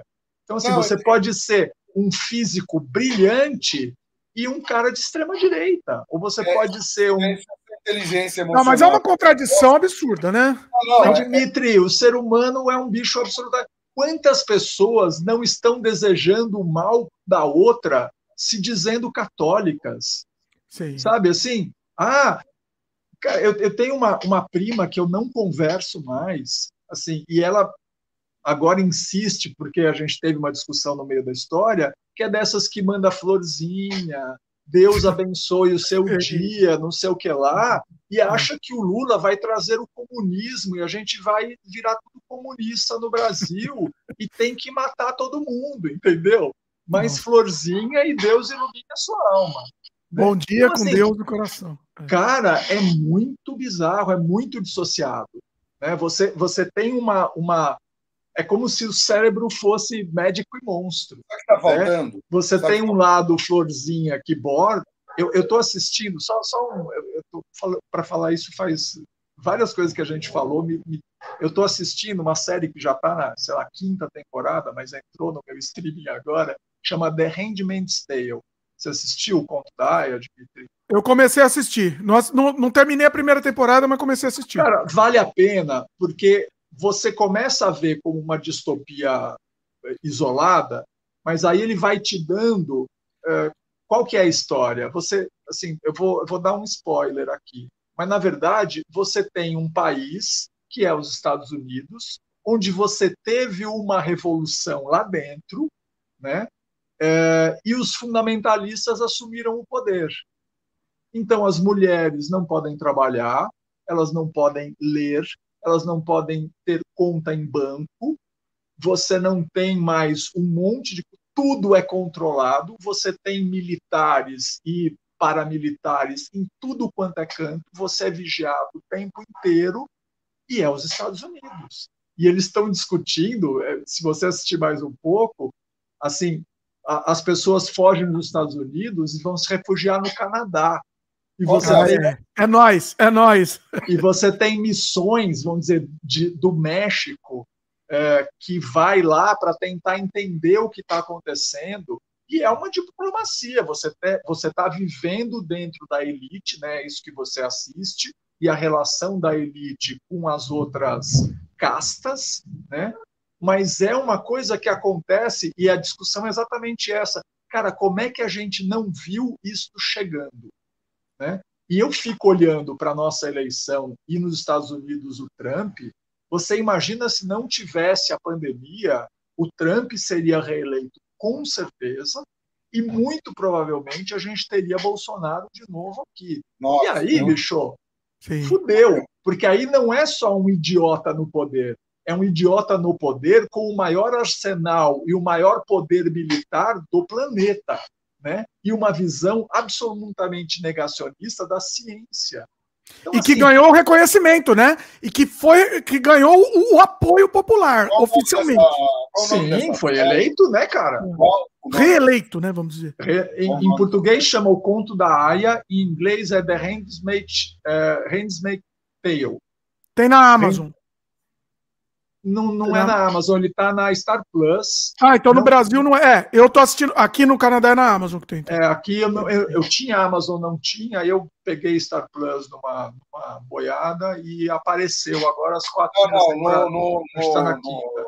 você ah. consegue no. Eu acho que ela estava na Para. Não, na, exatamente. Na, dentro do, do. O Star Plus é da Amazon, não é isso? Não, Star é Plus é da Disney. Disney. Disney. Não é Prime Video. Não, Prime Video é da Amazon. É da Amazon. A Prime Sim, Video, você, você, se você tem uma assinatura Prime Video, você pode fazer uma assinatura em separado dentro da Prime Video da Paramount. É, mas aí, aí você... você... paga 16 conto por é, mês. Não adianta, você pagar mais em cima daquele é, é sacanagem, né? É. Não, eu sei, mas é, é, é, aqui é o único lugar que você vai ter para assistir é aqui. Ué, o, Mar... o, o, o, João a Star tá Plus na... agora entraram as quatro não, primeiras temporadas. Tem Star Plus, eu não tenho. Então, eu, eu peguei Star Plus de uma promoção do. Eu compro muita coisa pelo Mercado Livre por causa da cervejaria. Assim, vira e mexe, eu estou trazendo coisas pelo Mercado Livre. E aí tinha uma promoção que você pagava R$ 9,90 para assinar um serviço que você virava cliente premium do Mercado Livre e ganhava de brinde a assinatura da Disney e da Star Plus. Eu pago R$ 9,90 para ter as duas. Então, eu tô na. A Disney aqui, eu vou, vou falar aqui, eu tô, eu tô compartilhando com amigo, senão eu não pagaria, senão não vale a pena, é muito é. caro. Compartilhando com amigo, a gente tá, paga metade, aí tá funcionando. Pelo menos eu tá. tô virando abóbora já. Eita. Ó, Marcelo, eu quero uma história sua que eu anotei aqui, eu preciso contar essa história sua, precisamos trazer essa história é muito boa. Vocês iam nas efemérides dos, dos, das pessoas que a gente Ah, precisamos. Então, tem dois assuntos que precisamos trazer aqui. Então, primeiro a história do Marcelo, porque eu, eu quero, quero, eu quero que o Marcelo conte essa história com vivacidade aqui, porque essa história é boa. É, o Marcelo, e o, o para quem não conhece, o Marcelo é da banda Premier, Premeditando Break, uma das maiores bandas do Brasil, eu sempre falo, puxa o saco do Marcelo. E do e, mundo, enfim. Do mundo, talvez do mundo, talvez do, do, do universo. E o que, que aconteceu? Essa semana, não sei se você caiu, João. O Marcelo, essa semana, compa é, compartilhou uma fake news involuntária que muita gente caiu. E aí eu... Era uma piada, era uma piada. Era uma... Conta a história, Marcelo. Conta a história que é muito boa. O manga, o manga, a gente pegou no final do ano, fez o famoso jantar da firma que os membros do Premier se reúnem para comer uma pizza. Que legal, né? que legal, que legal. Estava é, no jantar da firma, aí o, o Klaus não conseguiu vir para o jantar da firma, porque caiu uma barreira lá, ele estava em Guaicá, enfim, ele parou, daí ele voltou, estava com o netinho no carro, ia ficar. Bom, trocando em miúdos. Aí o, fizemos uma foto e apareceu na, na pra, pra, junto com a gente Tava o Swami Júnior. Vocês conhecem o Swami? É um músico? Músico, violonista, produtor, feríssima, né? Daí o Swami estava junto com a, é, tava junto com a gente e tal, barará, barará. Aí a gente fez uma foto e o Manga postou. E a foto estávamos eu, o Suami, o Vande uh, e o Isaac, que é o atendente que, é, que é, era lá na Real. Estávamos na Real, não sei o quê. Daí o Manga postou a foto e botou na legenda, ó, Premier com novos integrantes. Entendeu? Agora, Suami Júnior é no, no Glockenspiel e na harpa paraguaia, né? E o Isaac, que é o atendente do balcão, né? Tocando gaita de fole. E colocou agora vai. Aí eu de piada falei, agora vai, já para 2023, nova nova turnê saindo de Glasgow. Por causa da gaita de fole, né? Terra do Isaac. O Isaac tem uma cara assim, bem, bem nordeste, né? Assim, tem nada, nenhum, nenhum shape escocês no, no pedaço, né? Teve gente que acreditou. Que legal. Que, que o que o Premier ia sair de uma excursão, saindo de Glasgow, pô. Então, aí eu, eu fiquei meio constrangido, porque aí todo mundo vinha aqueles cumprimentos, né? Coraçãozinho e cumprimentos. Né? Aí não, daí quando veio os O ser humano tá louco para acreditar sempre. Eu, eu, eu, cheguei e falei, gente, o que, que eu vou fazer? Eu pensei, não, mandar um negócio, eu falei, ah, não. Daí eu, eu comecei a curtir, porque eram, eram mensagens tão carinhosas. Não importa o carinho, eu, então curti pra caralho. Foda-se. Coração para todo mundo, né? E coração aí eu contei pro Marcelo. Eu fui um dos que dei coração também. Eu dei um coração lá também, caí também no fake news dele. Saindo de Glasgow. Quem sabe depois de Glasgow passa aqui pro Montreal. O que, que né? acontece? Aí eu tava, a gente tava conversando em off. A pessoa nem presta atenção nessa parte. Ela, já, ela quer a notícia. Então eu li já o começo, ó. Nova turnê tal. Aí já, já animou, já deu coração. O Glasgow é detalhe. É detalhe. Você nem lê essa parte. Uma vez, genial que foi no. Foi um programa de televisão mesmo, ele apareceu. E ele apareceu, ele, ele gravou todas essas circunstâncias. Ele chegava num condomínio, tipo. Peraí, quem? Hã? Quem? Um cara, não me lembro. Ah, tá. Ah, tá. Pensei que era alguém. Ah. É, vou contar um milagre, não me lembro do santo. Ah, tá, entendi. É, o, é, vamos, supor, vai, eu, eu, eu sou o cara e vou na casa, na casa do João, o João mora num condomínio, né? Oi, tudo bem? Tudo bem? Onde o senhor vai? Oh, eu vou na casa do João, sou amigo dele lá, vou lá matar ele e a família dele toda. Ah, tá legal, a casa dele era no número tal. Porque as pessoas pegaram, elas não ouvem, desde que seu tom seja, elas não ouvem o que você fala nem leem, que nem eu, eu adorava fazer no, no, em cheque. Quando o supermercado, dava cheque para no supermercado, eu pegava e fazia assim. Daí a pessoa pegava e botava o telefone atrás. A pessoa falava, ah, o senhor tem que colocar o endereço. Aí eu colocava Rua Capitão Risadinha, 2424 ou 6969, qualquer número estranho, né? Jardim Alegria. Aí a pessoa pegava o negócio, fazia assim e guardava o cheque.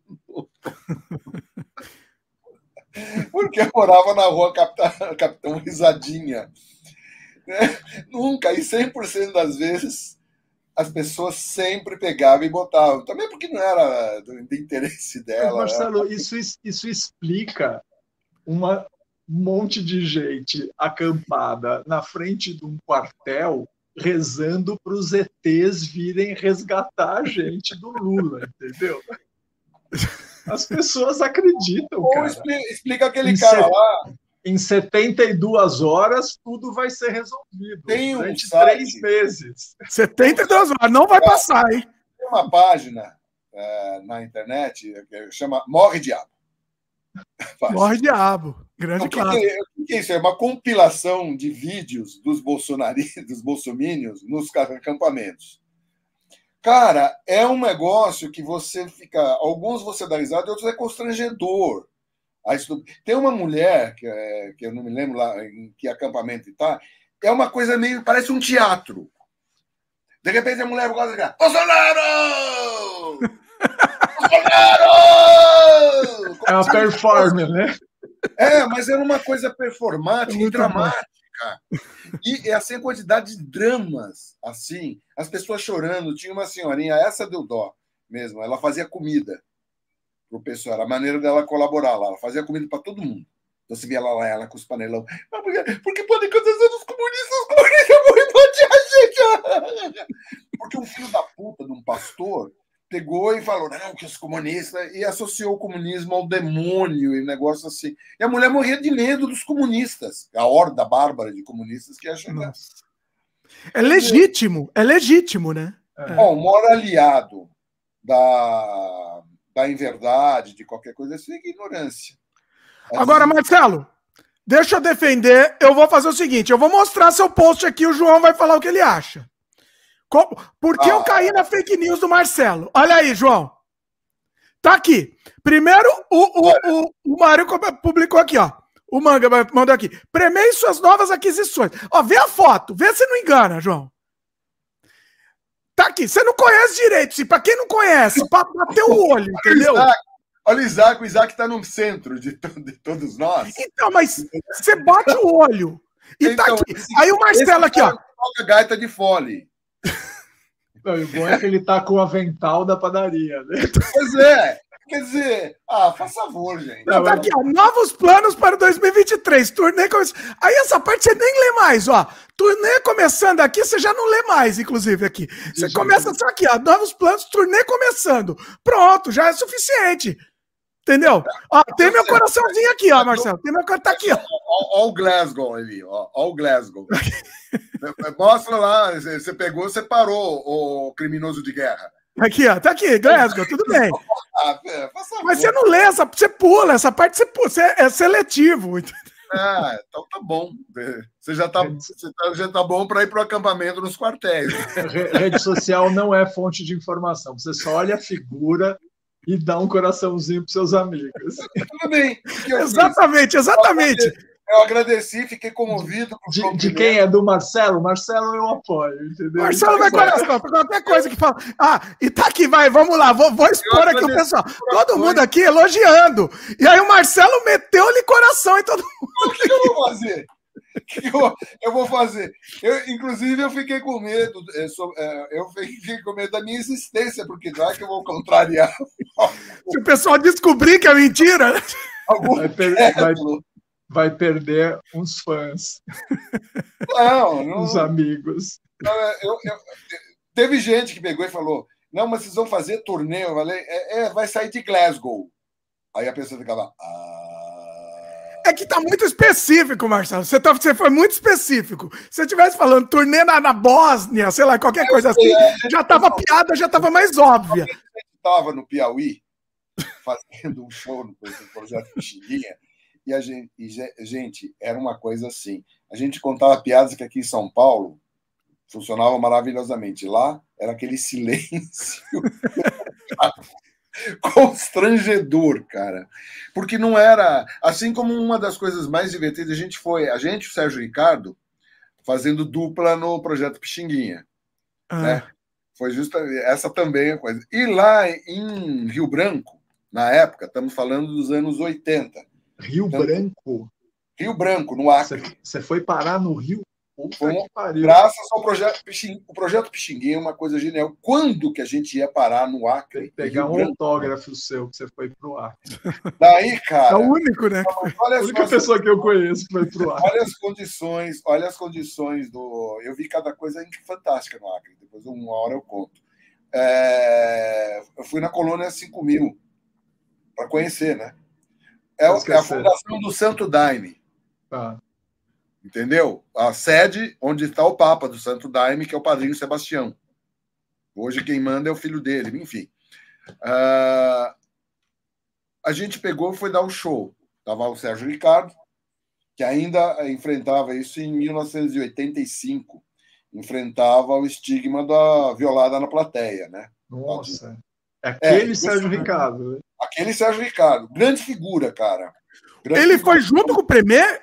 Como é que foi isso? O projeto Pixinguim, ele, ele, ele montava duplas.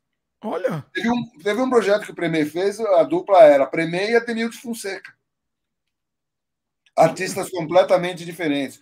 Com o Sérgio que, Ricardo, ano, que, que ano isso, Marcelo? Mais ou menos? Nos anos 85, nos anos 84, nos anos Olha 80. Só. Aí o. Quando a gente chegou lá em Rio Branco.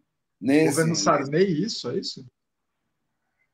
Governo Figueiredo. Jesus. Governo ah, Figueiredo. É, foi um pouco antes das diretas já. O governo, o governo Figueiredo foi, é, foi interessante lá no Rio Branco, porque o Rio Branco não tinha hotel que funcionasse na época. Aí a gente ficou num lugar que os políticos, inclusive, ficavam, que era o centro de conven... o centro esportivo, era um centro esportivo. Você tinha vários quartos, nenhum dos quartos tinha é, ar condicionado, eram quartos amplos, tal, e só tinha um quarto que era o quarto do João Figueiredo, o quarto do presidencial. Como o Sérgio Ricardo era o único, porque a gente acompanhava, a gente eh, tocava e servia como banda de acompanhamento para o Sérgio Ricardo também. Né? Uhum. Como ele era o único, então ele ficou com o quarto. Adivinha onde todo mundo dormia? Porque tinha ar-condicionado. Ah. Suíte pre... Na suíte presidencial. Junto com o Sérgio Ricardo, né? Como que arrumava lugar aí? Onde? No chão dormir? Meu, não, os quartos eram muito amplos, era um negócio Olha. fantástico, assim. E o, o engraçado, interessante da história é que o pessoal não tinha cultura ainda de show, alguma coisa assim. Então a gente pegou e a gente foi tocar numa quadra esportiva. O som já não era muito bom, né? E aquele de reverberação no, no estádio. Aí o pessoal, em vez de ficar parado ouvindo alguma coisa, não, eles começaram a fazer footing em volta da quadra. de mãozinha dada o Sérgio ficou chocado, né?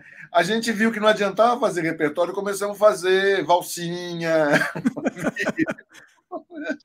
Aí o pessoal adorou assim, o negócio. Olha é, que sensacional. Mas foi muito legal ter, ter, ter, compartilhado isso com o Sérgio Ricardo, é uma figuraça, um grande artista. Né? É emocionante, foi emocionante. Várias vezes eu me emocionei com o show, vendo o Sérgio. O Sérgio ele, ele tinha aquele alinhamento, alinhamento ideológico dele de esquerda, mas era uma coisa do coração, cara. Entendeu? Então ele fez uma música pro Carlos Lamarca, em que ele faz uma associação de que na selva um boi desembesta. É uma coisa cinematográfica. E, e, e, cinema tem muito a ver com a carreira do, do Sérgio, né? De nascimento, João Luft. Então foi muito legal ter. ter, ter é... a gente ficou amigo dele, algumas vezes. O nome foi... dele é João Luft e ele virou Sérgio Ricardo. É, exatamente. Ele é de Marília. Ele é natural aí, de Marília. E aí, e aí a pessoa vai fazer um show em Rio Branco, numa iniciativa do governo João Figueiredo. Olha Cara, a contradição. É, é, é, muito nonsense. Veja bem, projeto Pixinguinha. Dá um filme isso, não dá, Dimitri? Ah, é sensacional isso. Não, Deixa você, eu conhece, você conhece a história dele da, de quebrar o violão no show da, da Record, né? Então, ele, ele quebrou o violão no show da Record cantando o Beto Bom de Bola, né? Que é assim, que as pessoas alegavam que era meio, meio como é que eu vou dizer? Alienado. É, na época, alienado, é. Não, mas na época tinha o seguinte, você tinha o pessoal 68, entendeu? Só faltava o boné e a barba. Companheiro. É, era bem assim, o 68, né? E o pessoal abominava a guitarra, abominava qualquer mudança que tivesse do, do, do MPB padrão, entendeu? O pessoal abominava. E o Sérgio veio com uma proposta, inclusive com uma proposta social, porque o Beto Bom de Bola está bem dentro do, do, do roteiro dele. E o cara de esquerda, né? O pessoal não deixava, nem quis dar uma chance dele pegar e mostrar o trabalho. Mas Ele você não acha que tem mais a ver com futebol, não tem a ver com o. o não, não tem nada a ver de, de, discurso de esquerda, nada. Por isso que as pessoas, eu acho que não, por isso não, que não, não, não. É, é, tinha um drama social envolvido com a coisa, mas era uma coisa mais ampla do que você pegar e ficar reclamando da ditadura. Ele quis fazer uma coisa mais poética. Não era tão e... direta, né? Não, não era, era tão Aí começaram porque esperavam que ele fosse cumprir esse papel. Ele perdeu a paciência, com toda razão, porque você vê assim, ele não conseguia. Ele tentando eh, arrazoar com as pessoas, pessoal, não sei o quê. E o pavio dele não é dos mais longos. Aí uma hora ele perdeu a, a estribeira, mas entrou um, um surto emocional no cara. O cara quebrou o próprio violão, né? Arrebentou, chamou. Isso é coisa de Brasil subdesenvolvido tal, e jogou o violão quebrado para a plateia. Né? E a, matéria do Notícias Populares na época foi violada na plateia. Dando a entender que uma mulher tinha sido estrupada. né? Agora. Eram geniais. Que isso, isso, olha, as matérias do Notícias Populares eram coisas geniais, né? Aí ele pegou. E ele estava com esse estigma até no final. Daí ele pegar. Ele então, isso que eu quero saber de você, porque você falou que você conviveu com ele, me conta então, isso. Que que... Porque ferrou dar... a carreira dele, né? Ferrou. ah, fala, desculpa. Aí ele, dá, ele, ele, ia dar. Eu ia falar justamente isso. Vai, ele desculpa ia, aí, vai lá. O pessoal entrevistar a gente tal, eh, em cada cidade, o pessoal tocava no maldito estigma. Lógico. Então ele ficou estigmatizado Décadas depois, ele ainda era estigmatizado por essa, sendo que é um puta artista. É, é, teve uma entrevista que eu cheguei e falei pro cara: escuta, é Sérgio Ricardo que você está falando, tá bom? Você conhece quem é Sérgio Ricardo? O cara não sabia quem era o Sérgio Ricardo, só sabia que ele tinha quebrado o violão. Então vai, vai estudar história antes de você exercer sua profissão. Isso que sabe? eu ia falar. Ele entrou para a história e ele vai ser lembrado daqui a décadas porque ele quebrou o violão. Ele, ele quebrou o violão. Ao vivo, no sendo show que é um grande artista, que é um. É, é pois é.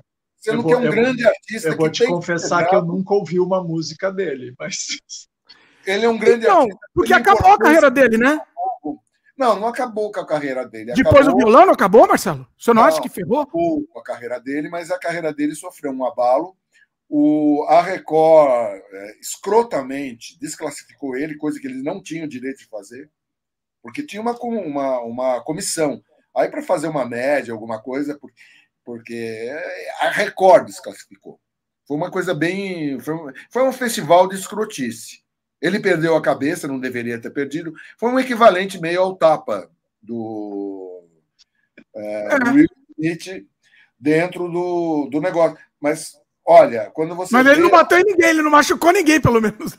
Não, meu, aquele violão lá em pedacinho, sei lá, acho que a plateia comeu o violão dele. Pô, deve é valer de aquele violão, hein? Deve valer. Imagina se, quem, se alguém guardou aquilo.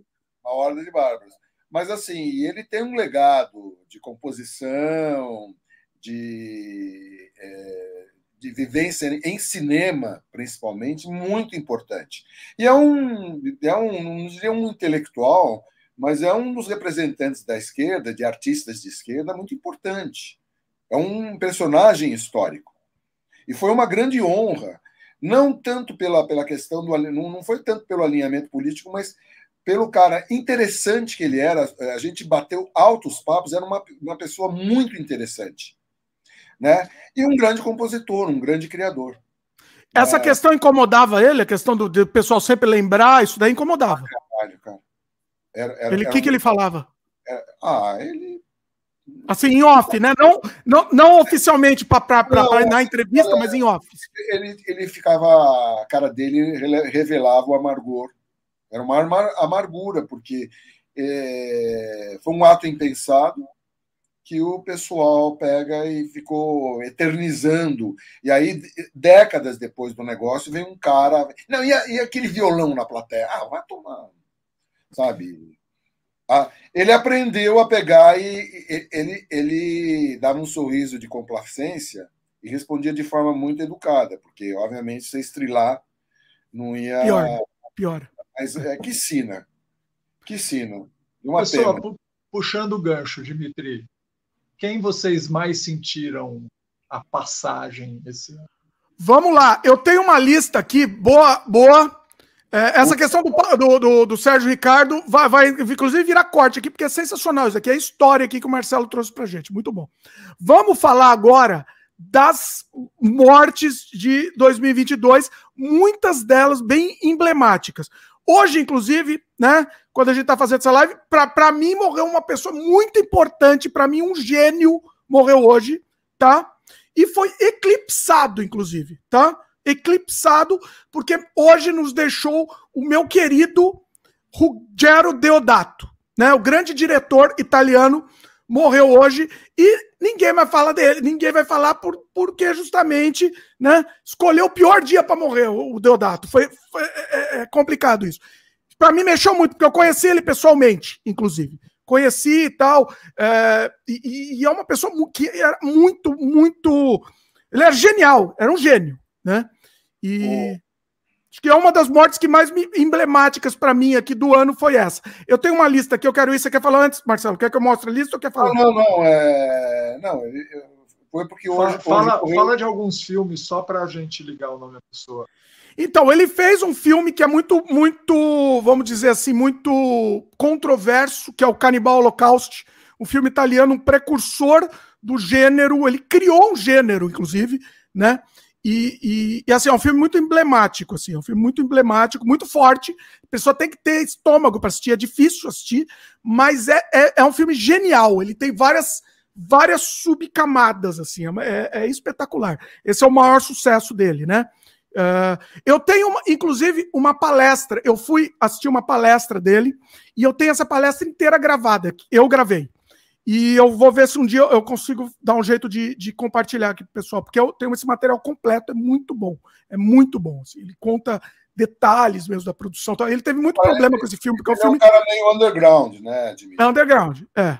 é então, assim, infelizmente. Para mim, tá? Isso eu tô, tô dizendo para mim, assim, né? É, para mim. morreu um personagem estelar do futebol, então, pelo menos aqui no Brasil, mas foi uma coisa mundial, né? O, o é, desculpa, desculpa a sinceridade, mas eu poderia não, não poderia estar menos aí para esse, esse caso. O meu, não, o meu é... sofrimento de hoje é pelo Deodato, desculpa. É, você está tá reclamando de um gênio e teve outro gênio com mais notoriedade. Porque estou falando do Pelé, não do Edson Arantes do Nascimento, né? Porque quem viu Pelé jogar foi uma coisa especial mesmo. Enfim, foi um grande jogador, né? Assim como quando morreu a Gal, né, no mesmo dia foi a morte do, do uh, Rolando Boldrin. Não, é verdade, verdade. O Boldrin é um cara que tem assim uma participação no cenário nacional também. É, eu não, eu não, não, não, gostaria de comparar estaturas, porque a Gal tem um tamanho mega gigante, todo mundo só falava da Gal, né? Ninguém falava do Boldrin. Exatamente, é. Depois o pessoal, nossa, mas o Boldrin também. E muita gente, eu vi vários comentários, pô, o Boldrin foi morrer justamente no dia que a Gal morre. Puxa, que. Escolher mal, né? Escolher mal o dia. É, é pois é. é. Mas assim, o. A, a Gal é, foi uma perda. Eu, eu, eu acho que eu já chorei umas duas, três vezes. Caramba por causa. É, é meio que Você chegou a conhecer ela, Marcelo? Não, mas a, a, boa parte da minha vida, a trilha sonora tinha a voz da Gal trilhando, né? É, tanto quanto da Elis Regina, né? São personagens ícones. O Rolando Boldrin eu tinha um respeito profundo pela, pela, pelo fato dele ser ator, é, o fato do interesse dele com música de raiz é, foi sempre um incentivador. O, programa dele ficou melhor na TV Cultura, né? Fez aquela música que agora eu não me lembro como é que é, que é a viola fala alto no meu peito, mano, que é, que é um marco também da, das músicas de raiz, né? Acho que um cara que compôs isso podia ter composto só essa música que tá tudo certo. Mas ele era teve do uma... programa Viola Minha Viola, não era? Agora ele, está um... com um programa que chama Senhor Brasil. É, ele continua né? reprisando. Né? Ah. É, continua é, reprisando. Continua reprisando, continua reprisando. Eles estão colocando. O Senhor Brasil, eu acho que foi o ápice, é, de certa forma, porque a cultura daí dava uma liberdade para ele trabalhar o programa como ele queria mais do que a própria Globo. Quando, eu não me lembro como chamava na Globo o programa dele. Não, era Viola Minha Viola. Deixa eu ver se eu acertei não, aqui. Não, Viola Minha Viola, não. Não? Não. Tá confundindo. A Viola era com a Inesita Barroso, né? Talvez. Inesita Barroso. É. Que é outro. Vou achar aqui. É Empório, Brasileiro, Empório Brasil, Empório Brasileiro. Não, é, na Som Brasil. Brasil. Achei. Som, Som Brasil. Brasil. Som Brasil. É. Som Brasil. Né? Que eram.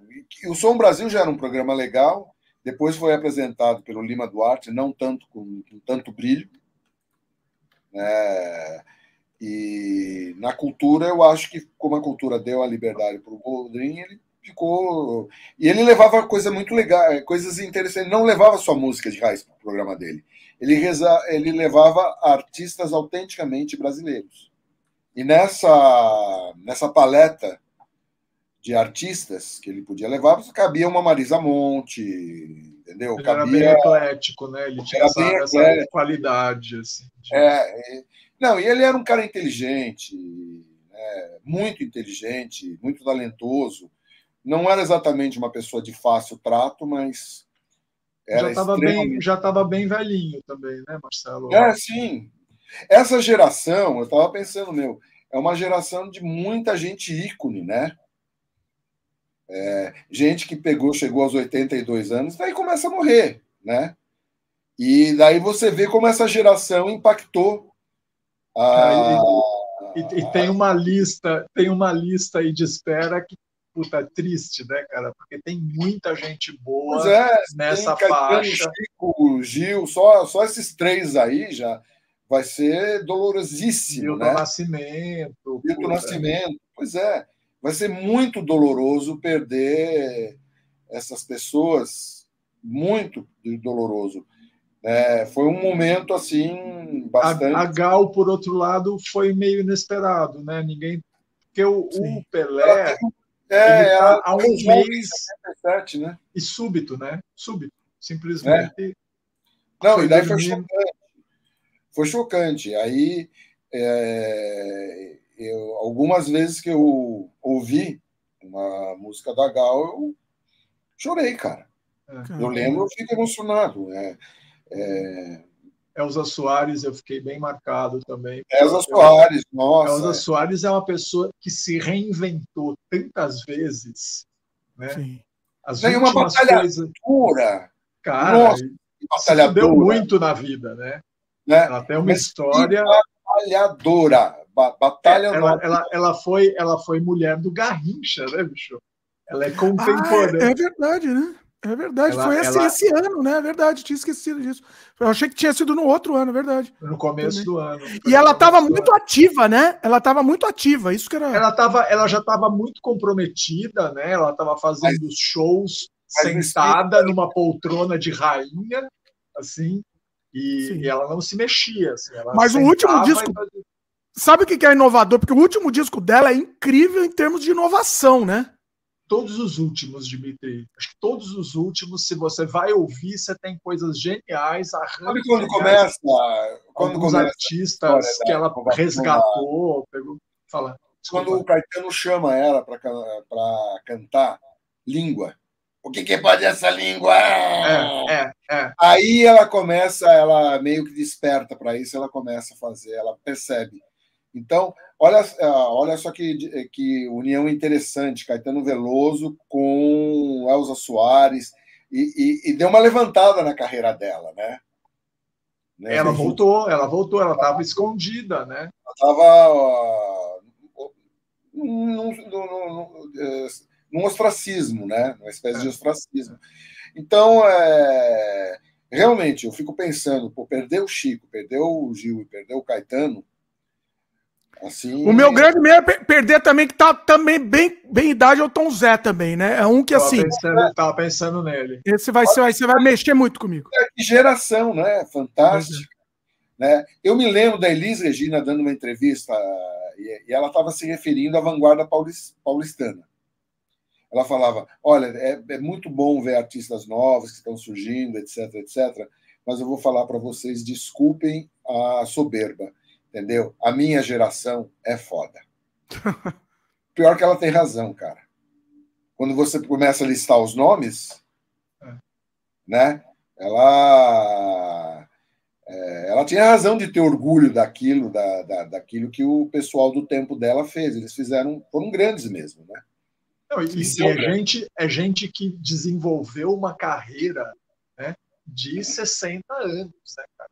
Você pega essas pessoas, é. eles estão fazendo coisas geniais. O próprio Tom Zé, que também passou por uma fase de ostracismo, que nem a Elza Soares. Depois Mas você viu por que ele foi recuperado do ostracismo? É uma história bizarra. David Byrne, né? Byrne. É, é, um absurdo isso, cara. É um absurdo. Mas você sabe, é você sabe o, o, detalhe da história, Dimitri? Qual? Que ele, ele achou faz... ele achou um disco. Ele achou o disco cedo. na loja. É, é, e chamava Samba Novo, E aí ele levou. Estudando escolhendo... samba, acho. Era estudando é, samba. Acho que sim. E ele estava é. escolhendo uns discos de samba, de música brasileira. Chegou nos Estados Unidos, botou aquilo para tocar e falou: que maluquice é essa que é esse cara, né? E aí ele, ele, ele, ele, ele mora, morava, não sei se ainda está lá, num prédio do lado da PUC em São Paulo.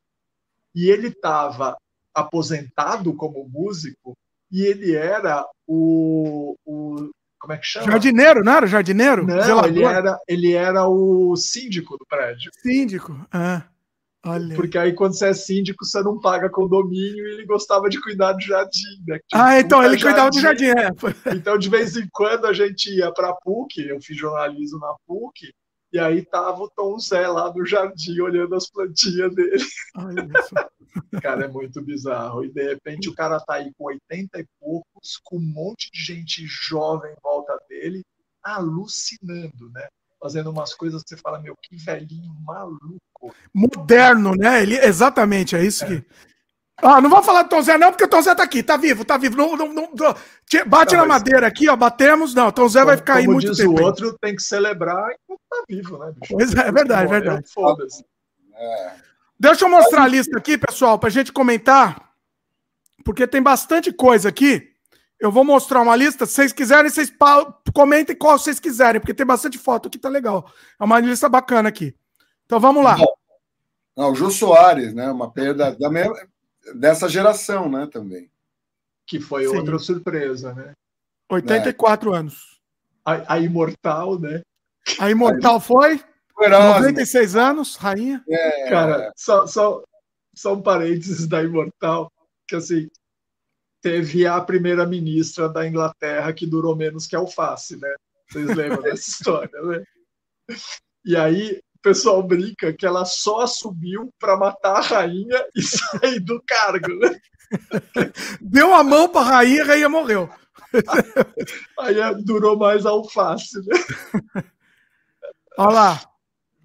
Temos o, o Erasmo também, né? Tremendão. Personagem importantésimo. Ô Marcelo, você conheceu alguma personalidade aqui da música que conheceu ao vivo? Tiver alguma história para contar de algum deles aí? Ou não só não, da música, de qualquer personalidade que você conhecer, pode contar. Carlos, quando eu era criança, cara, que o é, Erasmo Carlos, ele pegava, ele viveu uma época em São Paulo, bem na época da Jovem Guarda, que os programas eram na Record, então boa parte do pessoal da Jovem, ele estava morando no Brooklyn, no Brooklyn Novo, na Flórida, na Rua Flórida, numa casa, num sobrado, assim, normal. E era o tremendão, né? Aí a molecada toda fazia fazia uma espécie de, de vigília na frente da casa dele, quem sabe ele saía. Daí um, a gente fazia rodízio de vigília. Daí um dia estava eu no meu plantão, de repente sai o Erasmo. Aí eu vou lá perto dele, né? Chego, era criança, era moleque, né? Era moleque, devia ter o quê? Uns 12, 13 anos, né? Quando eu cheguei, eu vi aquele caralho, eu falei, nossa, cara, você é alto pra Aí esqueci de pedir o autógrafo que ficou sobre a minha responsabilidade. Eu nem lembro o que ele falou, né? Mas assim, era meio, meio maluco. Foi o único, o único contato que eu tive com o Erasmo. Fora disso, eu acho um personagem. Ele sempre foi muito querido, né, cara? Sim. Porque ele era, porque ele era um simpaticão. É. Né? Era uma figura simpática, muito simpática. Gigante, mais, gentil, né? É, mais que o, que o Roberto, que era um cara mais. Também se compara. Pois é. Né? Muito mais que o Roberto, muito mais dado que o Roberto. Né? E talvez o, pe o peso que, do sucesso que o Roberto era obrigado. Meu, o, não sei quem foi que me contou, um cara que tocou no RC7 ou RC9, uma coisa assim. Cara o cara contou que para o Roberto Carlos entrar em determinados lugares, ele tinha que entrar dentro de um baú. Eita! É, ele tinha que entrar dentro de um baú, porque se ele fosse entrar e as pessoas vissem eles, ficava aquela, aquele frenesi. Então ele tinha que fazer. Então não é uma. Eu fiquei imaginando, pô, meu, que merda isso, você tem que entrar escondido para pegar e fazer, e para passar, para sair, para passar, ele tinha que fazer isso. Que vida, né? É, é. É, mais ou menos como quem tem muito sucesso não é. Eu sei que é um chavão isso, né? Mas é porque é recorrente a todo mundo que faz muito sucesso. Fica complicado porque você vê a quantidade de maluco que tá, tá acampado em quartel, então você veja quanto um cara com mega sucesso, como ele é assediado de forma até alucinada, né? Pois é. Não me lembro Bom... quem foi pegou e teve toda a, a, a roupa dele rasgada. Nossa. Por causa das fãs, assim. Ah lá, vamos voltar para a lista. Ó. Pedro Paulo Rangel, nem sabia que ele tinha morrido esse ano, olha. É, morreu, pela, morreu agora. muito querido pela classe artística. Milton morreu Gonçalves, passada, grande Milton Gonçalves.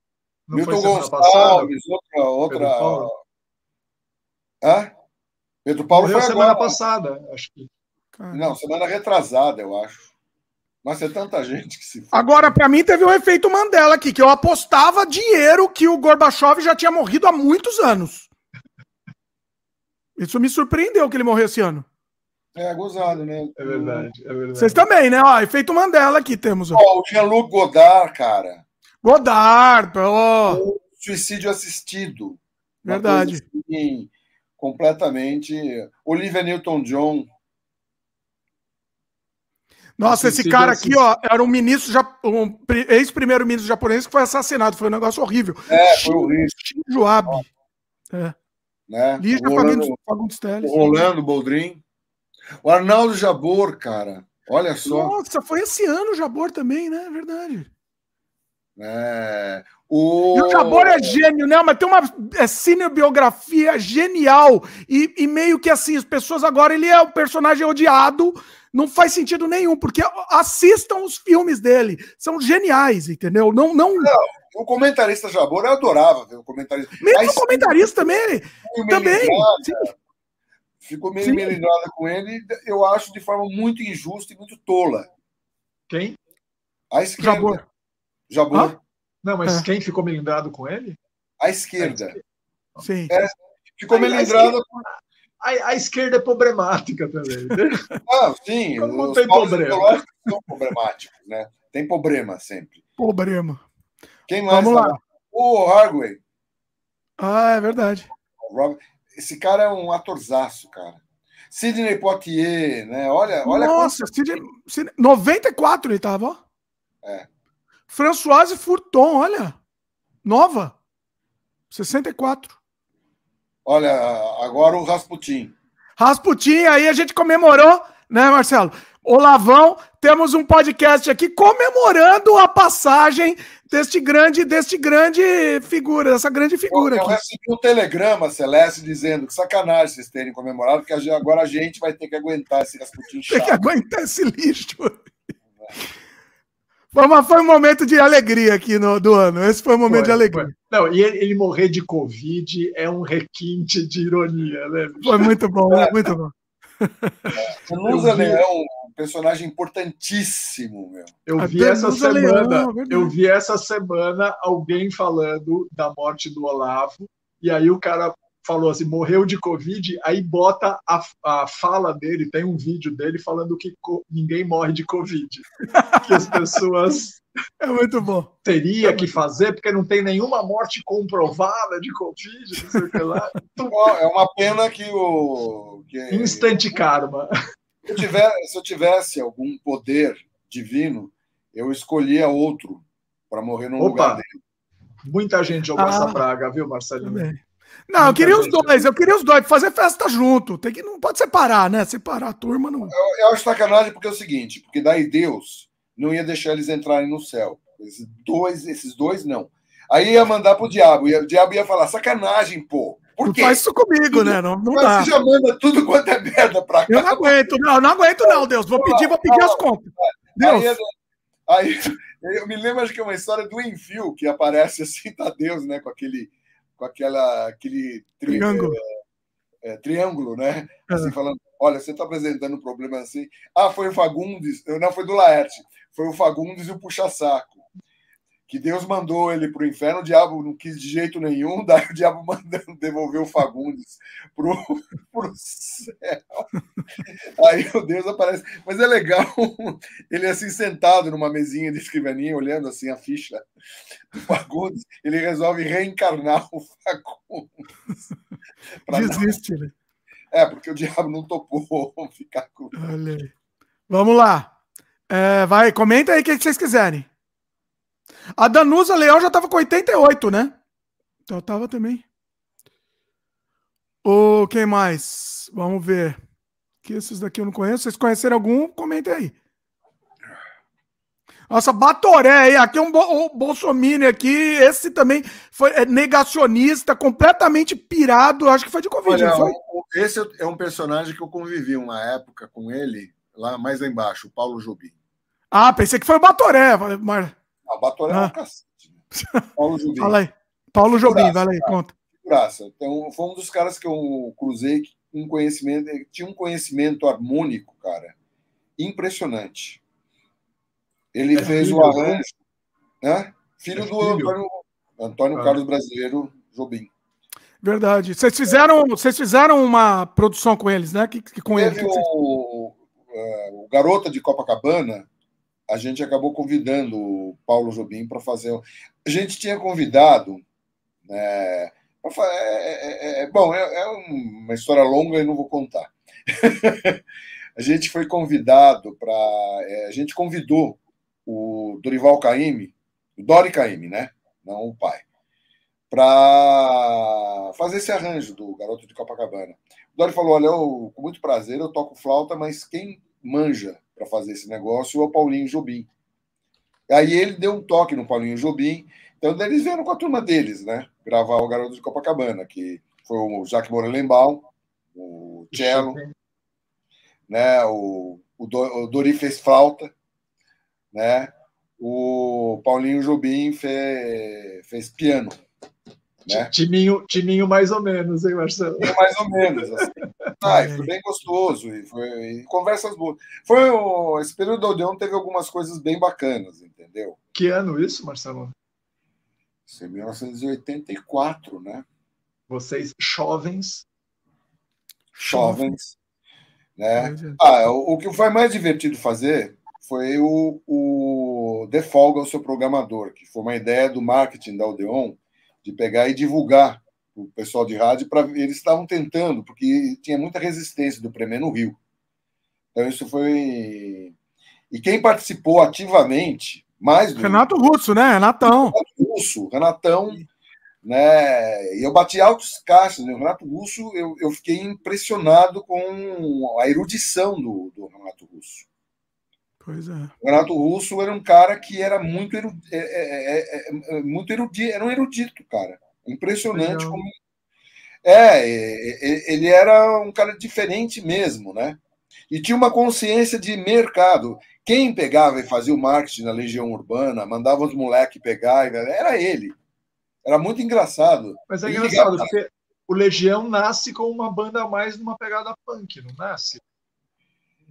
Eu ele era mais não... pesado. Antes de gravar o primeiro disco, eu não que eu já ouvi, a... é, eu não... eles, eles são de Brasília. Brasília né? é, eles nascem Mas... com uma banda mais pesada, mais punk. Agora, Aí, no projeto... primeiro disco já tinha dado uma suavidade, uma suavizada, mas você falar que ele era uma formação mais sofisticada me espanta, acho muito legal. O Renato Russo era uma coisa. O resto do pessoal é, era gente, vamos chamar de gente normal.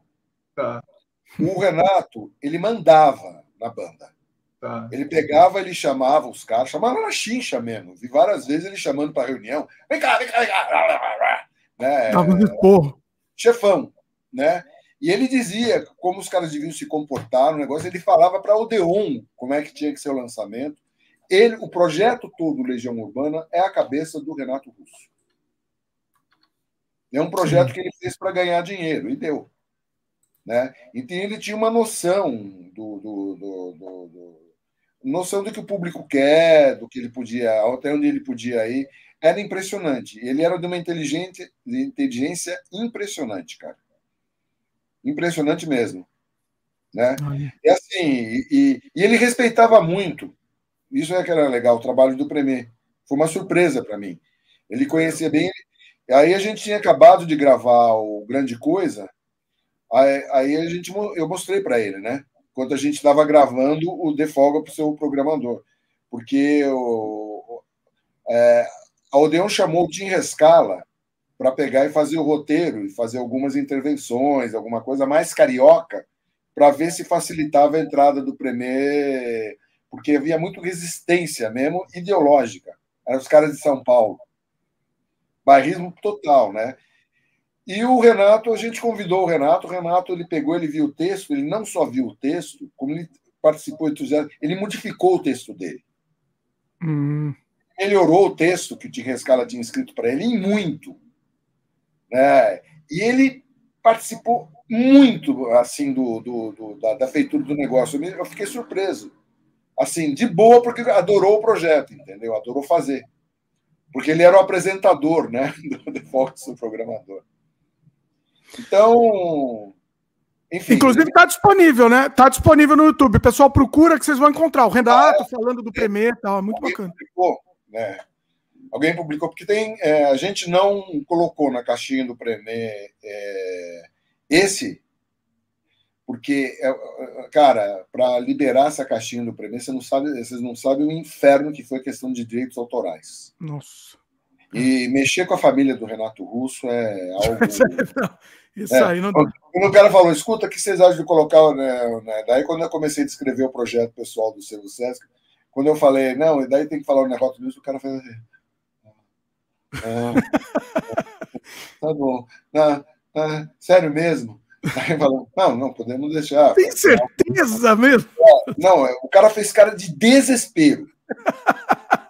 É, eles já estavam levando uma sova da própria Odeon, porque eles não conseguiam liberar direito bobo, assim, com Nossa. os caras. Os caras não respondiam, os caras entrando, sabe? Um negócio assim, é um problema que era do além. Porque os caras. Aquele... Da... Ah, fala, pode falar. Os caras da Tapajós, que era a editora que sucedeu todo o acervo Odeon, é, simplesmente eles não liberavam para nada e não queriam, sabe? É, é, vai longe. Aquele, né? Aquele moleque, o filho do, do Renato Russo, é, é, um, aquele débil mental, ele está destruindo a carreira do pai. Ele está conseguindo destruir a carreira é, é, em nome da ganância, em nome da burrice, ele está destruindo. É isso que ele está fazendo. Está aqui, está oficialmente aqui. Deixo claro isso. Meu amor não, a esse imbecil. Por que, que ele está destruindo? opiniões sei. fortes, opiniões fortes. Eu nem sei o que esse cara está fazendo. Nem, nem, nem não, ele é um imbecil, ele é um idiota. Ele, ele, ele, é, ele é simplesmente um idiota. Esse daí é, é assim. Mas é, está provado que nem sempre pais geniais têm filhos inteligentes. Tá aí, ó. Tá aí, tá pronto, tá aí, provado. É. Vamos voltar para a lista aqui? Vai lá. Comenta aí o que, que vocês quiserem. Ó, Rei Liotta, né, também. Quem mais? Comenta aí o que vocês quiserem. Henrique Moralimbaum, que é um cara importante né, dentro do cenário, maestro, né? Pai do, do Jaquinho. Nossa, esse ator Rubens Caribé, novo, 56. Por que, que ele morreu? É. Não, teve gente que morreu nova. Caramba. Né? Breno Silveira, diretor, ele morreu gravando um filme com a Fernanda Montenegro. Ele estava durante a sessão, durante a gravação ele morreu. Caiu morto, infartou. Um, um cara que foi um, um, esportista fantástico, mas um idiota, o Éder Joffre.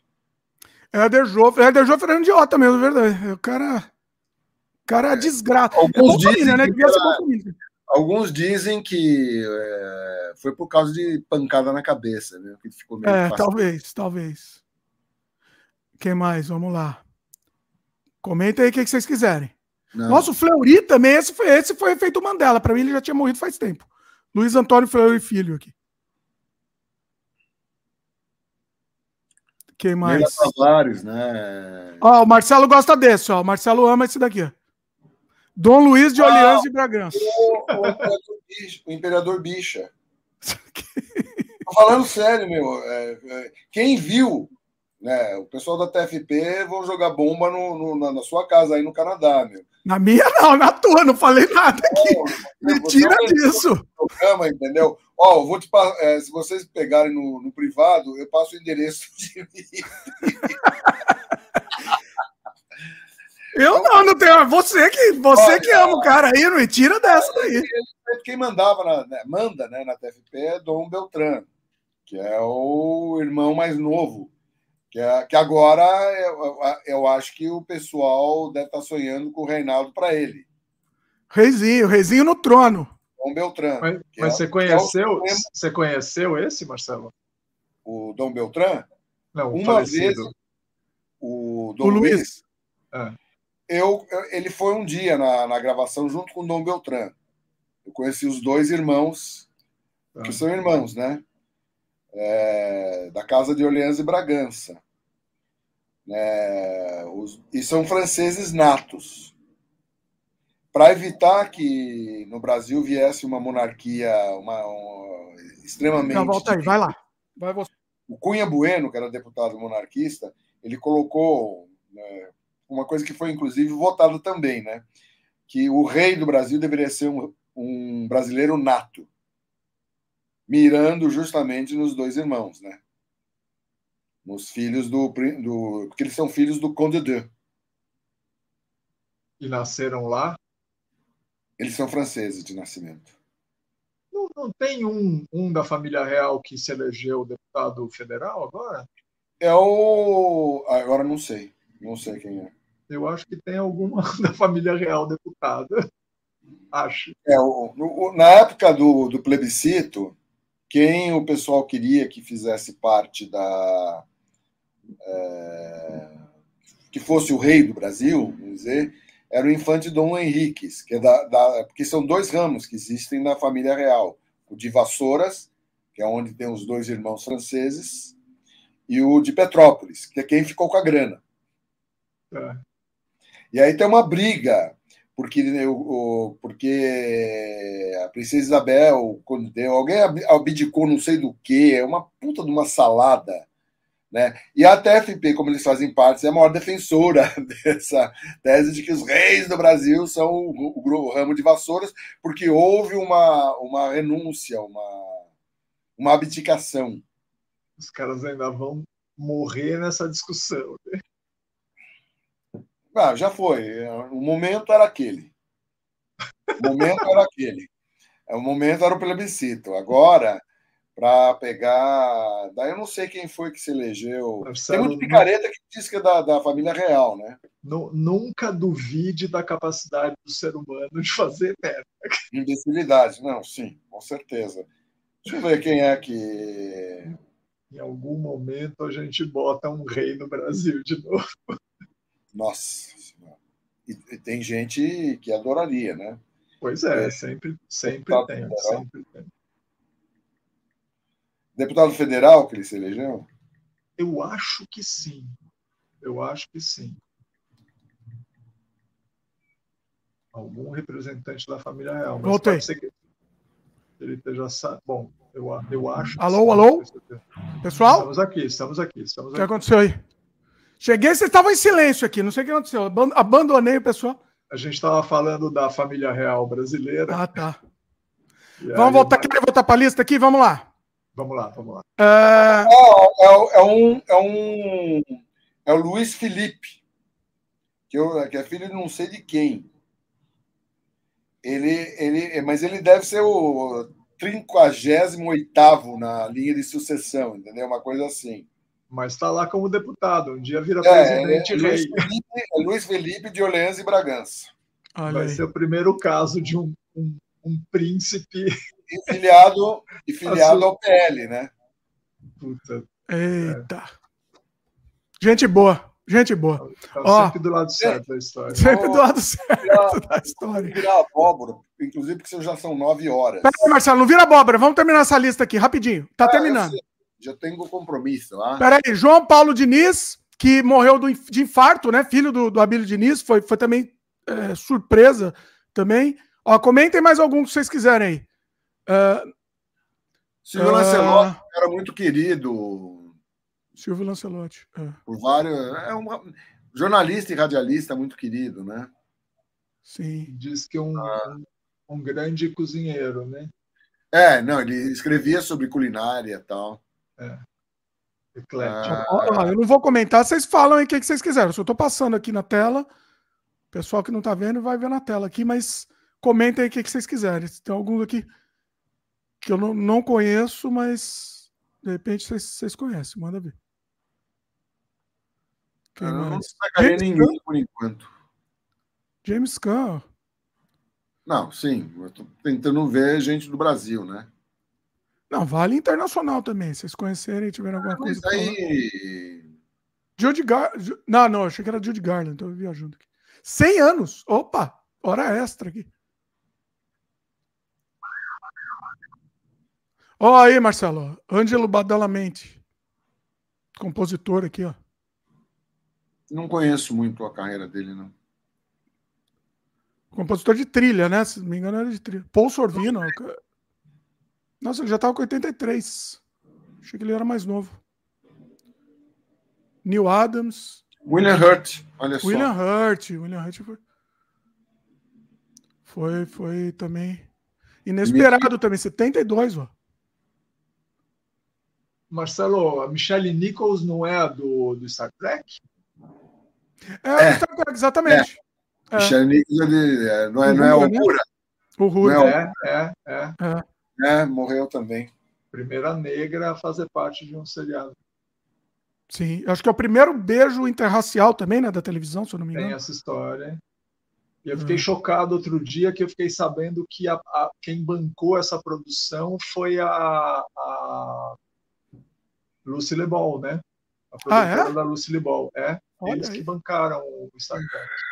Você sabia dessa, Marcelo? Não sabia, hein? Olha Não. só. É, produtora Marcelo dela com o marido lá. Eles tinham muita grana e bancaram essa maluquice para a época, né? E foi um fracasso, né? Foi um fracasso. Foi, foi. foi. Teve Na três época, temporadas que estão durando até hoje, né? Pois é. Não, mas não deu certo. É três temporadas, né? Três, é isso?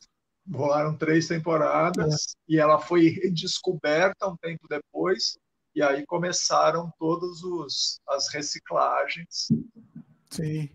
Você, chegou a ver, Marcelo? Eu sei que não tem a ver com a nossa pauta, mas é, entrou uma série nova que é meio uma prequel, prequel da, da, da, da primeira série original, com a mesma estrutura, com a mesma proposta de novos planetas e tal, é, com o, o, o que seria anterior ao, ao Kirk. Você chegou a ver isso? Não? Isso passou. Agora, entrou, é, é, é a versão mais recente. Ah, eu esqueci o nome da. Estreou esse ano. Discovery. É, um Discovery. Discovery, alguma coisa assim. Eu acho que sim, acho que sim. Eu ouvi falar bem, mas não, não tá na minha listinha de. Olha aí, muita gente aqui, hein? Dá para comentar todo mundo, que é muita gente. É, então essa lista, acho que é a lista mais completa do, do, do universo aqui, porque é muito eu, grande. Eu, eu, assim, pelo menos da minha parte, eu estou precisando virar a bola. Marcelo está precisando. Deixa eu só ler o comentário aqui, então, do pessoal aqui. horas, né? Só para encerrar, então. É, o, o, Ian comentou que morreu um grande músico, Ivanildo Saques de Ouro. Conhece, Marcelo? Não, não conheço. Uh, Aí comentou, né? Renatão homenageado na primeira versão do Surrealidade. Ah, vocês não sabem, o Ian, ele é o maior, ele é o maior especialista no Surrealidade da história. O Ian, ele entende mais do que eu. No Surrealidade, ele estudou absolutamente tudo do jogo. Aí ele comentou aqui: Isaac, Isaac Bardavid, grande dublador, dublou Wolverine. É verdade, o, o, verdade. o dublador do Wolverine mesmo. O Isaac, é verdade. Uh, chegou o Oráculo também, ó. Oráculo, nosso personagem do, do Sua Realidade participando aqui da live. Uh, não sei quem é o Oráculo, tá, pessoal? Quem me perguntar, eu não sei quem é. é um perso... Ele é misterioso aqui. Alguém. O, o, Oráculo tá aqui, eu não sei quem ele é por trás aí do, do personagem. Dimitri, uh, quantos anos de surrealidade? É, mais de 20 anos. Foi lançado em 99. 99. Cara, eu, lembro, eu lembro de você falando isso quando a gente se conheceu. Há décadas Olha. atrás. Ô, João, peraí, então vamos ter que trazer isso. Marcelo, eu tô com medo do Marcelo que ele, que ele vira abóbora, mas eu queria só trazer essa história. O João, o João era meu, meu cliente, né? E eu acho que eu acho que gente, eu devo ter usado sua realidade até para te mostrar meu trabalho, provavelmente, não foi? Tava no seu portfólio. É, Tava então vai, conta portfólio. aí mas o que eu me lembro é que era um projeto seu, eu não sei se de faculdade, Faz Sim. sentido isso? Era o TCC, era meu, meu exatamente, TCC. Exatamente. Quando eu te conheci, ele ele estava nessa fase. Você tinha feito ele na faculdade, mas ele ainda não tinha virado um produto. Assim, ele era um projeto. Sim. Ele não tinha sido lançado ainda, verdade. Não, não, estava longe disso. Estava longe disso. Eu não me lembro nem de você estar tá desenvolvendo ele como um projeto. Assim, é, na verdade, assim, a gente lançou ele em 2002. Foi 2002, né? Quando, e... quando você foi para o Canadá? O Canadá é 2009. Então, nesse meio tempo aí, a gente trabalhou junto durante é, os anos zero aí, né? Os anos zero é, a gente trabalhou é, é, ano é. inteiro, essa década inteira, praticamente. Então, acho que foi isso. Não tinha sido lançado ainda, né? Ah, para quem não sabe, inclusive eu conheço o Marcelo pelo João, né? O, o, o João que me indicou o Marcelo, inclusive, para um trabalho. Nada disso. Você não, eu, não vou, você, eu, não, você... eu não vou confirmar nada disso. Aliás, eu não conheço. Não é verdade, não é verdade. É, aliás, eu cidade, não conheço. Cidade pequena, né, Dimitri? Pois é. Aliás, eu não conheço essas duas pessoas. Você não, conhece? não conheço. É, lá na igreja, inclusive, olha, eu sou cristão, entendeu? o Marcelo está cristão aí, ó. Você está cristão e eu tô, eu tô cervejeiro. Cervejeiro, olha. Eu tô aqui com a minha roupinha de fazer cerveja. Escuta, Dimitri, vamos. Vamos encerrar? Vamos, vamos, vamos, é, vamos. Porque temos aí umas quatro e pouco e, e, acho que eu não vou nem jantar e vou começar uma. E, o pior é que o Marcelo tem que sair, mas é verdade. Bom, então vamos encerrar então. É, João, dá de novo seus contatos aí do, do pessoal, onde pode encontrar você, encontrar sua, sua cerveja também, dá, passa os contatos aí, pessoal. Olha, a cerveja chama Mingo Cervejas é, Artesanais, tem Mingo Cervejas no Instagram e no Facebook. E por lá, se quiser conversar, a gente conversa. É, eu estou facinho. É, e eu, eu tô, a gente não falou disso, mas eu tô bastante esperançoso para 2023, cara. Acho que depois da gente se livrar desse traste, sobreviver a quatro anos de Bolsonaro, que eu sinceramente achei que a gente não ia sobreviver, estou muito esperançoso para os próximos quatro anos, tanto do ponto de vista de país quanto do meu ponto de vista pessoal. Assim, ah, vamos marcar um, um, um Update. Não, é um sem freio para daqui mais ou menos um ano para a gente avaliar. Faz um especial, né, de novo aí. É, para a gente avaliar o, o, em função do que a gente estava esperando alguma coisa, como é que as coisas estão andando. Eu espero realmente que a gente esteja feliz. Eu, com, eu, eu, eu espero. Não, esperança é uma coisa, mas uh, previsões, assim, vocês Vocês, sinceramente, vocês acham que agora vai melhorar? Eu acho, Olha, eu, eu, acho que vai. Não, evidentemente que qualquer coisa. qualquer o coisa cachorrinho Lalau. Você Sim. conhece o cachorrinho Lalau? É o cachorrinho do meu vizinho. Entendeu? Se o cachorrinho Lalau assumir a presidência do país, vai ser melhor do que o Bolsonaro. Então, é, ele, é ele, ele coloca a régua muito lá embaixo. Fica fácil assim, pois é. É, é, é, ele não é nem perto de zero, é porque é negativo, né? Vai lá embaixo mesmo. Pergunta, vamos lá, de previsão. O, o, o, o inominável vai preso ou não? Dimitri, Cara... eu, eu acho que ele fica escondido nos Estados Unidos. Inclusive, os Estados Unidos não têm acordo de extradição se for tribunal internacional. Ah, é verdade. Porque eu não, não acho que, que seja o caso mas eu, eu, eu tenho uma convicção forte de que ele foi para os Estados Unidos com passagem. Bom, primeiro que ele foi no avião presidencial, né? Então não tem passagem de volta. Ele já foi? Ele parece que vai amanhã. É, vai amanhã, né? Hoje é, dia parece que vai amanhã. Foi. Mas aí ele vai na, na, na, né, no bico do corvo mesmo, né? Pra na... Eita, beleza. Não, cara, é, é, é Não, é hoje muito, que ele ia. É... Não é 29 que ele ia? O pessoal estava falando sexta-feira, né? Sexta-feira, hoje é sexta? Não, hoje é, Não, quinta. Hoje é quinta. Ele vai na sexta-feira. Dizem que vai. Tinha uma possibilidade dele ir na quarta. Eu sei que a equipe já foi um avião levando uma equipe de preparação, porque ele continua, por, por incrível que pareça, sei que é difícil de acreditar, mas ele continua sendo presidente até domingo, né? E, é, é. então, então tem uma equipe prévia que vai preparar, ver, blá blá blá, blá e só, aí vai. Só o Brasil para aceitar um negócio desse. É óbvio que ele está fugindo. E é óbvio, não, mas não tem o que discutir. Só, só no Brasil que é possível fazer um negócio desse, né? É ridículo. Ridículo.